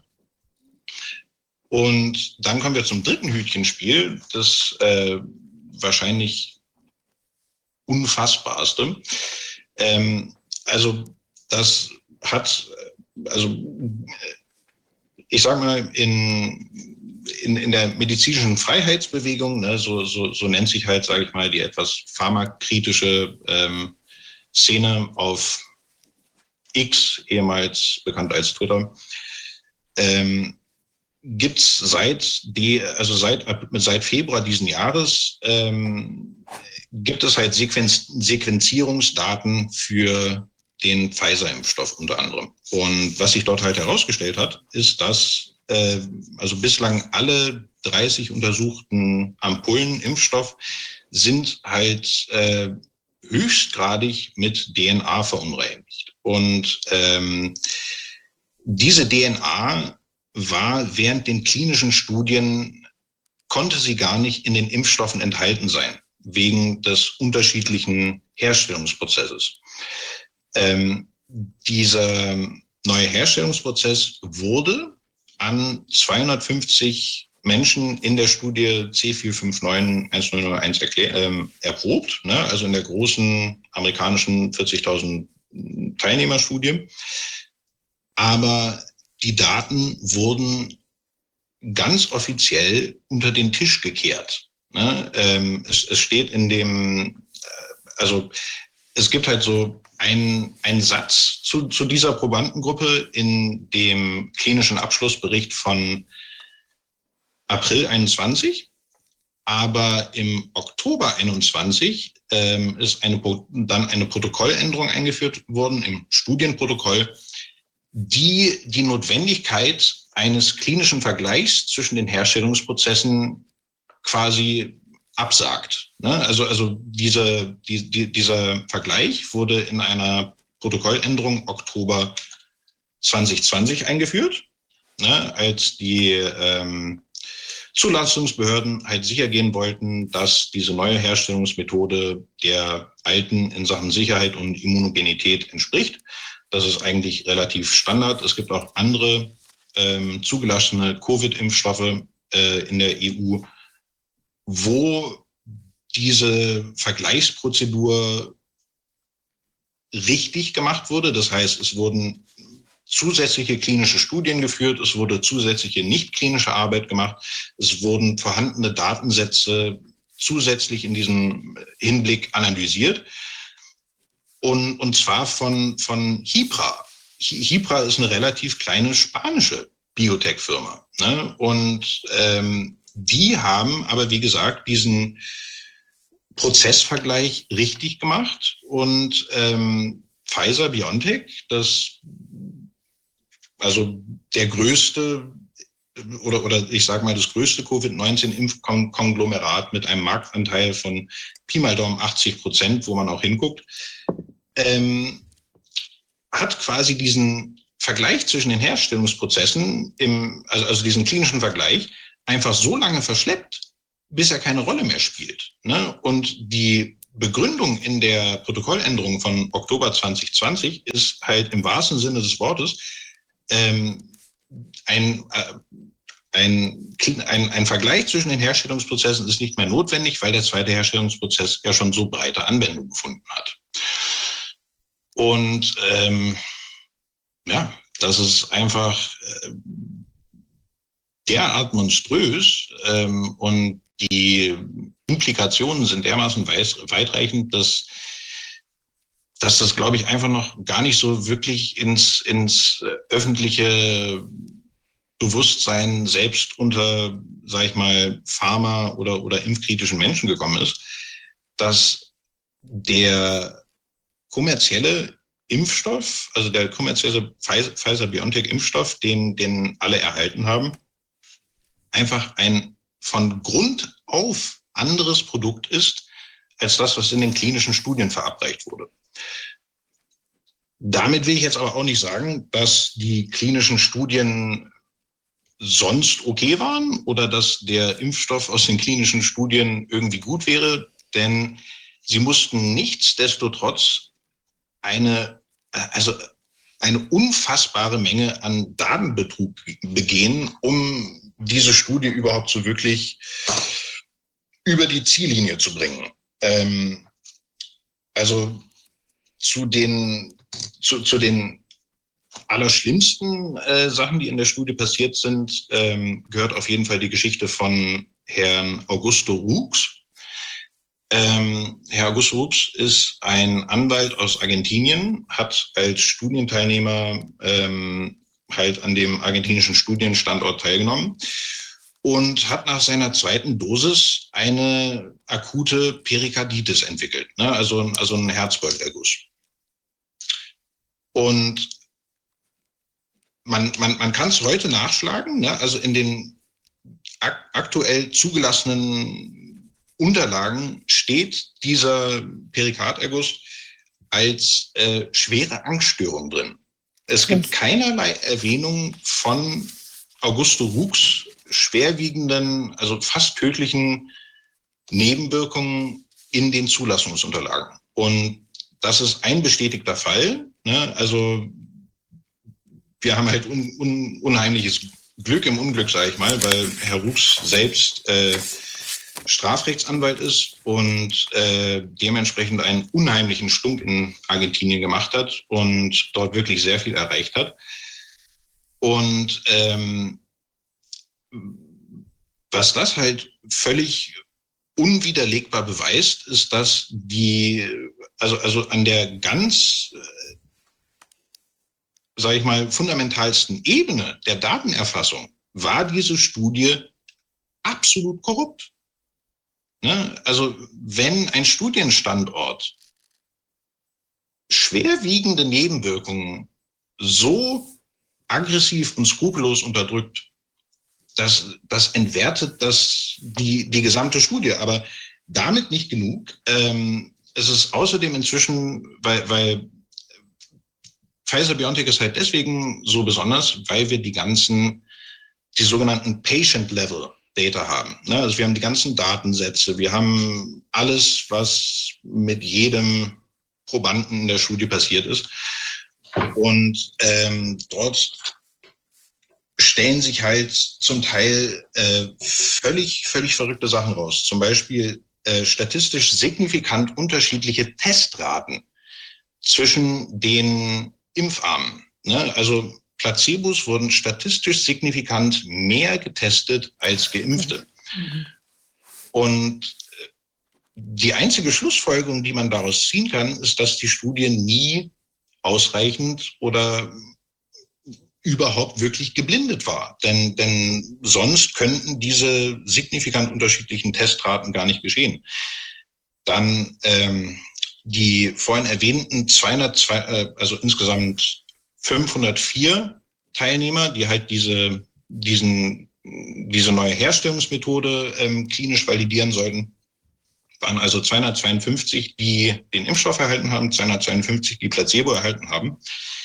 Diese 504 Teilnehmer sind an ihren jeweiligen Studienstandorten die einzigen mit einer Randomi also, also einer Zufallszahl, einer Randomisierungszahl mit, also die mit vier beginnt und fünf Ziffern hat. Ne? Das heißt, dass selbst die, also selbst die Randomization Numbers, ne? also die Zahlen, die eigentlich dazu da sind, per Zufallsprinzip einen Probanden einem Studienarm zuzuweisen, waren in der Tat eine Form der Probandenidentifikation. Ja, so dass wenn jetzt ein, ähm, also wenn Studienpersonal äh, konnte quasi an der mhm. Randomisierungsziffer erkennen, ob ein Patient ein gewisses Produkt erhalten hatte oder, oder nicht. Ne? Und wie gesagt, das ist halt auch wieder eine, eine, eine Aushebelung der Grundprämissen einer, einer randomisierten, geblindeten klinischen Studie. Ne? Es, es, ähm, die, die, die, diese Voraussetzungen sind einfach nicht gegeben, desto näher man sich mit den Daten beschäftigt. Aber das sind doch ganz sicher ganz außergewöhnliche Vorgänge, wenn man das mit anderen Studien vergleicht, oder? Oder ist ein solcher Schmuh an der Tagesordnung? Ähm, also man muss auf jeden Fall sagen, äh, die haben das Ganze, oh mein Gott, das ist eine Pandemie, bis aufs Äußerste ausgereizt, aber so massiv, wie es jetzt in Pfizer aufgedeckt wird, habe ich sonst keine äh, Betrügereien gesehen. Ich muss dazu aber auch sagen, ähm, wie gesagt, das, für Pfizer gibt es halt wirklich das ganze Material. Das gibt es für die anderen Studien nicht. Und ich bin mir sicher, dass wenn wir dieses Material für die anderen Hersteller hätten, ähm, insbesondere Johnson Johnson, die, die haben enorm viel äh, Dreck am Stecken, aber auch Moderna, ähm, bin ich mir sicher, dass ähm, also für alle Hersteller, ne, je, jeder Hersteller muss effektiv betrogen haben, mhm. weil Sie zuerst. Achso, nee, ich wollte nur fragen, also die, ich meinte jetzt eigentlich mal andere Studien. Hast du dir vielleicht jetzt ja. nicht angeguckt, sagen wir mal irgendein ganz normaler, irgendein anderes, äh, scheinbar normales Arzneimittel. Also diese, das entspricht ja nicht der guten Praxis äh, der Studiengestaltung. Also das kann ja nur ein quasi ein Ausnahmetatbestand sein. Naja, also ich also mit Nicht-Impfstoffstudien kenne ich mich nicht so super gut aus, mhm. aber ein Beispiel, das mir auf jeden Fall einfällt, ist ähm, Entresto. Entresto Valsartan. Ne? Und ähm, das hat halt in seinen Zulassungsstudien eine signifikante ähm, Überlebensvorteil äh, gezeigt in Patienten mit äh, schwerem Herzversagen. Aber wenn man sich halt die Studie genauer anguckt, ähm, war sie halt nicht randomisiert, ne, weil die zugeteilten Patienten ein sehr, sehr enges Muster der kardialen Verletzung hatten und dass dementsprechend die äh, Ergebnisse nicht auf jeden Patienten mit einer reduzierten Auswurffraktion ähm, es gibt, ohne, ja. ohne weiteres ähm, anzupassen sind. Ne? Da, hat ja, ja, da hat ja Herr Ioannidis hat da ja systematisch diese Dinge äh, mal analysiert und ähm, hat sehr, sehr grundsätzlich die, die medizinische Forschung, die von privaten Sponsoren ja betrieben wird und finanziert wird, die auch das Recht haben, einzugreifen, ob etwas veröffentlicht wird oder nicht, ja. die, also, die das Geld dafür geben oder nicht geben und die sich die Kliniken aussuchen, wo es gemacht wird. Also da gibt es eine unheimlich, da gibt es eine schöne Karte von ihm, die die verschiedenen Fehlermöglichkeiten, die es da gibt, die Bias Map, die er mal gemacht hat. Und das geht eben bis, das geht erstmal, dass man sich aussucht, was man, mit welchen Patienten man das macht, dann, wo man das macht, dann das, die Aufmerksamkeit, was man überhaupt für Fragen stellt, was man beachtet, was man nicht beachtet bei der, bei, der, beim Design der Studie.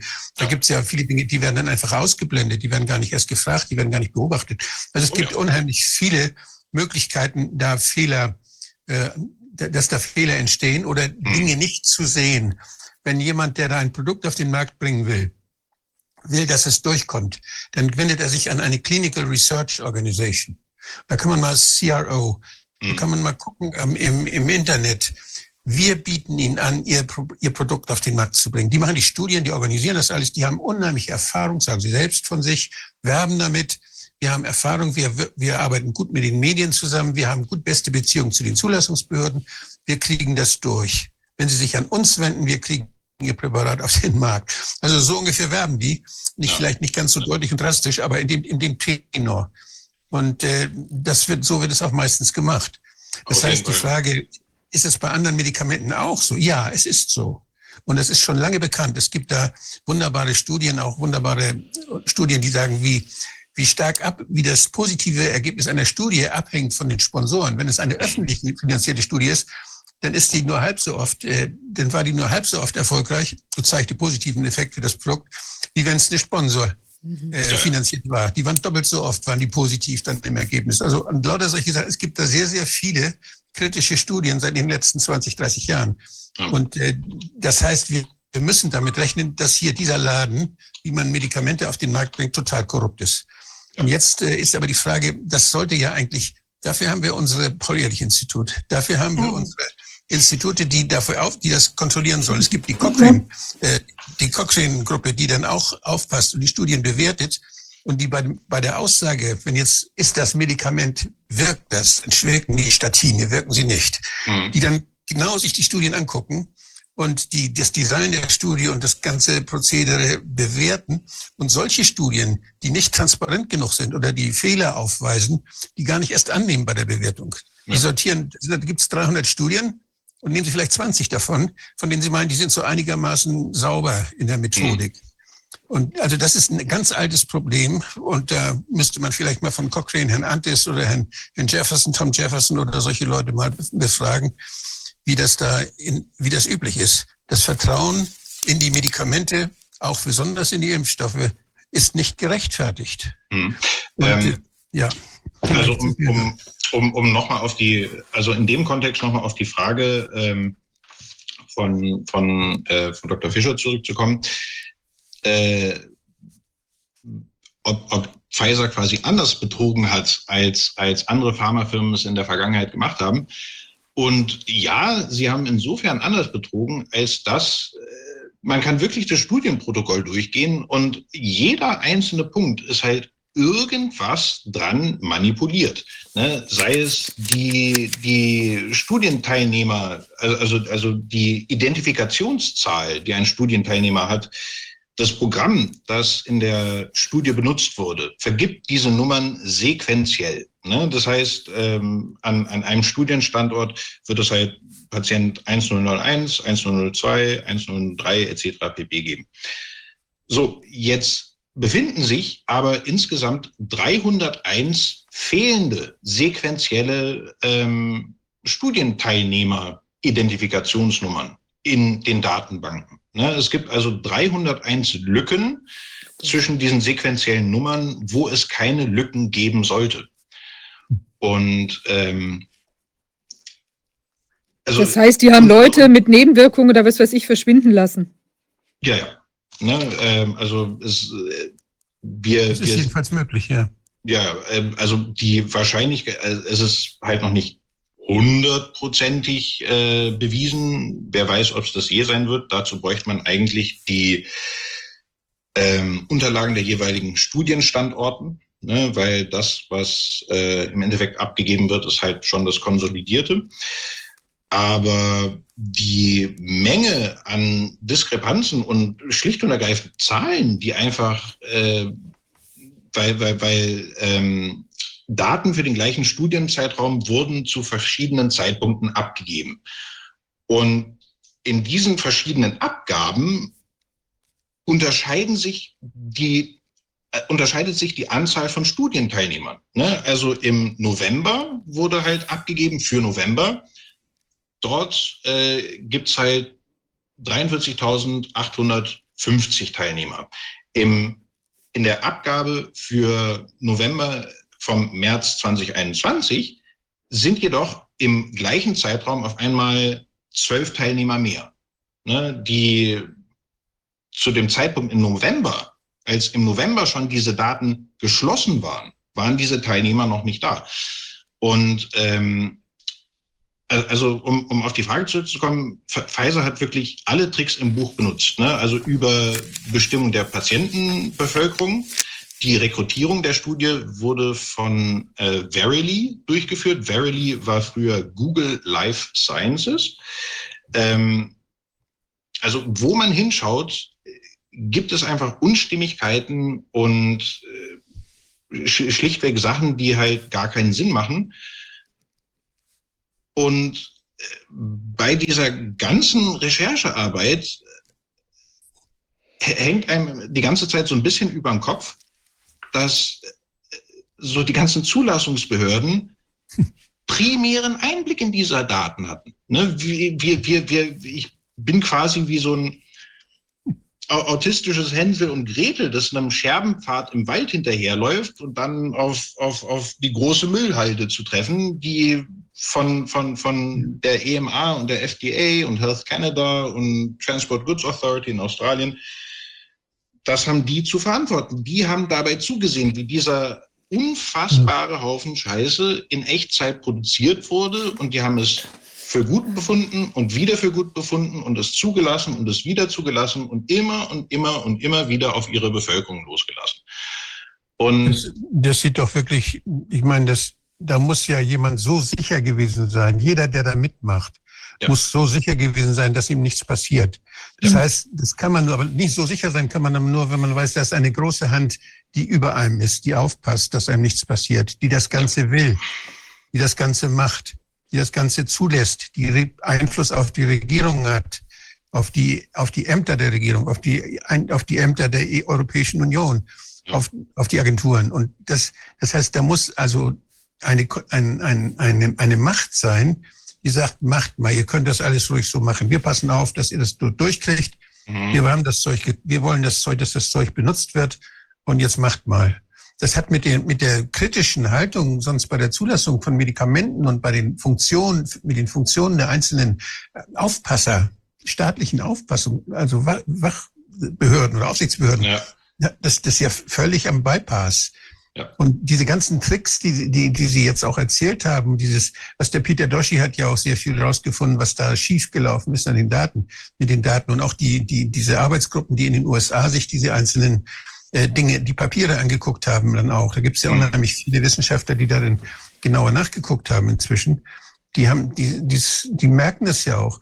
Wir haben, ich habe mit äh, zusammen mit dem äh, äh, mit dem ehemaligen Chef von Pfizer, mit dem Forschungschef von Pfizer, ah, Hab ich ja- ja, mit Mike Geden habe ich ja ähm, im Frühjahr 2020 schon einen Protest eingelegt gegen die laufende Studie, weil die einfach allein schon die Endpunkte, die sich ausgesucht hatten, mit dem PCR-Test und den, und den Symptomen, Grippesymptomen, die völlig unzureichend waren. Das war also allein schon die Endpunkte, die man benutzt hat, um zu sagen, das wirkt oder das wirkt nicht, waren völliger Quatsch. Und, Und wenn man dann noch- nicht nur, nicht nur die waren völliger Quatsch, sondern wie man dann die Daten erhoben hat, um diese Endpunkte Ja. zu bevölkern, waren auch Richtig. unfassbar korrumpiert. Ja. Und das zeigt einfach, wie schlecht dieses Produkt unterm Strich ist. Dass es Ja. so viel Unterstützung, so viele helfende Hände und, und äh, ne, äh, Stützräder am Fahrrad braucht, um irgendwie ächzend und schleppend über, über die Ziellinie zu kommen. Das passt zu unserer vorigen Diskussion sehr gut. Ja.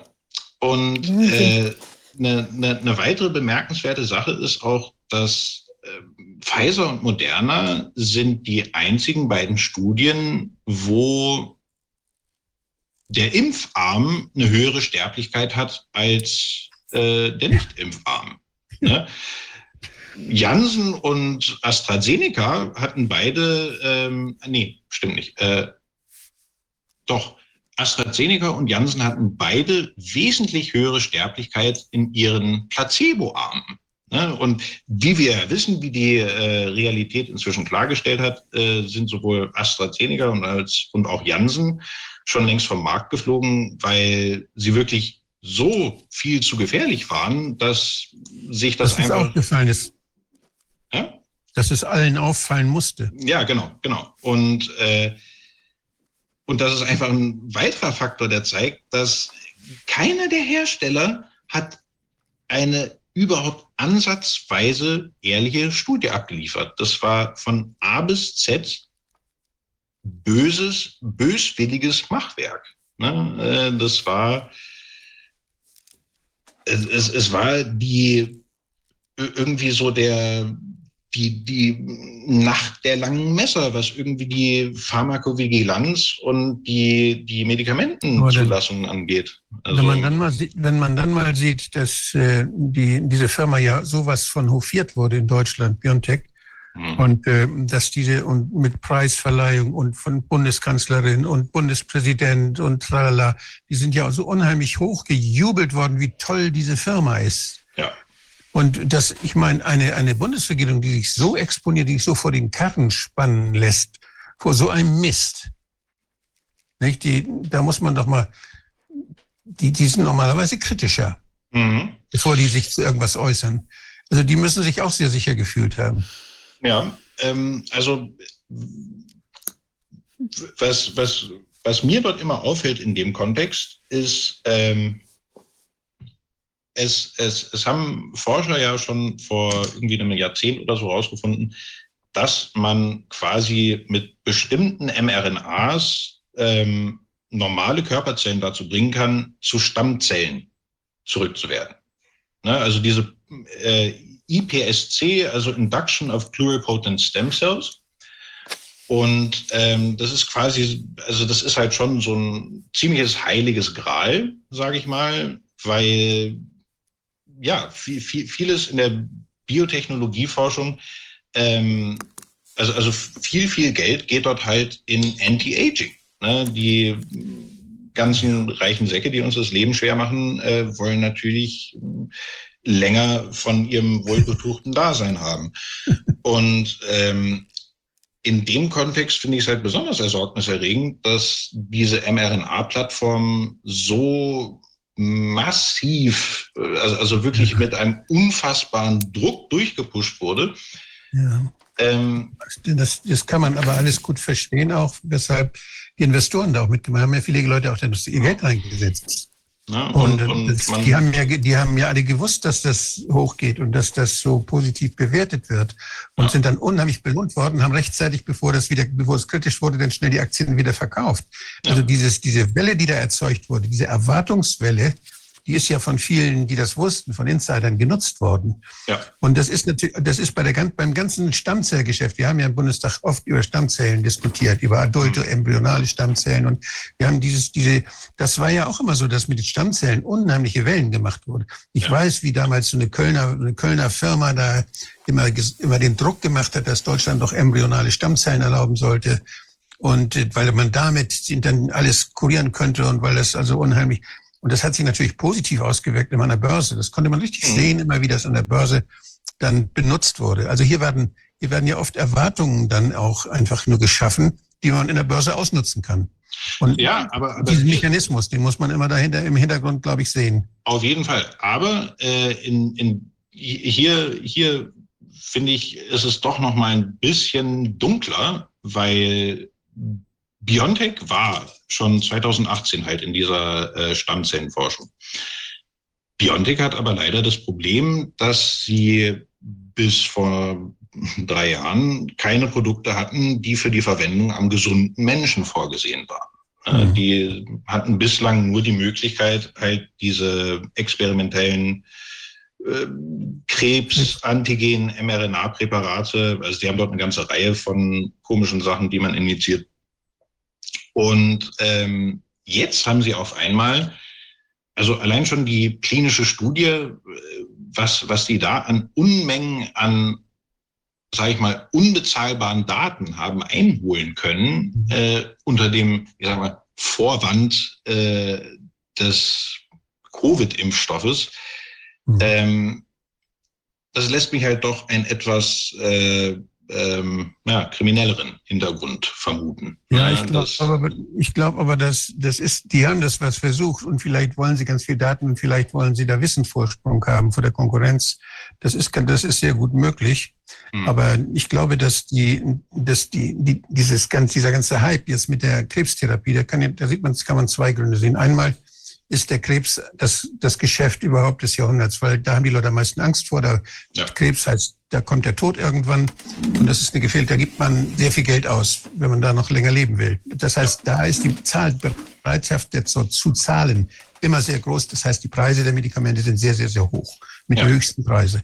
Also das ist erstmal, von daher lohnt es sich da schon auch diese Wellen zu machen und diese Erwartungen zu wecken bei Krebstherapien. Mhm. Deshalb, der Markt ist also, ja, das ist der lukrativste Markt. Ja. Und äh, das, das Zweite ist auch, dass, dass, diese, dass diese Firmen, ja, wenn sie die, wenn sie diese neue Technologie anwenden, diese, äh, dass sie, dass sie die Beobachtungszeiten bei gerade bei Krebs, die sind auch nicht lang genug, um Nebenwirkungen dann festzustellen. Wenn sie, wenn sie jetzt, äh, wenn sie jetzt die Menschen genetisch verändern, das tun sie ja dadurch durch diese ja. Therapie, dann kann es natürlich sein, dass da immunologisch eine ganze Menge passiert wo Sie lange Zeit beobachten müssen, wo Sie Jahre möglicherweise beobachten müssen, um das ja. zu erfassen. Wenn Sie jetzt, wenn Sie jetzt jemand behandeln mit Krebs, wie lange ist da die Nachbeobachtungszeit? Das ist, ich meine, das sind fünf Jahre oder so höchstens, wenn man, Ja. wenn die, bevor die, und die Präparate dringen ja immer auf den Markt, die wollen ja schnell zugelassen werden. Hm. Da gibt's ja dann auch immer die sogenannte Alternativlosigkeit. Da muss man ja was machen, man muss den Leuten ja helfen, sonst sterben sie und so weiter. Neue Therapie. Das, und diese, das, das sind die ganzen Tricks, die benutzt werden natürlich, um auch unsichere Sachen auf den Markt zu bringen. Und Ja. Das, ja, das sind die Firmen gewohnt, damit gehen sie jeden Tag um, damit spekulieren sie, damit schaffen sie sich Geld, damit schaffen sie sich Aufmerksamkeit.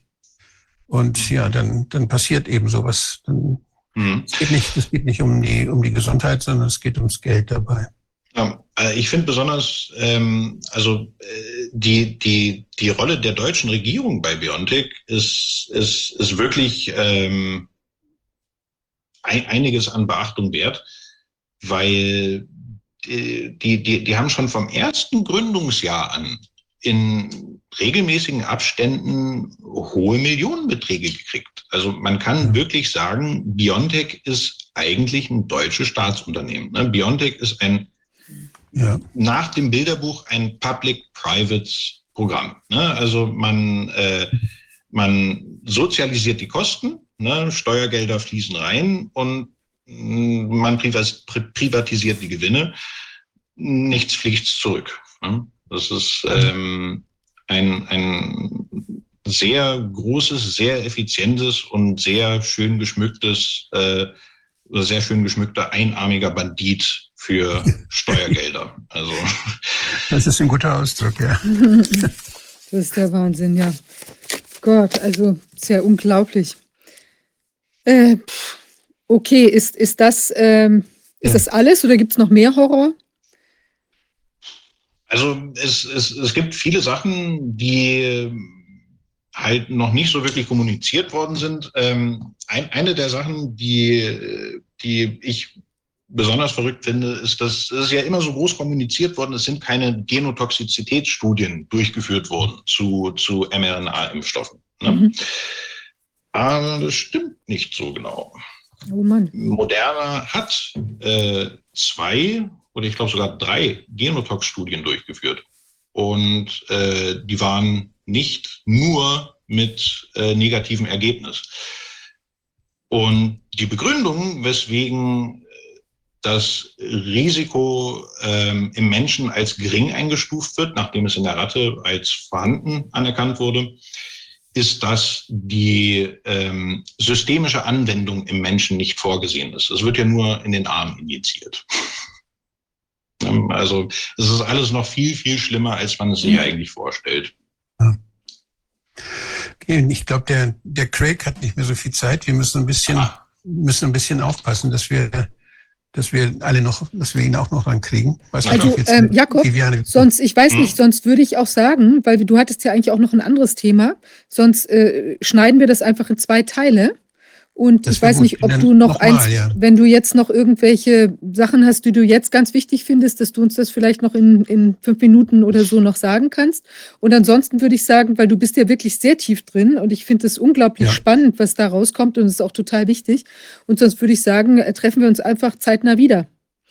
Und Okay. du, du machst noch mal eine zweite Runde, weil ähm, vielleicht ist es dann auch abgeschlossen jetzt erstmal zu dieser, also zu diesen Hütchenspieler-Tricks da. Das ist ja schon wirklich, also faszinierend auf eine, ja, ich will, will jetzt nicht sagen, also vielleicht muss man es auch sagen, teu- teuflisch fällt mir ein das Wort, aber es ist auf jeden Fall Ja, sehr Das ist ein naheliegendes Wort, problembehaftet. Ja, Ja, ähm, nee, ich habe eigentlich alles, äh, also, also die gröbsten Punkte habe ich abgeklappert, die, die ich machen wollte. Und ähm, ja, ich würde auch gerne nochmal vorbeikommen. Also ich finde es Ja, wirklich grandios, wie du dich da reingebohrt hast. Und das sind ja auch Sachen, da braucht man ja auch schon sehr spezialisiertes Wissen, um das überhaupt so verstehen und analysieren können, was zu können, was sich da so abspielt. Und das ist echt unheimlich wichtig. Ich finde es auch wahnsinnig toll, dass sich eben die ganzen Fachleute, äh, also so jeder in seinem Spezialgebiet, dass wir eben hier dieses Wissen so zusammentragen können. Also jetzt mit dir ein weiterer wichtiger Baustein.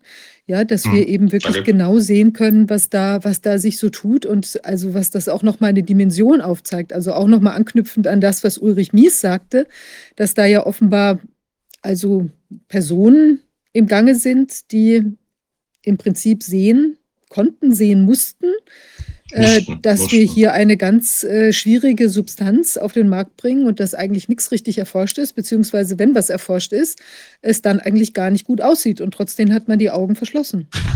Genau. Und ähm, als abschließendes Wort ähm, würde ich auch noch mal gern was äh, aufgreifen, aufgreifen, was Herr Mies gesagt hat. Ähm, ich, ich hoffe, Illusionen nehmen zu können. Ne, Ich halte das auch für sehr wichtig. Ähm, ne, das, das, was er halt auch gesagt hat, dass äh, quasi der Verlust der Illusion ein, ein sehr wichtiger Punkt äh, zu, zu erreichen ist. Und das ist halt auch so ein bisschen, was ich mit meiner ganzen Recherche erreichen will. Ne? Weil sicher und effektiv kann nur kann, kann etwas nur sein, solange niemand sagt, hey, das ist nicht sicher und effektiv. Und sobald genug Leute es sagen, mit dem fundierten Wissen, das es ja tatsächlich gibt, und es gibt kein, keine fundierteren Informationen zu medizinischen Präparaten als die Zulassungsstudien. Denn aufgrund dieser Daten so, sollte, also wurde das Produkt zugelassen und an denen sollte man sich orientieren. Und wenn die schon zum Himmel stinken, na, dann kann alles, was danach kam, erst recht nicht äh, reell sein. Ja. Wahnsinn. Erschütternd. Also es ist wirklich, äh, es ist monströs. Okay, also Jakob, dann lass uns uns einfach zeitnah nochmal einen Termin finden, wo wir nochmal in die nächste, deine nächste Analyse einsteigen. Und ja, herzlichen Dank für die Arbeit und auch für die anschauliche Darstellung. Und dann ganz bald sehen wir uns wieder. Danke, dass ich da sein durfte. Tschüss. Vielen Dank. Tschüss, vielen Dank. Okay, now I'm going to switch to English. And our next guest um, is Craig uh, Padekoper.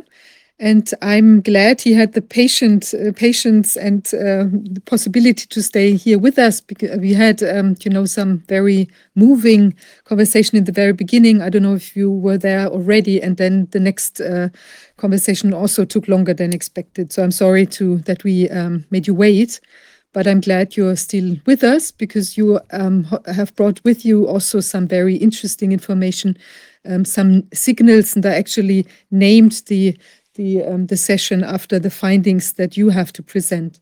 Um, Craig, it would be great if you could just um, uh, present yourself uh, a little bit to the the audience whom uh, or the, the people in the audience who might not know you already. Okay. Um, uh, my name is Craig, and I am uh, studying data science in uh, Birmingham in the UK, but I'm learning by distance. So I don't have to be there. I can be um, anywhere. And um, I'm here tonight to talk about some very um, interesting signals that we've discovered in uh, VAERS database. And also, the second thing is to let you know about um, a signal search, en- a safety signal search engine that we've created, which enables the public to look up any vaccine and and see all the symptoms associated with that vaccine ordered or sorted in order of um, the worst one. So we've created this search engine that's guaranteed to to mess up pharmaceutical profits. I'm, I'm sorry, pharma, if you're listening, but I know you're not anyway. But if you were, I'm sorry for destroying your business model because we've literally um, did we did the safety signal algorithm on the whole of theirs. That's all the drugs in it. And we can show people exactly what kills them, what makes them become autistic, what makes them um, break out into a rash, what makes them become dizzy, what makes them have headaches. So they can choose what symptom, the public can now choose what symptom they like. They could say, Well, I don't feel like a headache today. I think I'll go for a different vaccine because that one I prefer I prefer that symptom. So it's literally a really cool thing to have for informed choice. So that's the second thing I'm going to talk about. Um, so uh, that's my brief introduction. And now maybe I, I do the presentation. Yes. Okay. I'm going to start off with sharing the screen.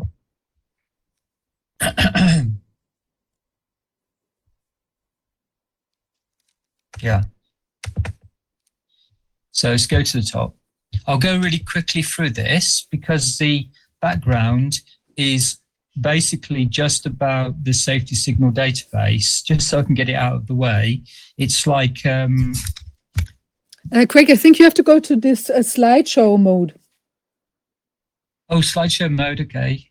Uh, Right. it's up there. so It's go next to, record to uh, slideshow yeah. from beginning. no.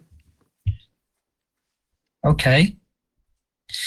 Um, this is the safety signal is just for looking at vaccines. What we did was we used the um, same algorithm that's used by the EMA.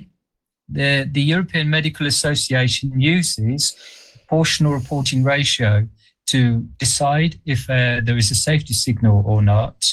And here is a quote showing, proving that. It's a quote from their guidelines saying that they use, they use proportional reporting ratio, which is implemented in the UTRA vigilance database.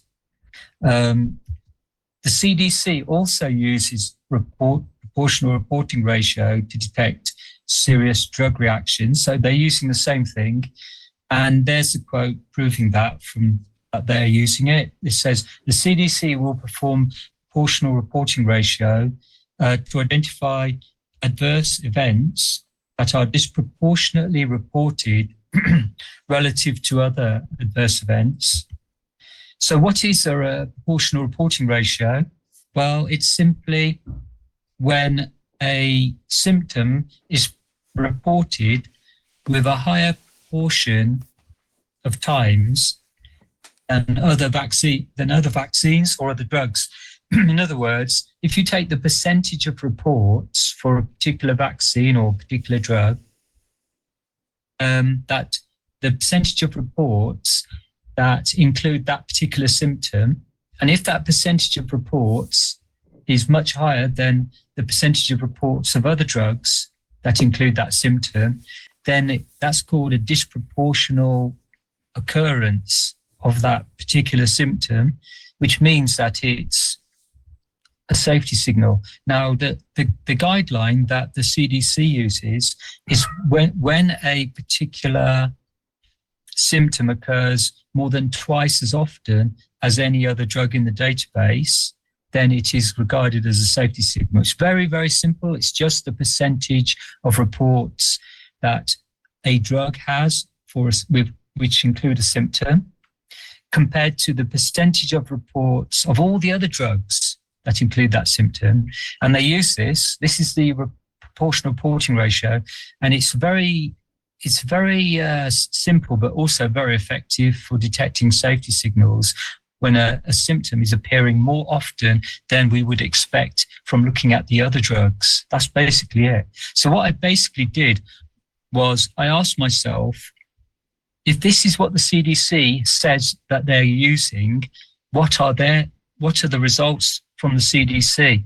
Well, the CDC claims to have carried out these analyses, but they're not telling anyone the results. They're just refusing to tell them.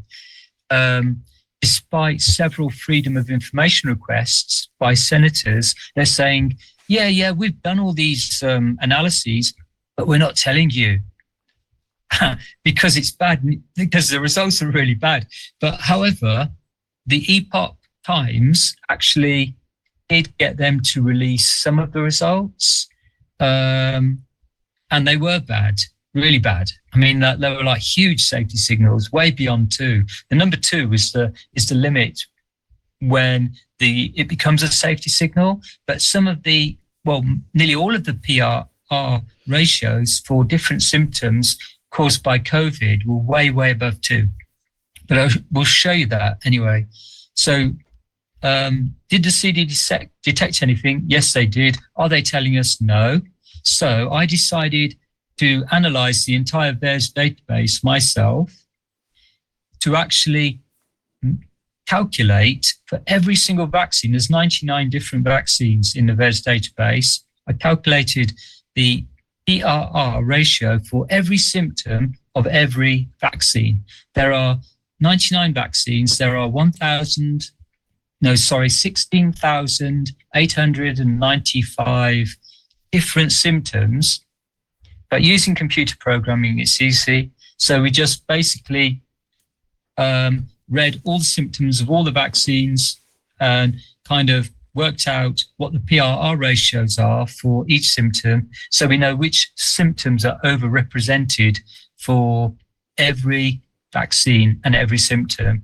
And as a result, people can look up and know um, whether a vaccine is safe by looking at which symptoms it has, which are overrepresented and they can know then that those are safety signals. It's Very simple, but it's we've completed it and we've put it online. So now there is a an interface which the public can use to actually um, look up any vaccine and see all the symptoms associated with it ranked in, in order of their badness.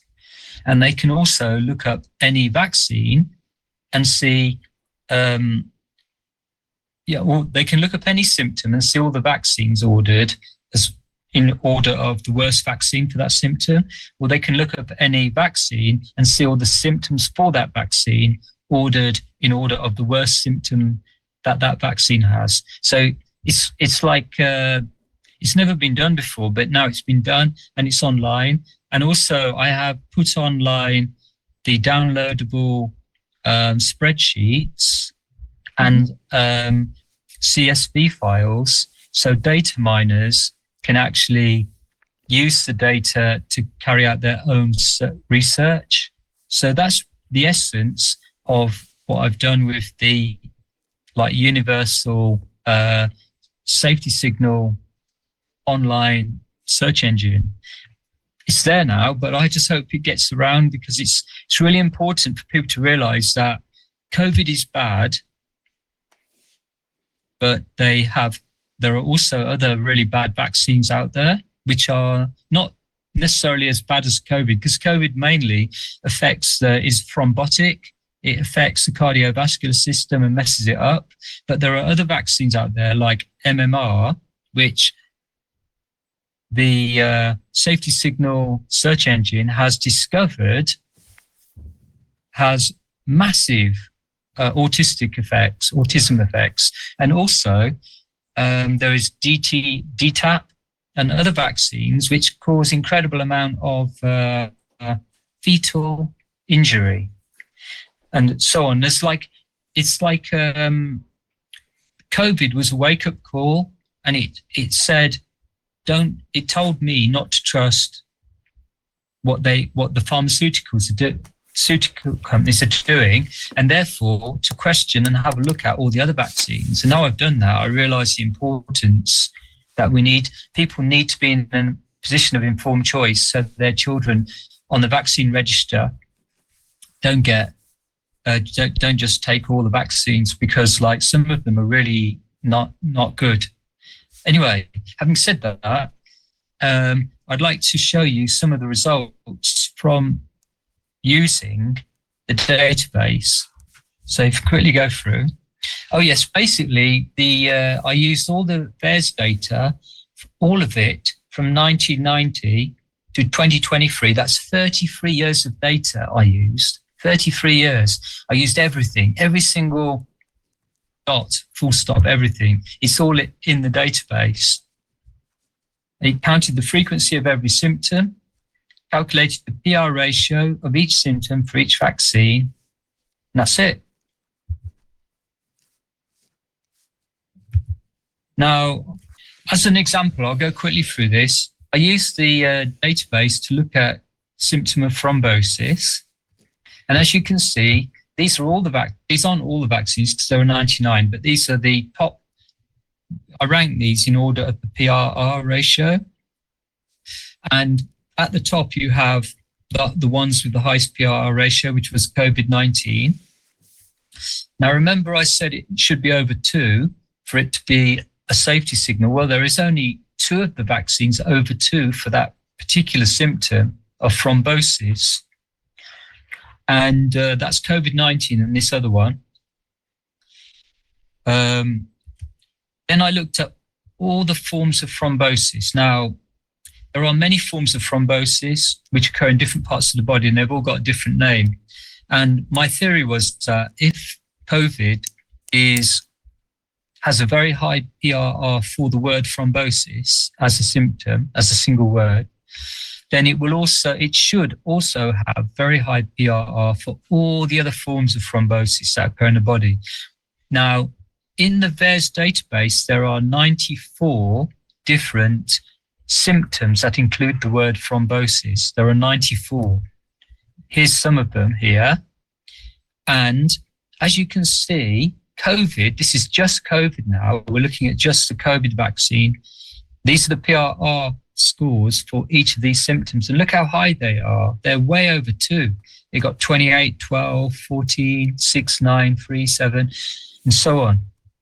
And these symptoms carry on here. And as you can see, it's very high. This is just COVID, and it's it's like over seven for most most of them. It's over seven.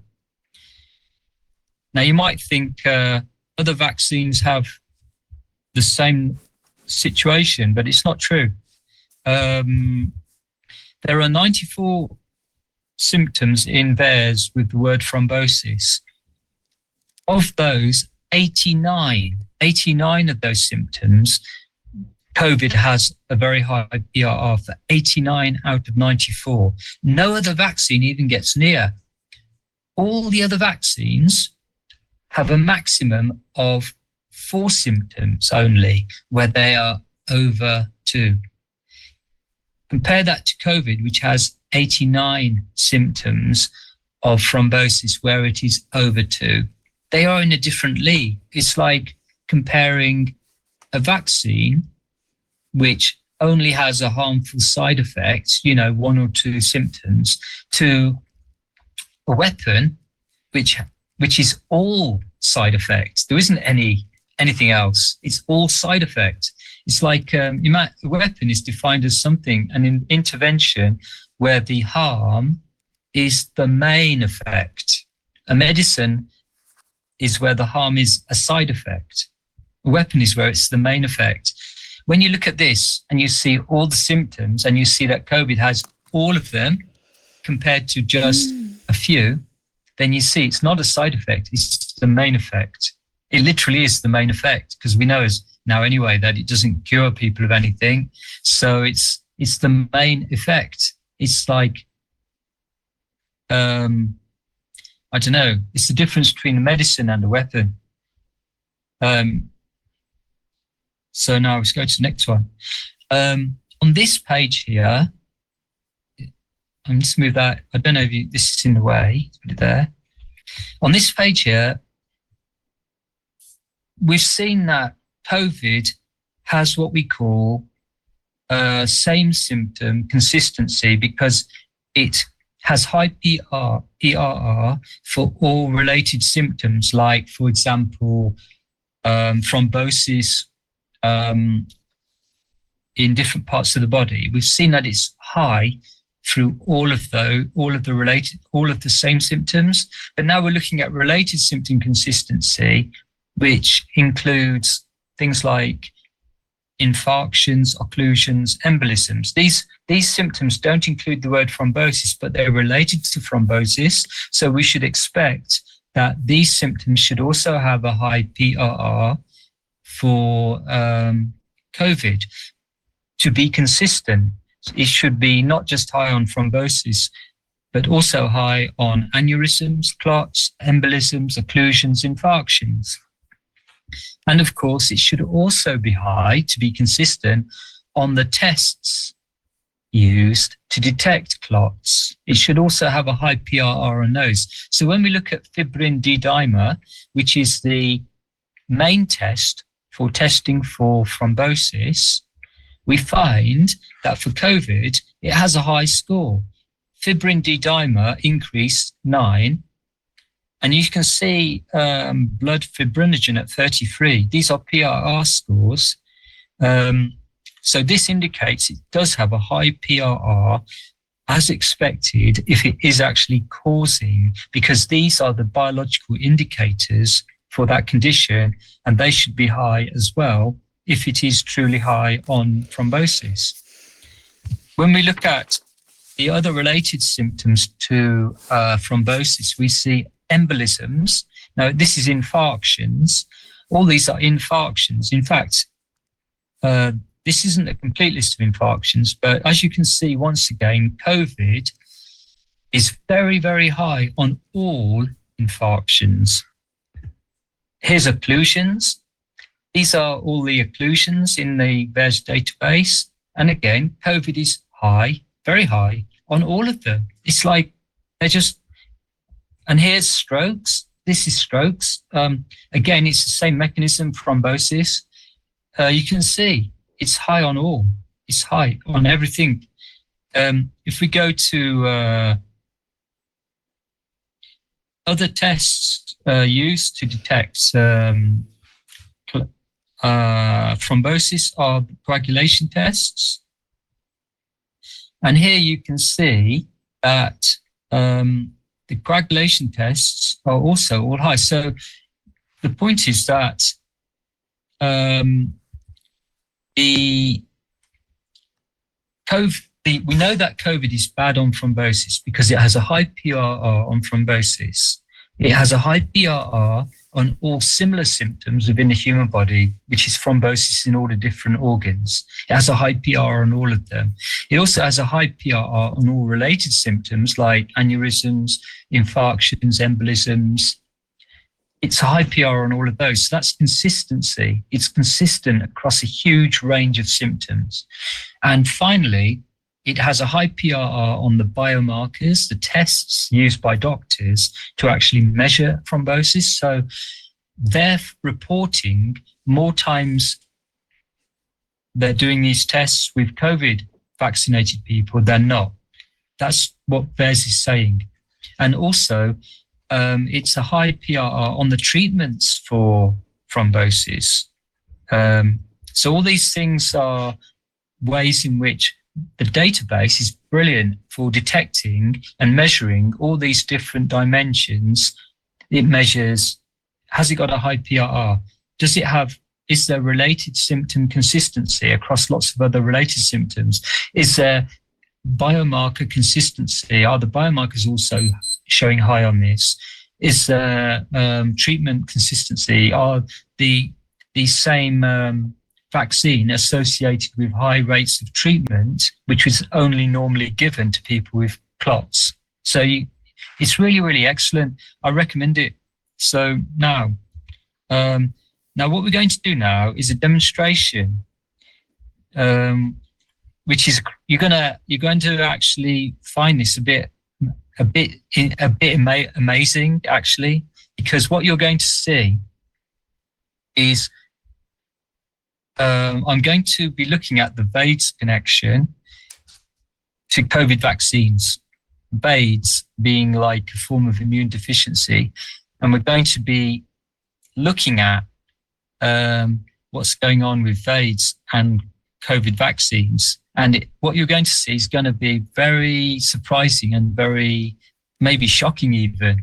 But um, I'm going to do it anyway. Mhm. So let's go onto this. Okay.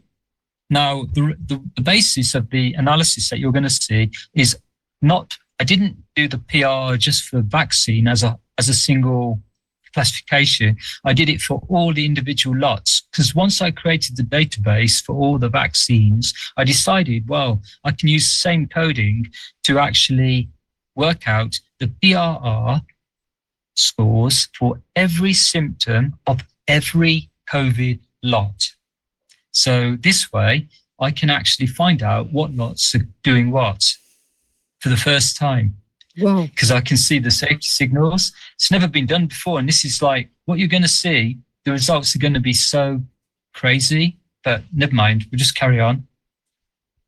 So firstly, I'm going to show you a worksheet. To do this, I'm going to have to do a bit of uh, screen sh- uh, sh- share a different uh, screen. So if I stop this share, open up the new one. Um, I'll just open up a new. Okay. Okay, now this is the um, spreadsheet for the VERS. Hold on, we cannot see it. We at, at this point we we we don't see it. Oh, I don't so know. how Maybe do you I have make it to. visible? We we just see Okay, I'll you. go back. hmm You can just see me. Yes, Okay. like as on the screen. Let's now. see. I didn't realize. I'll just see if I can uh, make it go full screen then. Maybe that's what you have to do. Um, share.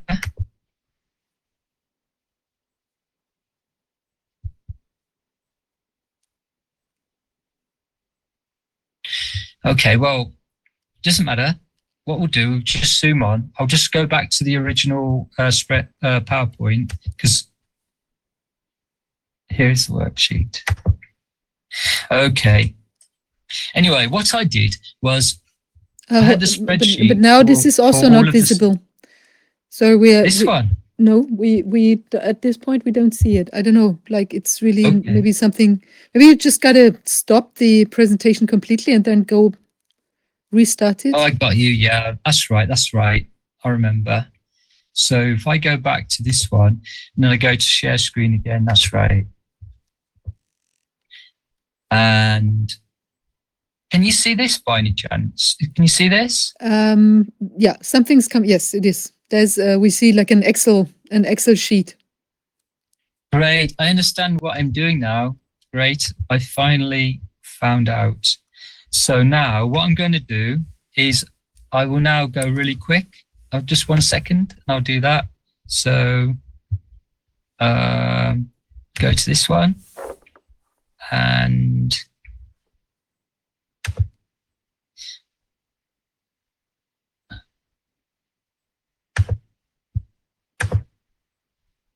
let's try and do this right. Um,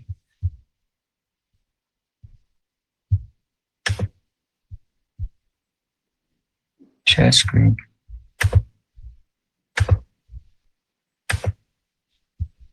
Hmm. right, let's go with that first.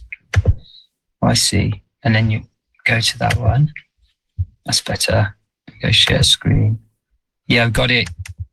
Can you see this by any chance? Yeah, it's opening up. Okay, yeah, we can see it. I apologize for that. I'm a bit of a newbie at the Zoom.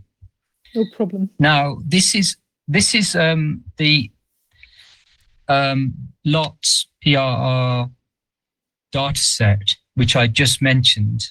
And what I'm going to do is choose two columns from it because I want to see if the these are all basically for the lots. So you have all the lots down the left hand column. That's where all the lots are listed. And on the each column is actually a symptom and it has all the PRR ratings for each lot for that symptom. So what I'm going to do is we're going to look at uh, immune system disorder. So what we do is we copy this entire column. It's only 520 different lots. So we just copy these figures like so, and we put these into a spreadsheet. And we do the same for infection, because when a person's immune system is compromised, normally they get infected more often. So I wanted to see if there was a relationship between immune system disorder and infection. So I just took the two columns from here, put them together, and then made a scatter a scattergram to see what was going on. That's all. And I didn't expect, I expected a, maybe a direct proportion relationship, that kind of thing, but nothing amazing. I didn't expect anything much. I just expected a simple direct proportion relationship or something. But you'll see what I found. Now, to show you that, I'm just going to stop that again and I will go to, um, let's do this, go here. It's probably the best. Uh, do this.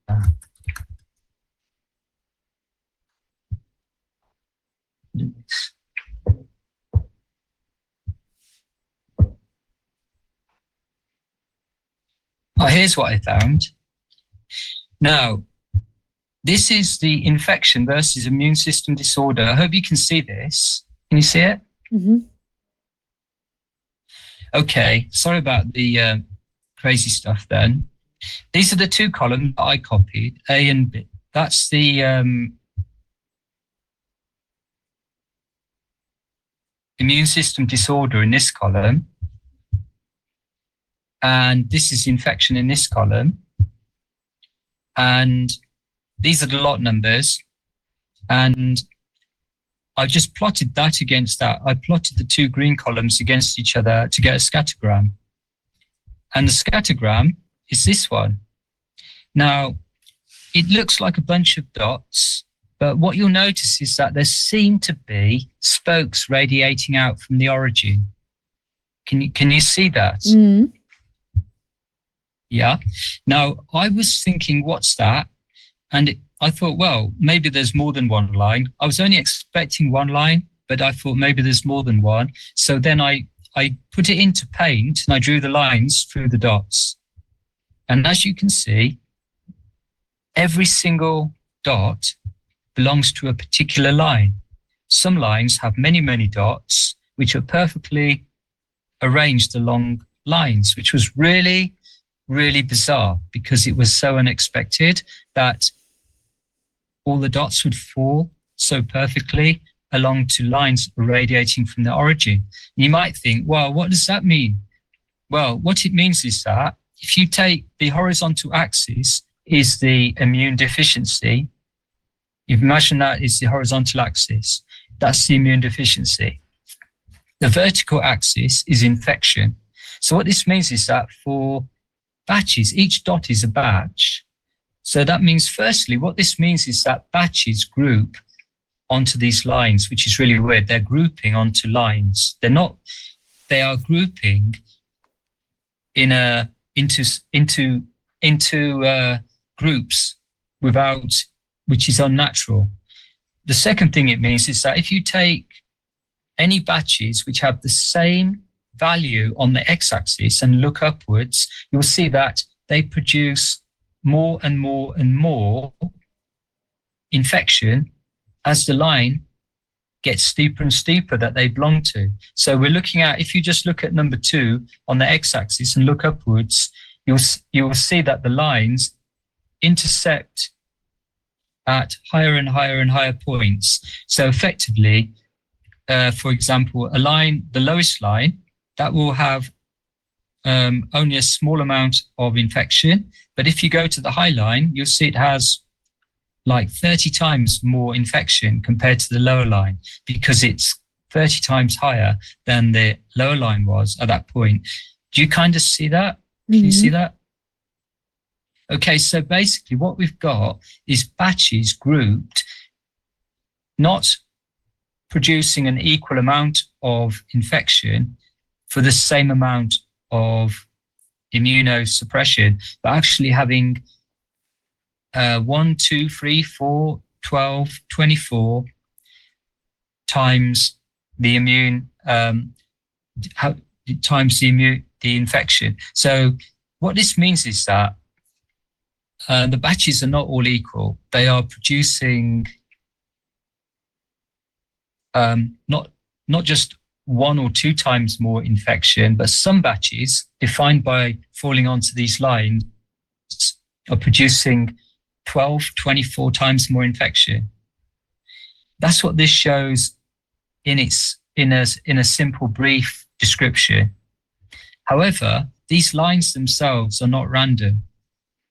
You know, uh, I measured the gradient of each of these lines, and I found I I found what's in the yellow column here, which is that all the lines grouped together. So when you have like this is the gradient of each of those line points, you can see four points here. Four have exactly the same gradient. And then all these have exactly the same gradient. And all these have exactly the same gradient. What this means is that it, um, if we go down to this point,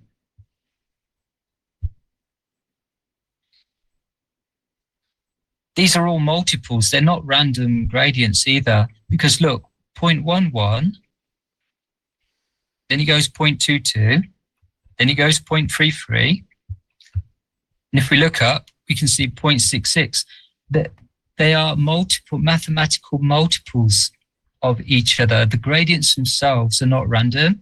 They're not just the the, the lots don't just fall onto lines, which is odd enough because it suggests um, that they are all consistently of a higher toxicity, but it also, but the actual lines themselves are mathematically um, e- equally spread out, like um, in a ratio. Like you can see one to two to three and so on. And it's like this. It's, it's crazy. So what I did was, this was for uh, infection versus immune disorder, but I, I did the same thing for dozens of different symptoms related to immune deficiency, and it came up all the time with the same pattern, but it doesn't appear when I looked at thrombosis. So this this um, these lines, they if I show you another um, another thing, so new share. If I go to that one.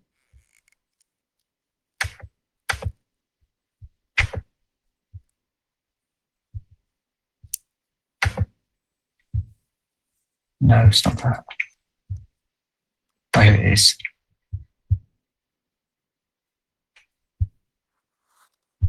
Ah. I'm sorry for this because I, um, it's not easy to navigate all this stuff um, with.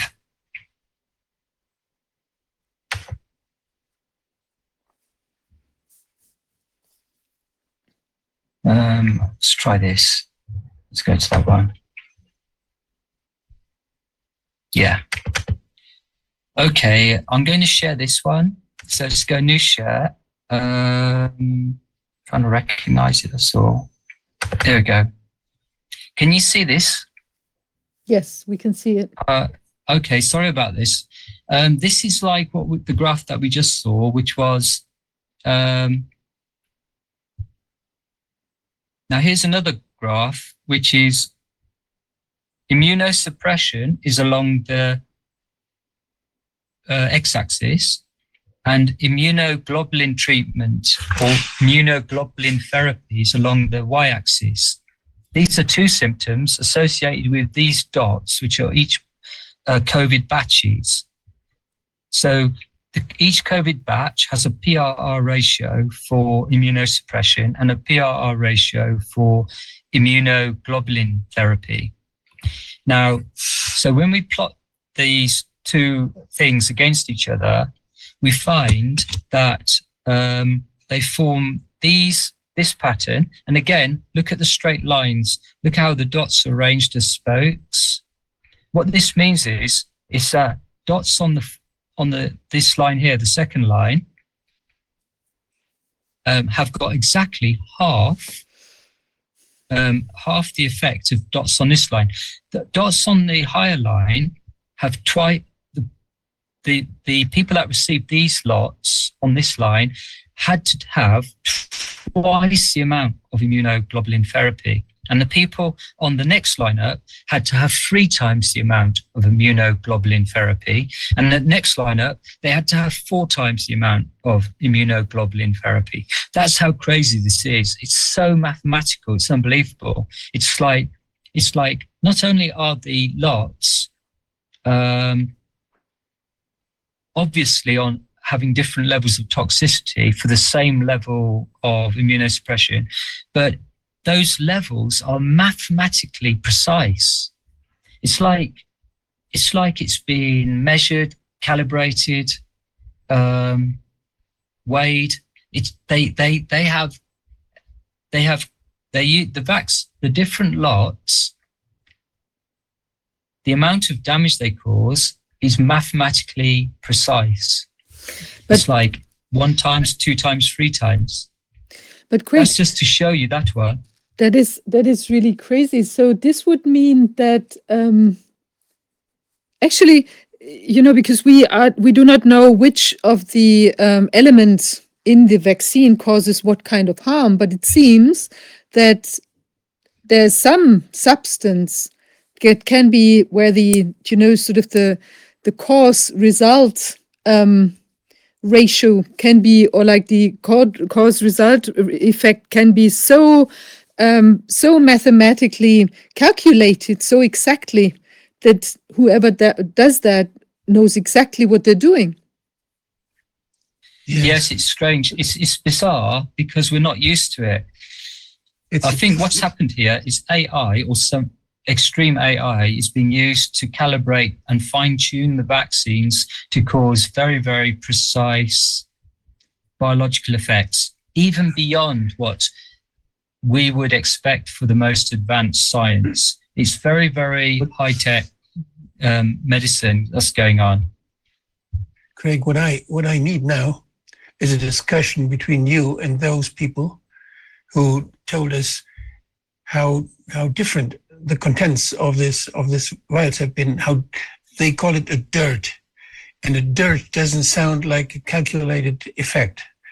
So there there must be some explanation because it, that the the contents is different. This is okay with with both theories but that the contents may be steered, maybe may controlled in a way how you demonstrate it now, doesn't fit to this theory that there is just a just a big shit happening in the factories. This this doesn't look like Yeah, it doesn't know. No. Yeah. It's not a mistake. Yeah, I mean, obviously, no, in science, we never know anything for sure, 100%. But this looks to me like just the immediate appearance is that we've got different levels of toxicity Yeah. and the batches remarkably group very perfectly into these linear um, into into these lines and that means that if you take at any point like for example this one is hiv tests so these people uh, this is the incidence of hiv testing with the different batches along here and then vertically we have the incidence of bacterial infection so bacterial infection these are two symptoms that occur in VERS. And as you can see, look Yeah. at the number of, look at this here, all these, all these batches, all along a single line, and then these along another line. And that the ratio of these lines, this is the gradients of these lines. It's seven to one, seven to two, seven to four, and seven to six. It's not seven to 6.1. It's not seven to 4.3 these are it's always whole number ratios and when when you see this it's almost it's so kind of crazy it's almost un unbelievable it's literally like something out of i don't know sci-fi so now we go to the next one um this one oh yeah in this one you can really see how perfect the mathematical organization is because when we look at the if you look at the top of the graph where the line meets the top of the graph, you can see it moves along in perfect. Uh, I didn't plan this. It's just, it's just the way it came out because it's it was so, it's so mathematically perfect what they did, and the ratio, the gradient, seven to one, seven to two, seven to three, seven to four, seven to five, seven to six. It's like, man, you couldn't even, you couldn't even design this with a calculator because it's so precise. Now this one is like, um, I'll show you some other one. This is sepsis. Now sepsis happens, obviously, as you know, when bacteria gets into the blood, uh, and because there's no immune weak, system's weakened, you get sepsis. That's why, for example, COVID bivalent is extremely high for thrombotic sepsis. But anyway, um, this is sepsis uh, plotted against immunosuppression. So these are two different symptoms again immunosuppression is related to immunodeficiency. Sepsis is related to bacterial infection. But when I when I just took the data and just made a scattergram without doing much, I just took the data, put them together, did the scattergram. This came out, and um, as you can see, they all fall onto neat lines again. And when I measured the gradients of each line, it was 1 over 32.5, 2 over 32.5, 3 over 32.5, and 4. Again, it's like it's like almost like a joke. It's like what's going on? These are like perfect mathematical ratios.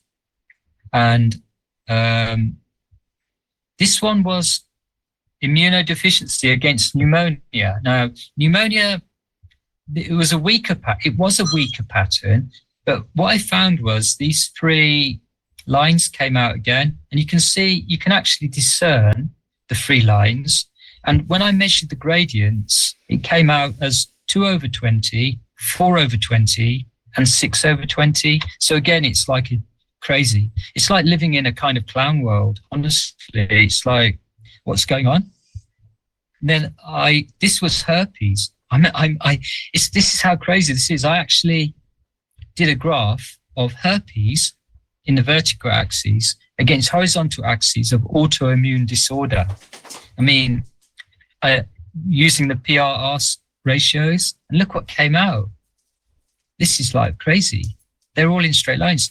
It's like I've made, you can, it's like a vaccine with a score of two on the autoimmune disorder will cause this much herpes, which is equivalent to one on the PRR scale. But on the next line up, it will cause two. And the next line up after that,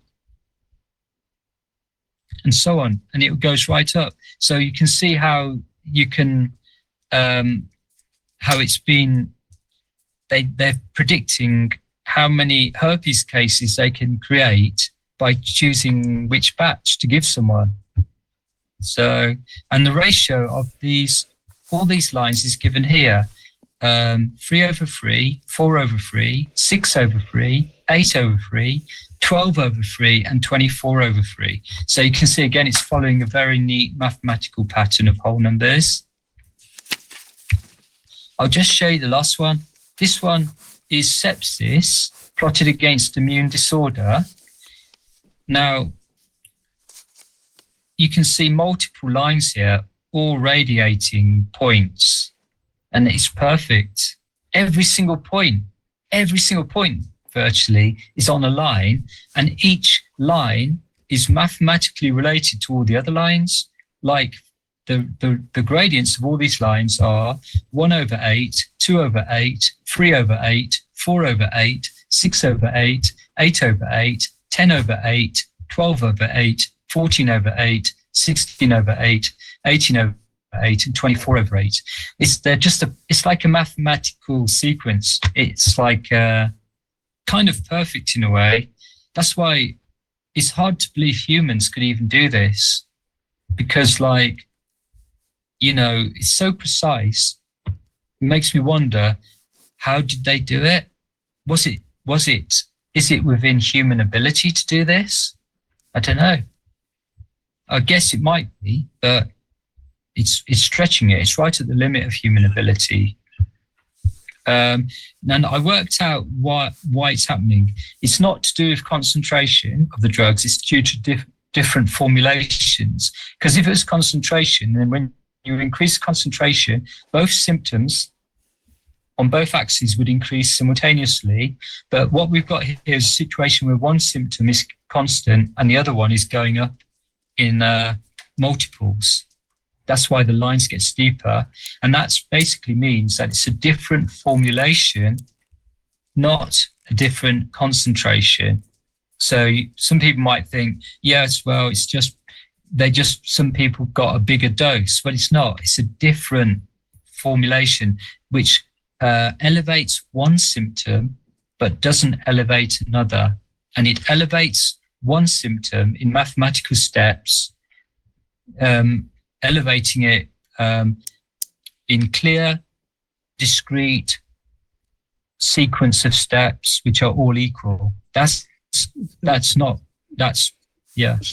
Craig, I'm I'm very much astonished of of your results, and I'm asking myself whether there might be a systematic uh, some bias from which is derived from the form you fill out when you fill out the the side effects in VERS. I I I can hardly believe that it has to do with the exact uh, consistency of, of what is in the vials. It's because they produced so much and it was so inconsistent what they produced that I cannot, I, I can really, Yeah, fair enough. I don't bring those two things together. And the only, the, the first, the first uh, thing, the thought I had, there must be something systematically how they, how those um symptoms are documented. And perhaps the documentation is, a, is it maybe some, some source of a bias in this. Do, did you, can you exclude this? Okay. Yeah, I can because if the if it was a systematic bias in the report, in this case, if it was a systematic bias in reporting of sepsis, for example, then sepsis is a single symptom. So why is sepsis being reported for these batches at this level, for these batches at this level, for these batches in this line at this level, and so on? It wouldn't be um, if it was a bias in reporting, it wouldn't be No, I mean, different for different I mean- consistent lines. the connection with, with, with sepsis and immune disorder. This may be an automatism, you know, when you, when you, when you make crosses somewhere on a form, uh, there are some routines where, where, which you could, uh, which you could uh, just be a victim of. And Well, uh, anything's possible, but I'm afraid Mm. that um, it would have to be. You'd have you have to look at this data and how it how it. Um, yeah, it's. I don't think it's a reporting error because the reporting reporting automatisms are kind of uh, random, much more random than this, and Mm. also. Um, you'd have to explain in what way it could create this, but I don't think it's possible to create uh, to create this pattern with um, reporting errors errors because this isn't an error situation. These are all mathematically organized, and it, it's across many symptoms as well. I would, I would like to have Peter Doshi have a look on it. yeah, I'd like other people to uh, rip it apart because it's only by them questioning it that they're going to discover even more. I have all the data sets which I can make available to them Right. because remember, what we're measuring here isn't a simple count of the symptoms, it's the PRR ratios. And Yes. so I give him anyone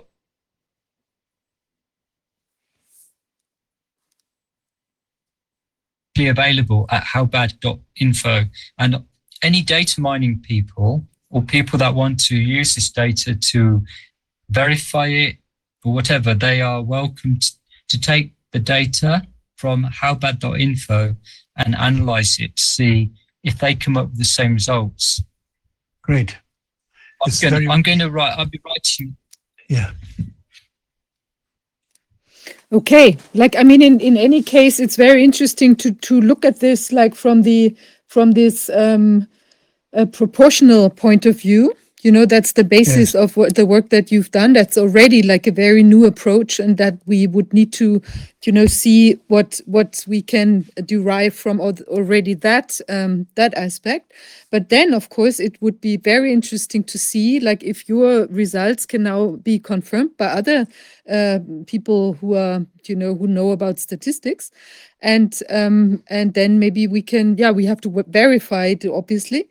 But it, I mean, at first glance, it looks um, really rather um, miraculous. Yeah, so it's it's it would It be absolutely yeah. amazing or like uh, shocking like if this was the if this results um you know were sort of the the the real findings i mean that's uh, that would be crazy i mean this would uh, would put it like completely new light on it but i think i mean as we are discussing everything sort of um uh, thoroughly here Yeah, I think it. I It is. like it's, to. it's, it's almost miraculous. Yeah, For it's- me, it borders on the divine because in a random world of disease, I think it's like um, I think it's it's bordering on the divine because I don't know what intelligence made this.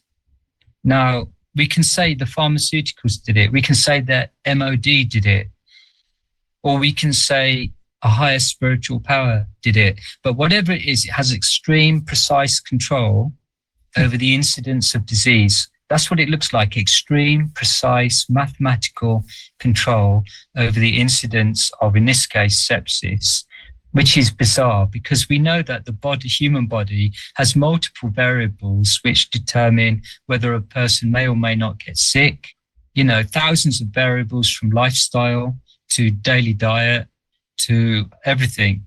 So for something to be so dete- so predictable, for it to fall into perfect mathematical arrays like this, it it means that they've either got very very high AI, which can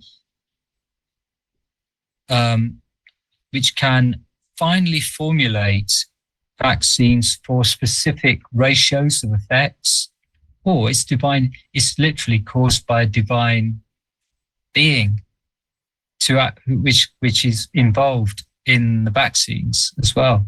So either way, it's intelligence, and it doesn't look random.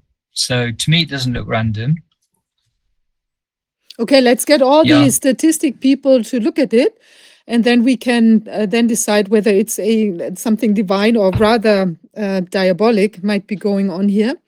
But I think it's you know I mean what comes to my mind is that what I thought was quite interesting, uh, like in the beginning, or uh, like uh, we spoke to a pharmacist, and then he said that he could only get like certain vials. You know, there were not like not all the charges were um, were um, batches were accessible to him.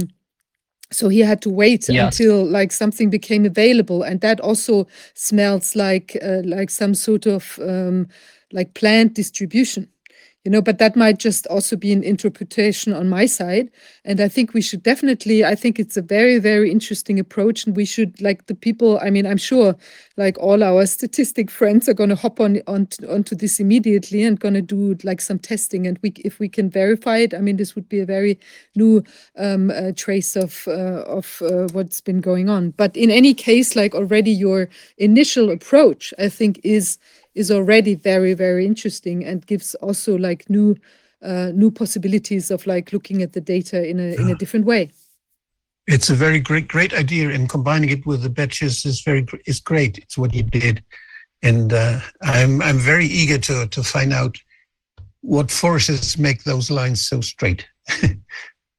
Yeah, and um, um, the uh, all the data sets are on the howbad.info, and um, I've also put a document on there, which is the same document you're viewing here, except it, as you can see, it has a lot more um, cases in the in the document, so you can read that um, to see um, the different symptoms. And if you do if you um, um, if you come up with any ide- other ideas as to how this could have arisen, Sure. um, that will be examined because, like, basically, uh, my intention right now is to is to write up what has been found as a paper. I'll try and get it done within about a week. Um, I think it will grow because when I'm writing up stuff like this, it, it generally um, discovers new stuff along the way. Okay, yeah, I'll, I'll get in- Um, immediately so, in yeah. touch also with the, you know, with our um, the statistic people that we have on our side, and I'll point them toward this. So they should also maybe get in touch with you directly, and you can discuss. yeah, I appreciate it. They, they, I can provide them with all the data that they need, and um, we'll see what happens. So the final thing to say is that uh, these PRR, what I'm what I'm comparing is the PRRs And that's what makes this study unique because before people didn't have any PRRs. All they had was the simple count of a symptom frequency, which doesn't tell you, uh, uh, it doesn't really tell you um, the uh, whether it's a safety signal or not. So it doesn't actually measure the the thing that you really want to measure. But now with the PRR ratios, that's all the database contains. It has finally got. We have finally have a tool which produces these extraordinary results. So more extraordinary results will undoubtedly emerge from this new new approach. So I hope uh, the statisticians statisticians get in contact. I'm sure they will. They'll be Right. very, um, you know, interested in your approach, and I'm sure it's going to lead to some Yeah, great findings. Uh, you know, so very interesting. Greg, I think it's it's uh, really. I mean, you've been very active on this, uh, you know, the truth finding path for a long time because uh, you know already your idea to set up this um, howbad.info where you can look at the effects that you were, um, you know, the reported effects of the individual batches and lots. I think that's a that's a very that was very unique, and I think very helpful, and um, and already raised some some very interesting questions. And I think it's great that you continue to uh, go down that road and th- that you now have an even an, another new approach. So I think it's it's really great and very helpful that you do this work. regarding the howbad.info, um, hopefully, I'm um, the website host, hosting uh, comes to an end on the 15th of December, and hopefully, I'll raise enough funds to pay for the new hosting because um, I'm in Africa without any job. So, hopefully, I'll manage to get some funds to cover it. It's about 300 pounds, I think but it's it's it's it's um, just to keep the site online. I mean, to be honest, if if I if no one if I don't get any funds, I will just pay for it, but it will it will hit me quite hard because in Africa there is I have no income, so it's uh, but I'll still do it anyway because it has to be renewed. It's important. It's uh um it's it's for so many lives of children will be saved that even if I have to go hungry, whatever, for no, but Craig, weeks, we're gonna we, let's let's talk about this. You know, this uh, the the website must must stay online. So let, let's uh, let's see that how that that should work. Yeah, well, it's um. So I'm really happy as well about the signal uh, safety signal database, but it, it needs more exposure. We've got it on howbad.info. It's a link. Anyone can put the link on their website. It's not a revenue generating thing for us, but it's just uh, showing people, the public, directly how bad are different vaccines. And I know that the children are being given MMR now. They're being given uh, diphtheria and other really uh, other vaccines without any informed consent as to the side effects of these vaccines, which are demonstrably bad in terms of um, the induction of autism. I looked at autism. I analysed it. I've put a. I've put a on howbad.info. I've put a document which shows the PRRs for autism and all its related symptoms, and it shows that MMR is very, very high, not just on the on for the symptom of autism, but also for Asperger's and also for uh, speaking disorder and also for a host of other uh, related symptoms, proving conclusively that MMR does cause cognitive and emotive damage. So, why they're giving it to children is a question. And my, one of the possibilities is they know full well it causes cognitive and emotive damage. but they want the children to be subjected to that because it creates a population that cannot, that is more malleable. Because if you think of autism as an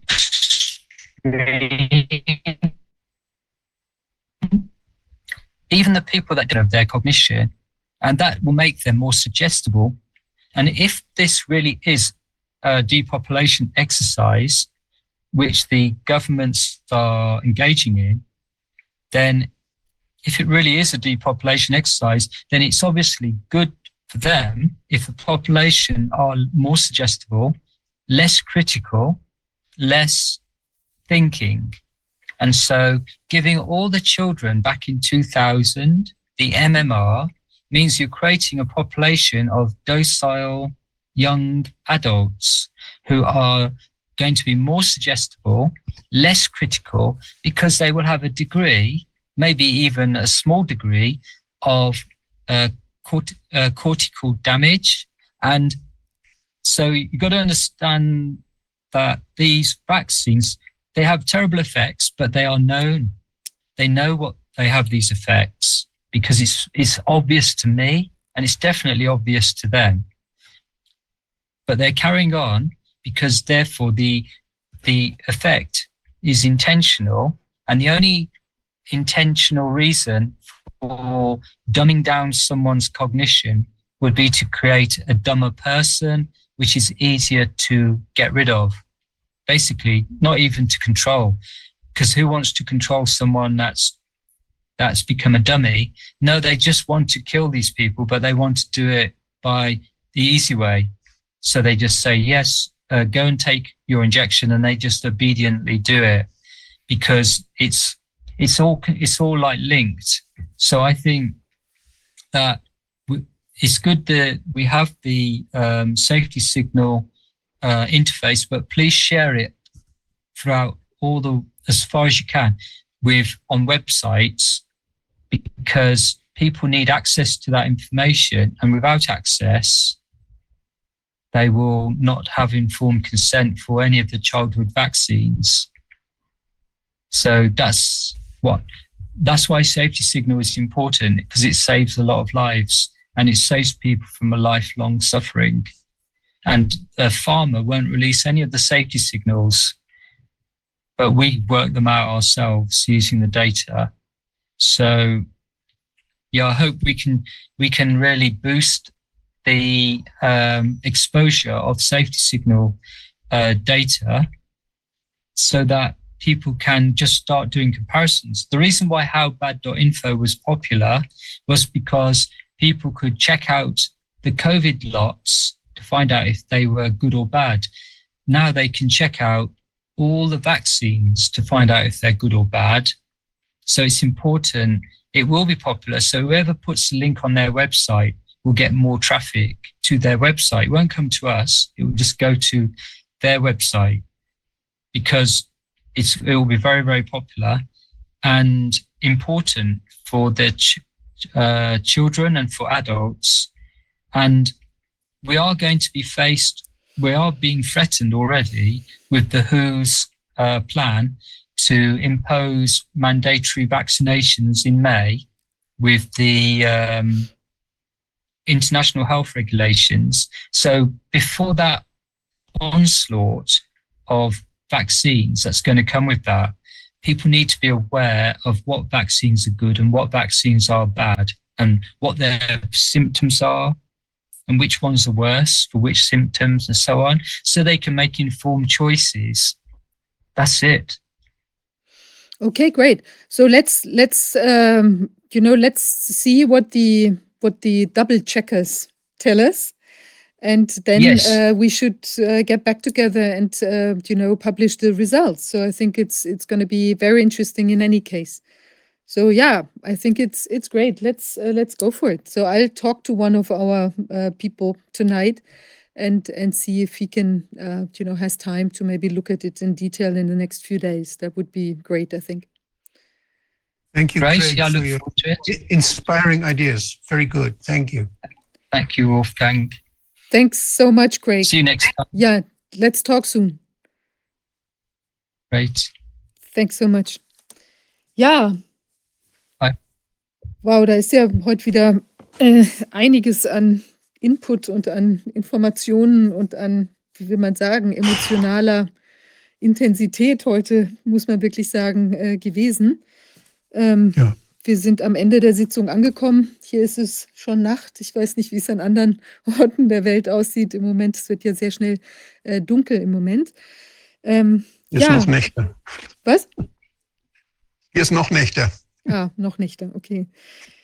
Ja, ähm, wir sind am Ende der Sitzung. Ähm, es tut sich sehr viel, ständig kommen neue Informationen, man kriegt kaum, äh, man denkt immer, wir sind am Ende der Informationen, aber jedes Mal ist es doch immer wieder was Neues, was sich ergibt und was auch weiterführt und was, ich denke, einen auch, ähm, ja, was doch immer wieder neue Aspekte beleuchtet und äh, wir kommen immer tiefer in diesen, diese verschiedenen Gänge in den Kaninchenbauten.